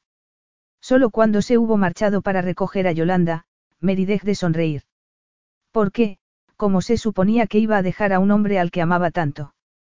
Quizá poniéndoselo más fácil a su propio corazón y desapareciendo enseguida. Tomar el ferry y largarse sin más. Sabía que era una grosería, pero, sin duda, la solución más fácil para ella. Hacer el equipaje significó una verdadera tortura. Estaba sentada en la cama, todavía lejos de culminar la penosa tarea, cuando llamaron a la puerta. Imaginando que se trataba de Costa, a punto estuvo de correr a abrir desnuda como estaba. Consciente, sin embargo, de que Yolanda podía estar con él, se envolvió en una bata y abrió. Nemo. Frunció el ceño al ver a la vigilante de seguridad que lo acompañaba. Es una compañera del equipo de seguridad, explicó él. Alguien se ha quejado de la desaparición de determinados bienes. Perdón. Necesito revisar tus cosas, insistió Nemo. No. Mary fue a cerrar la puerta, pero él se lo impidió al adelantar un pie. Puedes esperar a que vuelva Costa. Ha sido Yolanda quien me ha pedido que lo haga, aprovechando que su hijo está con ella. Hemos estado hablando al respecto. Ella sabe que has venido aquí en calidad de acompañante, esto es, como contratada. Puedo hacerlo discretamente o puedo llamar a la policía. Aquella era la máxima de las humillaciones. Aunque todavía era peor que Yolanda supiera que Costa había contratado sus servicios. Solo que eso era una falsedad, ¿o no? Su único consuelo era su convicción de que no era una ladrona. Empezaron por la ropa que le había comprado Costa. Nada. Continuaron luego con su bolsa de maquillaje, fue entonces cuando Mary decidió que se marcharía de inmediato. No tenía sentido retrasar su marcha ni un minuto más después de aquello. Pero Nemo sacó la pamela en la que había guardado las caracolas que había recogido en la playa, y allí aparecieron unos pendientes, un reloj y una horquilla de plata con un enorme diamante engastado. No puede ser. Yo nos le he guardado allí. Alguien los habrá dejado por casualidad en tu pamela. Yo no, era como una pesadilla hecha realidad. Yo nunca. ¿Qué está pasando aquí? Era Costa, que acababa de entrar seguido de su madre. Oh, Mary, murmuró Yolanda. Llevaba puestos los pendientes que le había regalado, un detalle que le dolió. Pero todavía le dolió más ver su expresión de decepción cuando descubrió el contenido de su Pamela sobre la cama, con aquellos objetos de valor. El reloj de Papou. Los pendientes de Yara, y la horquilla que perdió la pobre Roula justo anoche exclamó. Fuera de aquí. Ordenó Costa a Nemo y a su acompañante. Ahora mismo. ¿Quieres que llame a la policía? Preguntó Nemo, ya desde el umbral. Costa le repitió la orden. Fue entonces cuando intervino Yolanda en su papel de directora del resort. Que traigan un coche. Tú también, le dijo Costa a su madre, una vez que Nemo y la otra mujer se hubieron marchado. Costa, escúchame. Tenemos un protocolo para estas cosas. Si no te marchas, te sacaré de aquí yo mismo. Mary esperaba en silencio, conteniendo la respiración. Finalmente, Yolanda se volvió para marcharse. Costa, todavía lo intentó una vez más. Estaba llorando y era incapaz de abrir la puerta, sentada como iba en la silla de ruedas. Su hijo lo hizo por ella. No ha parado de llorar en todo el camino, mientras me explicaba lo que había pasado aquí, le explicó a Mary una vez que quedaron los dos solos. Que habían echado en falta algunos objetos de valor y que Nemo estuvo revisando tus antecedentes. Pero si yo no tengo antecedentes, ante su silencio, añadió, sabes que no soy una acompañante, que nunca había dormido antes con nadie y que soy incapaz de robar. Costa había bajado en el coche hecho una furia, con Yolanda. Miró la cama, con las joyas y el reloj en medio de un pequeño montón de caracolas. Estaba enfadado y contrariado, sí, pero por diferentes razones de las que había esperado. Si necesitabas más, ¿por qué no me lo pediste? Pero Mary tenía en la cabeza cosas más importantes que el dinero cuando le espetó. ¿Cómo sabía Yolanda lo de nuestro acuerdo? Le entraban náuseas solo de pensarlo. No lo sé, paseó la mirada por su equipaje a medio hacer y supuso que había estado a punto de huir con aquellos objetos valiosos. Pensó en los planes que había hecho para estar con ella aquella misma noche y de repente se sintió el mayor imbécil del mundo. Evidentemente estabas a punto de marcharte. Sí, volvía a sentirse de lo más confusa. Toda la confianza que había ganado antes acababa de evaporarse. Pero persistía la furia, por la injusticia de todo aquello. Costa permanecía impertérrito, viendo cómo se concentraba en acabar de hacer su equipaje. Ella no lloraba ni intentaba defenderse. Aquello lo desgarró por dentro. Sabía que no soportaría verla subirse al coche que seguramente ya la estaba esperando. La tomó de los hombros. Mary, escucha. Nunca se había sentido tan cerca de nadie. En realidad, nunca había querido sentirse cerca de nadie, ni se había sentido tampoco tan desesperado de perder a alguien. Jamás le había pedido a mujer alguna que se quedara en su vida. Hasta ahora. Mira, no pienso perderte por los pendientes de mi abuela. Era una mala mujer. ¿Qué no pensaba perderla? se preguntó entonces Mary. ¿De qué estaba hablando? Estaba temblando de furia y de vergüenza. Podemos pasar esto por alto, le estaba proponiendo él. Tu madre no lo hará. Yo la quiero, pero hace mucho tiempo que dejé de obedecerla. Lo único que me importa somos nosotros, y yo te perdono. Muy generoso por tu parte, se burló ella. Cielos. ¿Qué era lo que había hecho ahora? Porque, fuera lo que fuera, ella se había apartado de él para terminar de hacer el equipaje y vestirse. Te estoy diciendo que podemos olvidarnos de esto, que... No necesitas perdonarme nada, Costa. Yo necesitaba que me creyeras. Me acosté contigo, sí, pero, sobre todo, te entregué mi corazón. Me había preparado absolutamente para que me lo rompieras, para marcharme una vez que nuestro acuerdo llegara a su fin, pero nunca para algo como esto, deberías haber creído en mí. Lo que estás diciendo no tiene sentido, Costa no entendía cómo no podía no verlo. Sé que lo estás pasando mal, que estás luchando por salir adelante. Yo también pasé por esto, por eso puedo decirte que lo comprendo. No, no lo comprendes, le espetó ella. Yo siempre he sido la primera en ser acusada de todo, de lo que fuera. En la escuela, en el trabajo, en las casas de acogida a las que fui a parar. Lo fácil era siempre acusar a Mary Jones. Su padre está en la cárcel y ella siempre anda corta de dinero. Oh, y es un poquito rara, ya sabes. Y Mary Jones miente, le recordó Costa. Y mucho. Sí. Pero ya te dije lo mucho que me dolió mentirte a ti y a tu madre. Deberías haberme defendido. Mary, dijo justo en el momento en que llegaba el coche. Desde que nos conocimos, pocas palabras de todas las que me has dicho no han sido una mentira, y ahora, cuando te conviene, se supone que tengo que creer que me estás diciendo la verdad. Yo no te he dicho nada. Ni siquiera me has preguntado. Pero sí, asintió con la cabeza. Sí. Deja que se marche, se ordenó Costa. Deja que se marche y vuelve a tu vida de antes. Mary, la vio dirigirse a paso enérgico hacia el coche. Por supuesto, los miembros de su equipo de seguridad estaban allí. Y sin duda su madre no estaría muy lejos, observando. Estuvo a punto de detenerla. Pero de repente, por primera vez en su vida, se quedó paralizado, viendo cómo Mary subía al coche sin hacer nada para impedírselo. Solo en el último momento ordenó al chofer que esperara. Volvió dentro, recogió algo y salió de nuevo para asomarse a la ventanilla. Toma, sacó un fajo de billetes y se los ofreció. Puede que necesites. Pero ella apretó los labios mientras agarraba los billetes, para arrojarlos al suelo. Esto no me lo rechaces, insistió él, dejando caer en su regazo el móvil que le había comprado. Te llamaré. No lo hagas, por favor. Y se marchó. Capítulo 14. Lo siento, papá, Mary ensayó una sonrisa. Por haber faltado esta última semana. No pasa nada, Mary. Me dieron el mensaje y ya te había dicho que no hacía falta que vinieras cada semana, la miró detenidamente. Estás muy bronceada. Sí, suspiró. No quería hablarle de su fin de semana.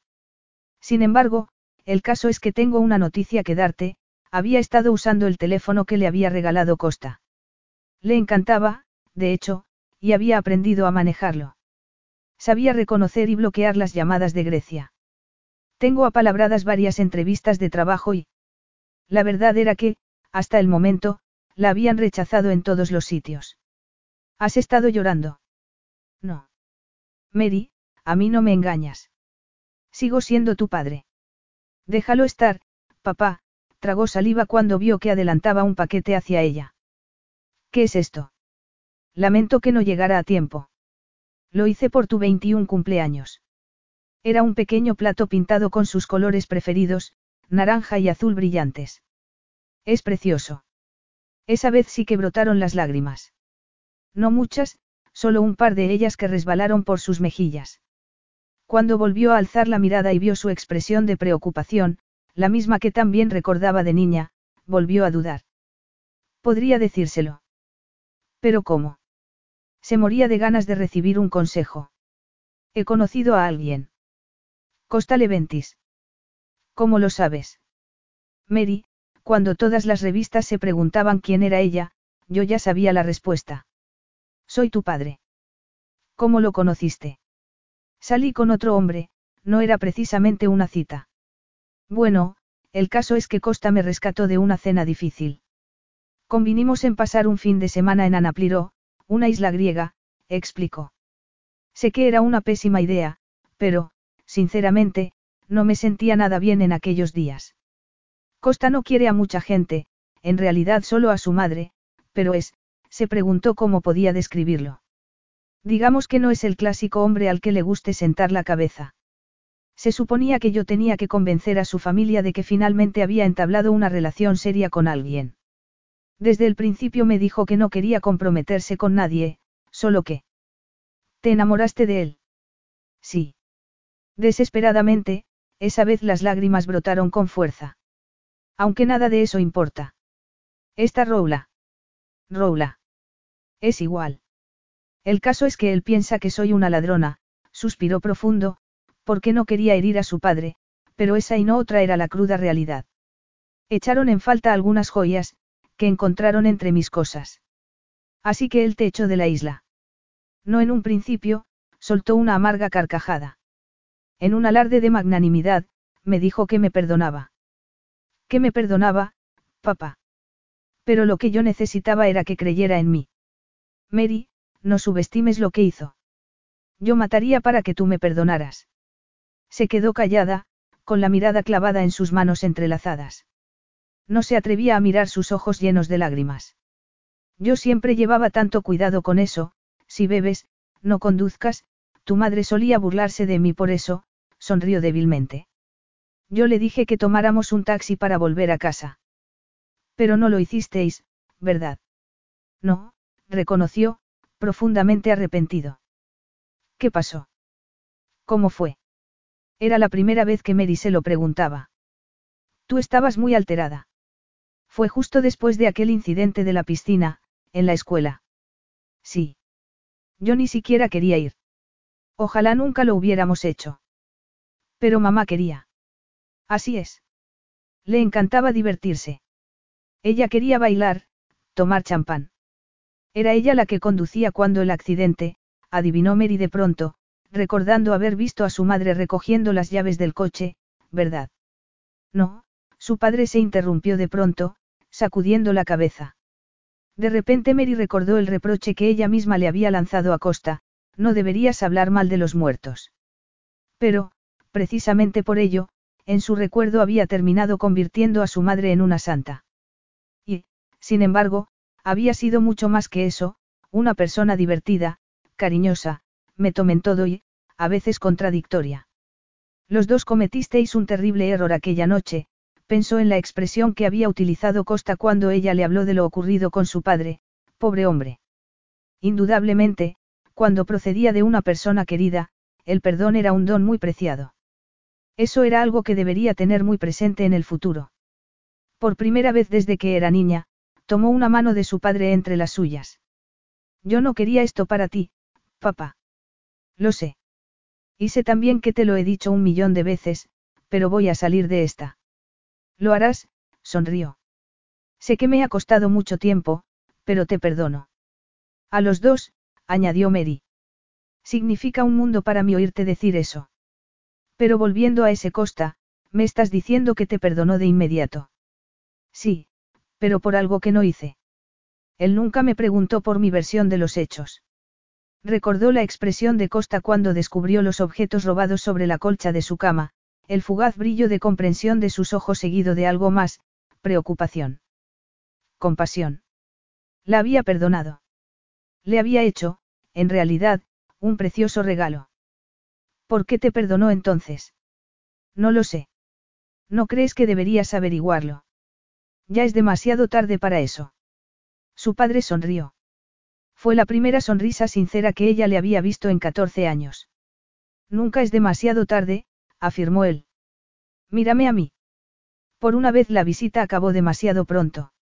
La cabeza le daba vueltas cuando abandonó el centro penitenciario. De repente se puso apresuradamente a buscar su móvil en el bolso, decidida a llamar a Costa. Mary. Antes de alzar la mirada, ya sabía quién era. Costa. Todo desarreglado, sin afeitar. Con aspecto exhausto. Mary se lanzó a sus brazos. ¿Cómo me has encontrado? Le preguntó al fin, con el corazón acelerado. Hablé con tu antigua y encantadora jefa un par de veces la semana pasada. Con Coral. Sí. No dejaste solamente el trabajo para viajar a la isla, ¿verdad? Dejaste también tu hogar. Nunca fue realmente un hogar. Eres peligrosa, Mary Jones, sonrió. Una vez que se te mete algo en la cabeza, no te detienes hasta conseguirlo. Le dije a Coral que estaba pensando en denunciarla por malas prácticas laborales. ¿Cómo? ¿Sabes por qué estás teniendo tanta mala suerte a la hora de buscar trabajo? Porque Coral no ha parado de informar negativamente sobre ti. Le dije a Roula que la llamara. Parece que la mujer no ha parado de desacreditarte desde que la dejaste. Lo sospechaba. Pero, ¿qué estás haciendo tú aquí? Varias cosas. En primer lugar, he venido a disculparme. ¿Por qué? Por no haber creído en ti. Por haber pensado lo peor. Costa, quiso interrumpirlo, detenerse, pensar en lo que su padre le había dicho, pero él negó con la cabeza. Aquí no. Estaba temblando cuando él la llevó hasta su coche. Se quedó perpleja al descubrir que su destino no era otro que el hotel donde se vieron por primera vez. De vuelta a donde empezó a todo. Minutos después se descubrió sentada en un lujoso sillón, frente a un chocolate caliente. En el otro lado estaba Costa, con una copa de coñac en la mano. ¿Cuáles eran tus planes, aparte de intentar olvidarte de mí? Quiso saber él. Oh, de hecho, he estado ocupada buscando un empleo. He estado concertando entrevistas, pero no solo por trabajo. Voy a compartir piso con unas encantadoras chicas belgas que conocí en el hotel donde me he estado quedando. Ya sabes que te debo un dinero, dijo Costa. Cristina me comentó que no llegaste a darle tus datos bancarios. Así que era por eso por lo que había venido. Yo no quiero tu dinero, Costa. Contigo pasé unos días maravillosos. Que me los pagases ahora, sería un verdadero insulto para mí. Además, ya me has dado bastantes cosas, ropa, un móvil, suspiró. Quiero recordar aquel fin de semana como un, se esforzó por encontrar una palabra que no traicionara lo que en el fondo sentía por él. Una aventura. Oh, creo que fue algo más que eso. Está bien, se ruborizó. Un romance y no una cita pagada. Mejor, Costa sonrió. Mary. Fue efectivamente un romance. Gracias, con las palabras de su padre todavía dando vueltas en su cabeza, sabía que necesitaba decirle algo más. Y gracias también por haberme perdonado.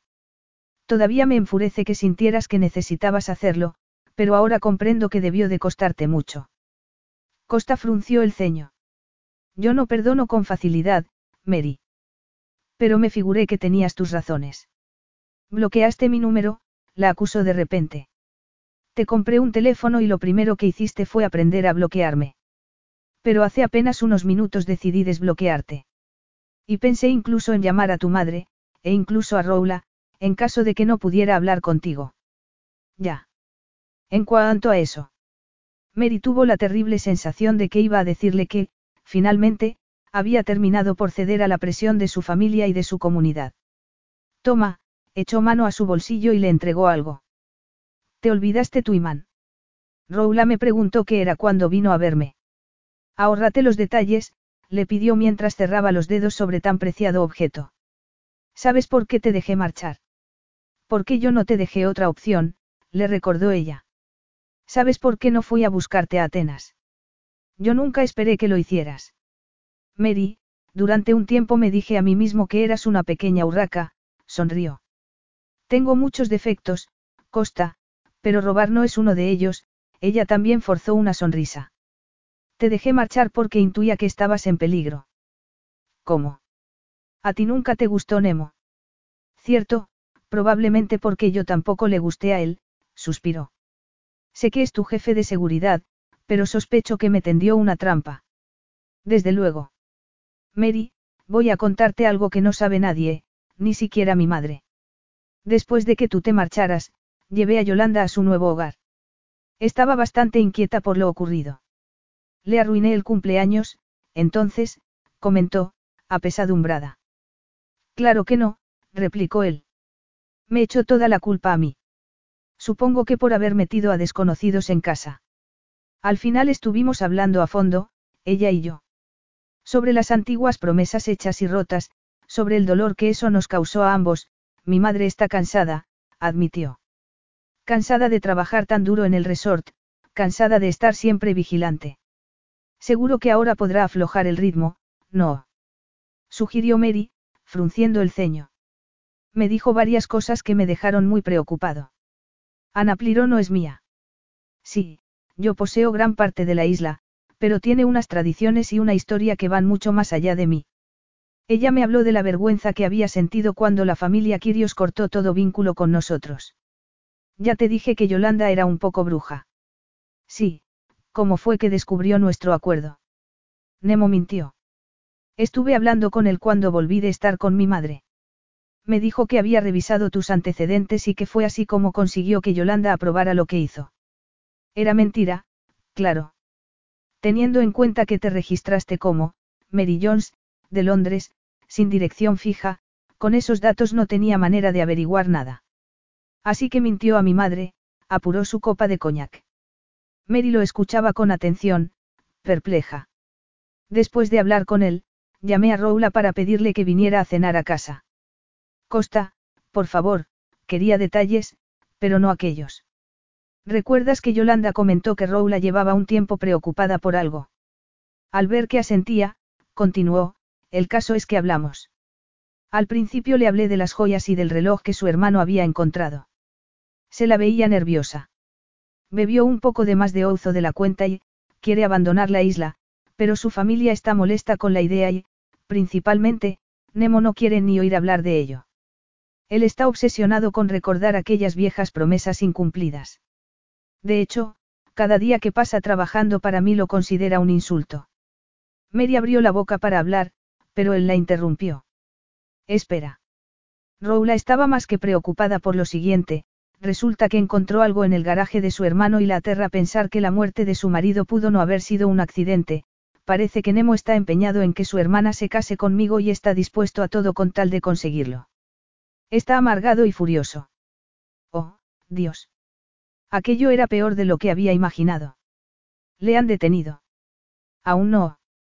Le di unos días de permiso por haberte detenido, en realidad, fue una maniobra para mantenerle alejado del resort mientras lo hacía investigar por la policía. Han pasado cinco años desde la muerte del marido de Roula, así que las autoridades tienen que estar bien seguras antes de dar cualquier paso. Nemo está ahora feliz, contándole a todo el mundo que Roula y yo estamos juntos. Mary, tuve que arreglar todos esos asuntos antes de presentarme aquí. Quiero que tú, se interrumpió. Pero no, no puedo decírtelo aquí. ¿Por qué no subimos a mi suite? Estamos en un lugar público. De todas formas, lo comprenderé si no te sientes cómoda ahí.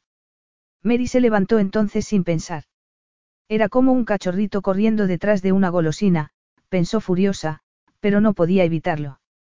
¿Por qué, a pesar de todas las promesas que había hecho a su padre y a sí misma acerca de que nunca más volvería a cometer errores tan estúpidos como aquel, Costa Leventis parecía la excepción a aquella regla? Resignada, aceptó su brazo y se dejó guiar hacia los ascensores. Sabía que iba a decirle que se había comprometido con Roula. Estaba segura de ello. Y, sin embargo, sabía también que aquella especie de atracción mutua seguía existiendo entre ellos. Y que siempre estaría allí. Suspiró mientras el ascensor los llevaba hasta su suite. Una vez más, quizá. Una vez más con el hombre al que amaría por siempre. Se situaron en rincones opuestos del ascensor. Costa miraba a Mary y no veía su nuevo corte de pelo, ni la estilosa ropa de Leo, sino el pequeño imán que seguía aferrando entre los dedos. Su bravura lo aterraba a veces, el hecho de que no siguiera nunca el camino fácil. Y su sinceridad y lealtad nunca dejaban de desarmarlo. Él era el cobarde, al menos por lo que se refería al amor. Pero había llegado la hora de ser valiente. Ya habían llegado a la planta de la suite cuando la detuvo antes de que llegara a salir del ascensor. ¿Sabes por qué te perdoné cuando pensé que habías robado todas aquellas joyas? No. ¿Por qué me importaban mucho menos que tú? Mary se quedó sin habla, paralizada. Supuse que tendrías tus razones, añadió él. Y confiaba en que pudiéramos seguir juntos. Tú valías para mí muchísimo más que cualquier joya, añadió, ofreciéndole su brazo. Le temblaban las piernas cuando salió del ascensor para dirigirse a la suite. Una vez ante la puerta, Costa se detuvo antes de entrar. Eres la primera persona, aparte de mi padre, cuya marcha me importó. Y yo te mentí también, porque guardo algunos buenos recuerdos suyos. Él me enseñó a nadar, a pescar, le quería mucho. Pero un día se hartó y decidió abandonarnos. Lo siento tanto. Adoro a mi madre, ya lo sabes. Pero yo quería crecer, quería divertirme en lugar de matarme a trabajar para poder llegar a fin de mes y hacerme cargo siempre de ella. Quería libertad, y me juré que la conquistaría algún día. Me llevó más de 20 años rescatar a Ana Pliró de las manos de aquellos promotores extranjeros. Levanté la casa familiar y compré la última finca que me quedaba por adquirir justo la víspera del día en que nos conocimos. Había cumplido al fin con mi deber y planeaba distanciarme por fin de mis responsabilidades, Planeaba seguir encontrándome con Yolanda en Atenas, pero estaba dispuesto a vivir una vida libre, sin compromisos. Sin atarte a nadie. Sí. Solo que ahora eso es más complicado. Por supuesto que lo era, pensó Mary. Yolanda quería guardar aquellas viejas promesas y vivir junto a su hijo, y junto a los nietos que sabía que tendría con Roula. Un futuro que nunca sería para ella.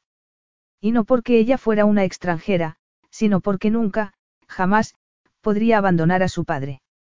Entramos. Sugirió él, ya que aún seguían en el corredor. Vio que deslizaba la tarjeta en la cerradura. Sabía que lo más correcto sería retirarse. Pero, en el instante en que se abrió la puerta, se quedó sin aliento. Globos. Cientos de globos. Dorados, plateados, rosas y rojos. Mary entró en la suite lentamente, abriéndose paso en aquel mar de colores, y 14 años de fiestas no celebradas de cumpleaños se evaporaron de golpe. Una tarta de chocolate. exclamó. De las que te gustan tanto. Nunca había imaginado que Costa pudiera llegar a ser tan romántico.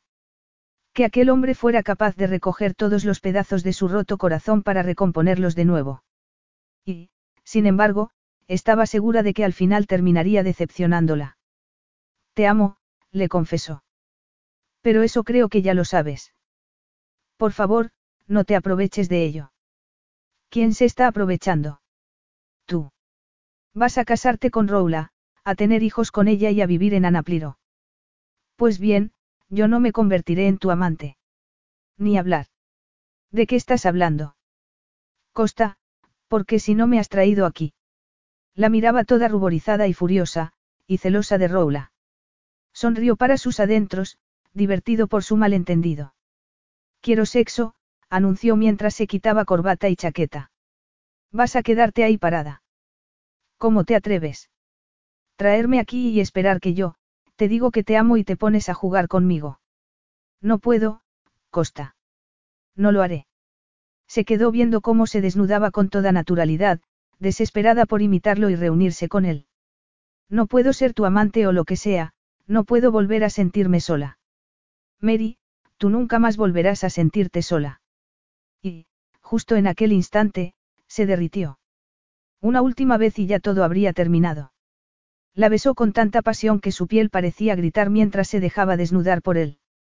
Llevaba la lencería de Leo, que cayó desgarrada al suelo. Se sentía tan débil, a esas alturas, le estaba devolviendo los besos con auténtico frenesí. Estaba desesperada. El sordo latido del deseo había empezado la noche de su cumpleaños y, desde entonces, había sido su constante compañero. Costa la estaba sujetando de las caderas cuando explotó un globo. ¿O era su propia resistencia? ¿Por qué se moría de ganas de fundirse con él? Le mordió un hombro. Fue como si estuvieran de vuelta en la piscina de Anapliró, en su cama de la colcha azul marino, solo que esa vez no le dolería. La guió hasta una mesa y la sentó en el borde. Mary se arqueó hacia atrás. Con la mirada clavada en el lugar donde se unían sus cuerpos, Costa empezó a jadear, insoportablemente excitado, mientras empujaba una y otra vez. Mary quería verlo, pero tenía la cabeza echada hacia atrás, así que se dejó llevar por la sensación. Su grito y la manera en que pareció henchirse en su interior estuvieron cargados de urgencia, mientras que ella continuaba absorta y perdida en sus bruscos embates, así hasta que sintió su repentina inmovilidad tras un último empuje, justo antes de que se vertiera dentro. Al oír su grito, comenzó a convulsionar al tiempo que lo retenía con toda su fuerza, consciente de la maravilla del momento. Poco después Costa la cargaba en brazos para depositarla sobre la cama. Cayeron allí rendidos, el uno junto al otro. No has abierto el regalo que te he traído, le dijo él, respirando todavía con dificultad. No quiero regalos. Está bien, se sentó en la cama. Lo abriré yo, recogió la cajita y se la mostró. Tengo muy buen gusto, por cierto. Me alegro por ti. Platino, porque no me gusta la joyería de oro. Quería un zafiro del color del cielo de Anapliró a mediodía, que es el tono más parecido al de tus ojos, le tomó la mano izquierda. Te casarás conmigo, Mary. Pero, ¿y Roula? Somos amigos, ya te lo dije. Nada más. Pero, hay otra cosa, finalmente había logrado reconciliarse con su padre. No lo abandonaría ahora. He hablado con tu padre. Le hice una visita. ¿Cómo? Ayer. Le pedí permiso para casarme contigo. El corazón de Mary se inflamó de gozo al escuchar esas palabras, porque sabía que el orgullo de su padre había sufrido un duro golpe y Costa, de alguna manera, se lo había curado. Estuvimos hablando de ti y de tu madre, y le confesé que me había enamorado de ti. Oh, Costa. Por cierto, tu padre necesita un buen abogado. Yo me aseguraré de que tenga el mejor. Gracias. Entonces, ¿qué me dices? ¿Quieres ser mi esposa? Estaré más que feliz de casarme contigo. Él le puso el anillo y Mary alzó la mano para contemplar la fascinante piedra. ¿Tendremos bebés? Le preguntó. Vio que ponía los ojos en blanco, como si fuera algo obvio. Claro. Y viviremos en Anapliro. Iremos allí a menudo. Muy a menudo. Epílogo. Mary se despertó sola. Costa, a veces, tenía detalles sorprendentemente anticuados, como su insistencia en que durmieran separados la víspera de su boda. La ceremonia tendría lugar en Anapliro. En un principio habían planeado celebrarla en Londres, pero su padre no había recibido el permiso necesario para asistir, así que, sin él, habían decidido cambiar de escenario. Costa había volado a Atenas apenas el día anterior, para cenar con Galen y pedirle que hiciera de padrino. Estaba nerviosa, pero no tanto por la ceremonia del día siguiente como por el hecho de dejar Londres. Aunque tanto Costa como su padre se habían esforzado todo lo posible por calmar su inquietud, seguía teniendo la sensación de que lo estaba abandonando. Lo había visitado en la cárcel apenas el día anterior, prometiéndole que no tardaría nada en volver. Saltó de la cama y se envolvió en una bata cuando alguien llamó a la puerta. Era el mayordomo con su desayuno. La peluquera subirá dentro de unos minutos, le informó el hombre. Gracias. Pero Mary no podía sacudirse aquella inquietud. Para colmo, echaba terriblemente de menos también a su madre. Se disponía a tomar su vaso de zumo cuando descubrió un pequeño sobre en la bandeja. Inmediatamente reconoció la letra de Costa, a mi novia, lo abrió. No era una nota particularmente romántica. Querida Mary de Londres, una vez que se marche la peluquera, ponte por favor el vestido de novia. He encargado a un fotógrafo que acuda a tu suite para incluir esas primeras imágenes en el álbum de boda. Pensó que debía de tratarse de otra extraña tradición griega. Poco después, mientras la peinaban, descubrió que lo que más la inquietaba, o molestaba, era saber que sus seres más queridos, su padre y su madre, no estarían allí. De todas formas, nada le costaría ponerse el vestido y posar para algunas fotos. No pudo menos que sonreír cuando vio el vestido, era magnífico. Especialmente diseñado por Leo Arati, era de un blanco inmaculado, pero, bajo una cierta luz, despedía reflejos color lavanda. El ramo también llegó, de no me olvides con un toque de lavanda y una solitaria orquídea. Acarició sus aterciopelados pétalos, distraída. Todas las novias lloraban el día de su boda y ella no fue menos, derramó algunas lágrimas, sentada allí con el vestido puesto. Pero finalmente logró sobreponerse, se sonó la nariz y fue a abrir cuando llamaron a la puerta, esperando que fuera el fotógrafo. Solo que no era el fotógrafo. Papá. No podía creerlo, pero allí estaba, impecablemente elegante con su traje oscuro. Un funcionario de prisiones esperaba a prudente distancia. ¿Cómo? Al final me han dado un par de horas de permiso, sonrió. Oh, Mary, la miró de pies a cabeza. Esa vez fue él quien se echó a llorar y tuvo que llevarse un pañuelo a los ojos. Estás preciosa. Oh, papá. La emoción era tan grande que se puso a sollozar. Enjuágate esas lágrimas, Mary. Tienes que rehacerte para la boda. Pero si me voy a casar en Grecia. Ha habido un cambio de planes. Costa te está esperando abajo. No está en Atenas, entonces. No, volvió a sonreír. Y yo tengo algo para ti, le entregó una caja. La abrió, sorprendida. Y parpadeó varias veces al reconocerlo, porque era el collar de perlas de su madre. Nunca pude venderlo. Las lució el día de nuestra boda. La ayudó a ponérselo, pero había una cosa más que Mary necesitaba hacer antes de salir para el elegante salón donde se celebraría la ceremonia, del brazo de su padre. Despegó el pequeño imán de la nevera y lo apretó con fuerza. Ahora sí que estaba preparada. O al menos eso pensaba ella. Porque nada más entrar en el lujoso salón de bodas, se quedó sin aliento. Yolanda había volado a Londres para la ocasión y era como si se hubiera traído consigo todos los colores de Anapliro, que refulgían en su vestido. Al ver que tenía los ojos llenos de lágrimas, se acercó inmediatamente a saludarla. Lo siento tanto, se disculpó. Estaba muy dolida por Costa y... No pasa nada, la tranquilizó Mary. Lo importante es el futuro. Un hombre muy atractivo se le acercó entonces. Yo soy Galen, la besó en ambas mejillas. Nunca había imaginado que algún día sería el padrino de la boda de Costa. Y eso que estoy especializado en cálculo de probabilidades. Me alegro de que estés aquí. Mary volvió con su padre justo cuando el coro nupcial empezaba a cantar y todas las miradas se volvían hacia la novia. Para entonces, Sin embargo, solamente tenía ojos para una persona. Costa esperaba ante el altar, magnífico con su traje oscuro y su corbata color gris plata. Fue su padre quien la entregó a Costa, con un guiño, y el oficiante empezó la ceremonia. Yo, Costa Leventis, prometo amarte y venerarte para siempre. Y discutir quizá también contigo, algunas veces, añadió, riendo por lo bajo. Pero, amarte, seguro que sí. Eso no cambiará nunca. Yo, Mary Elizabeth, apenas podía pronunciar las palabras, de lo mucho que estaba temblando. Nunca en toda su vida se había sentido tan feliz. Tómate tu tiempo, le susurró él. Asintiendo, aspiró profundo. Yo, Mary Elizabeth Jones, te amaré durante el resto de mi vida y aún después. Bien, dijo él mientras le deslizaba la alianza en su dedo. Voy a besarte ahora, Mary Leventis. No puedo esperar para llevarte a casa. Fin.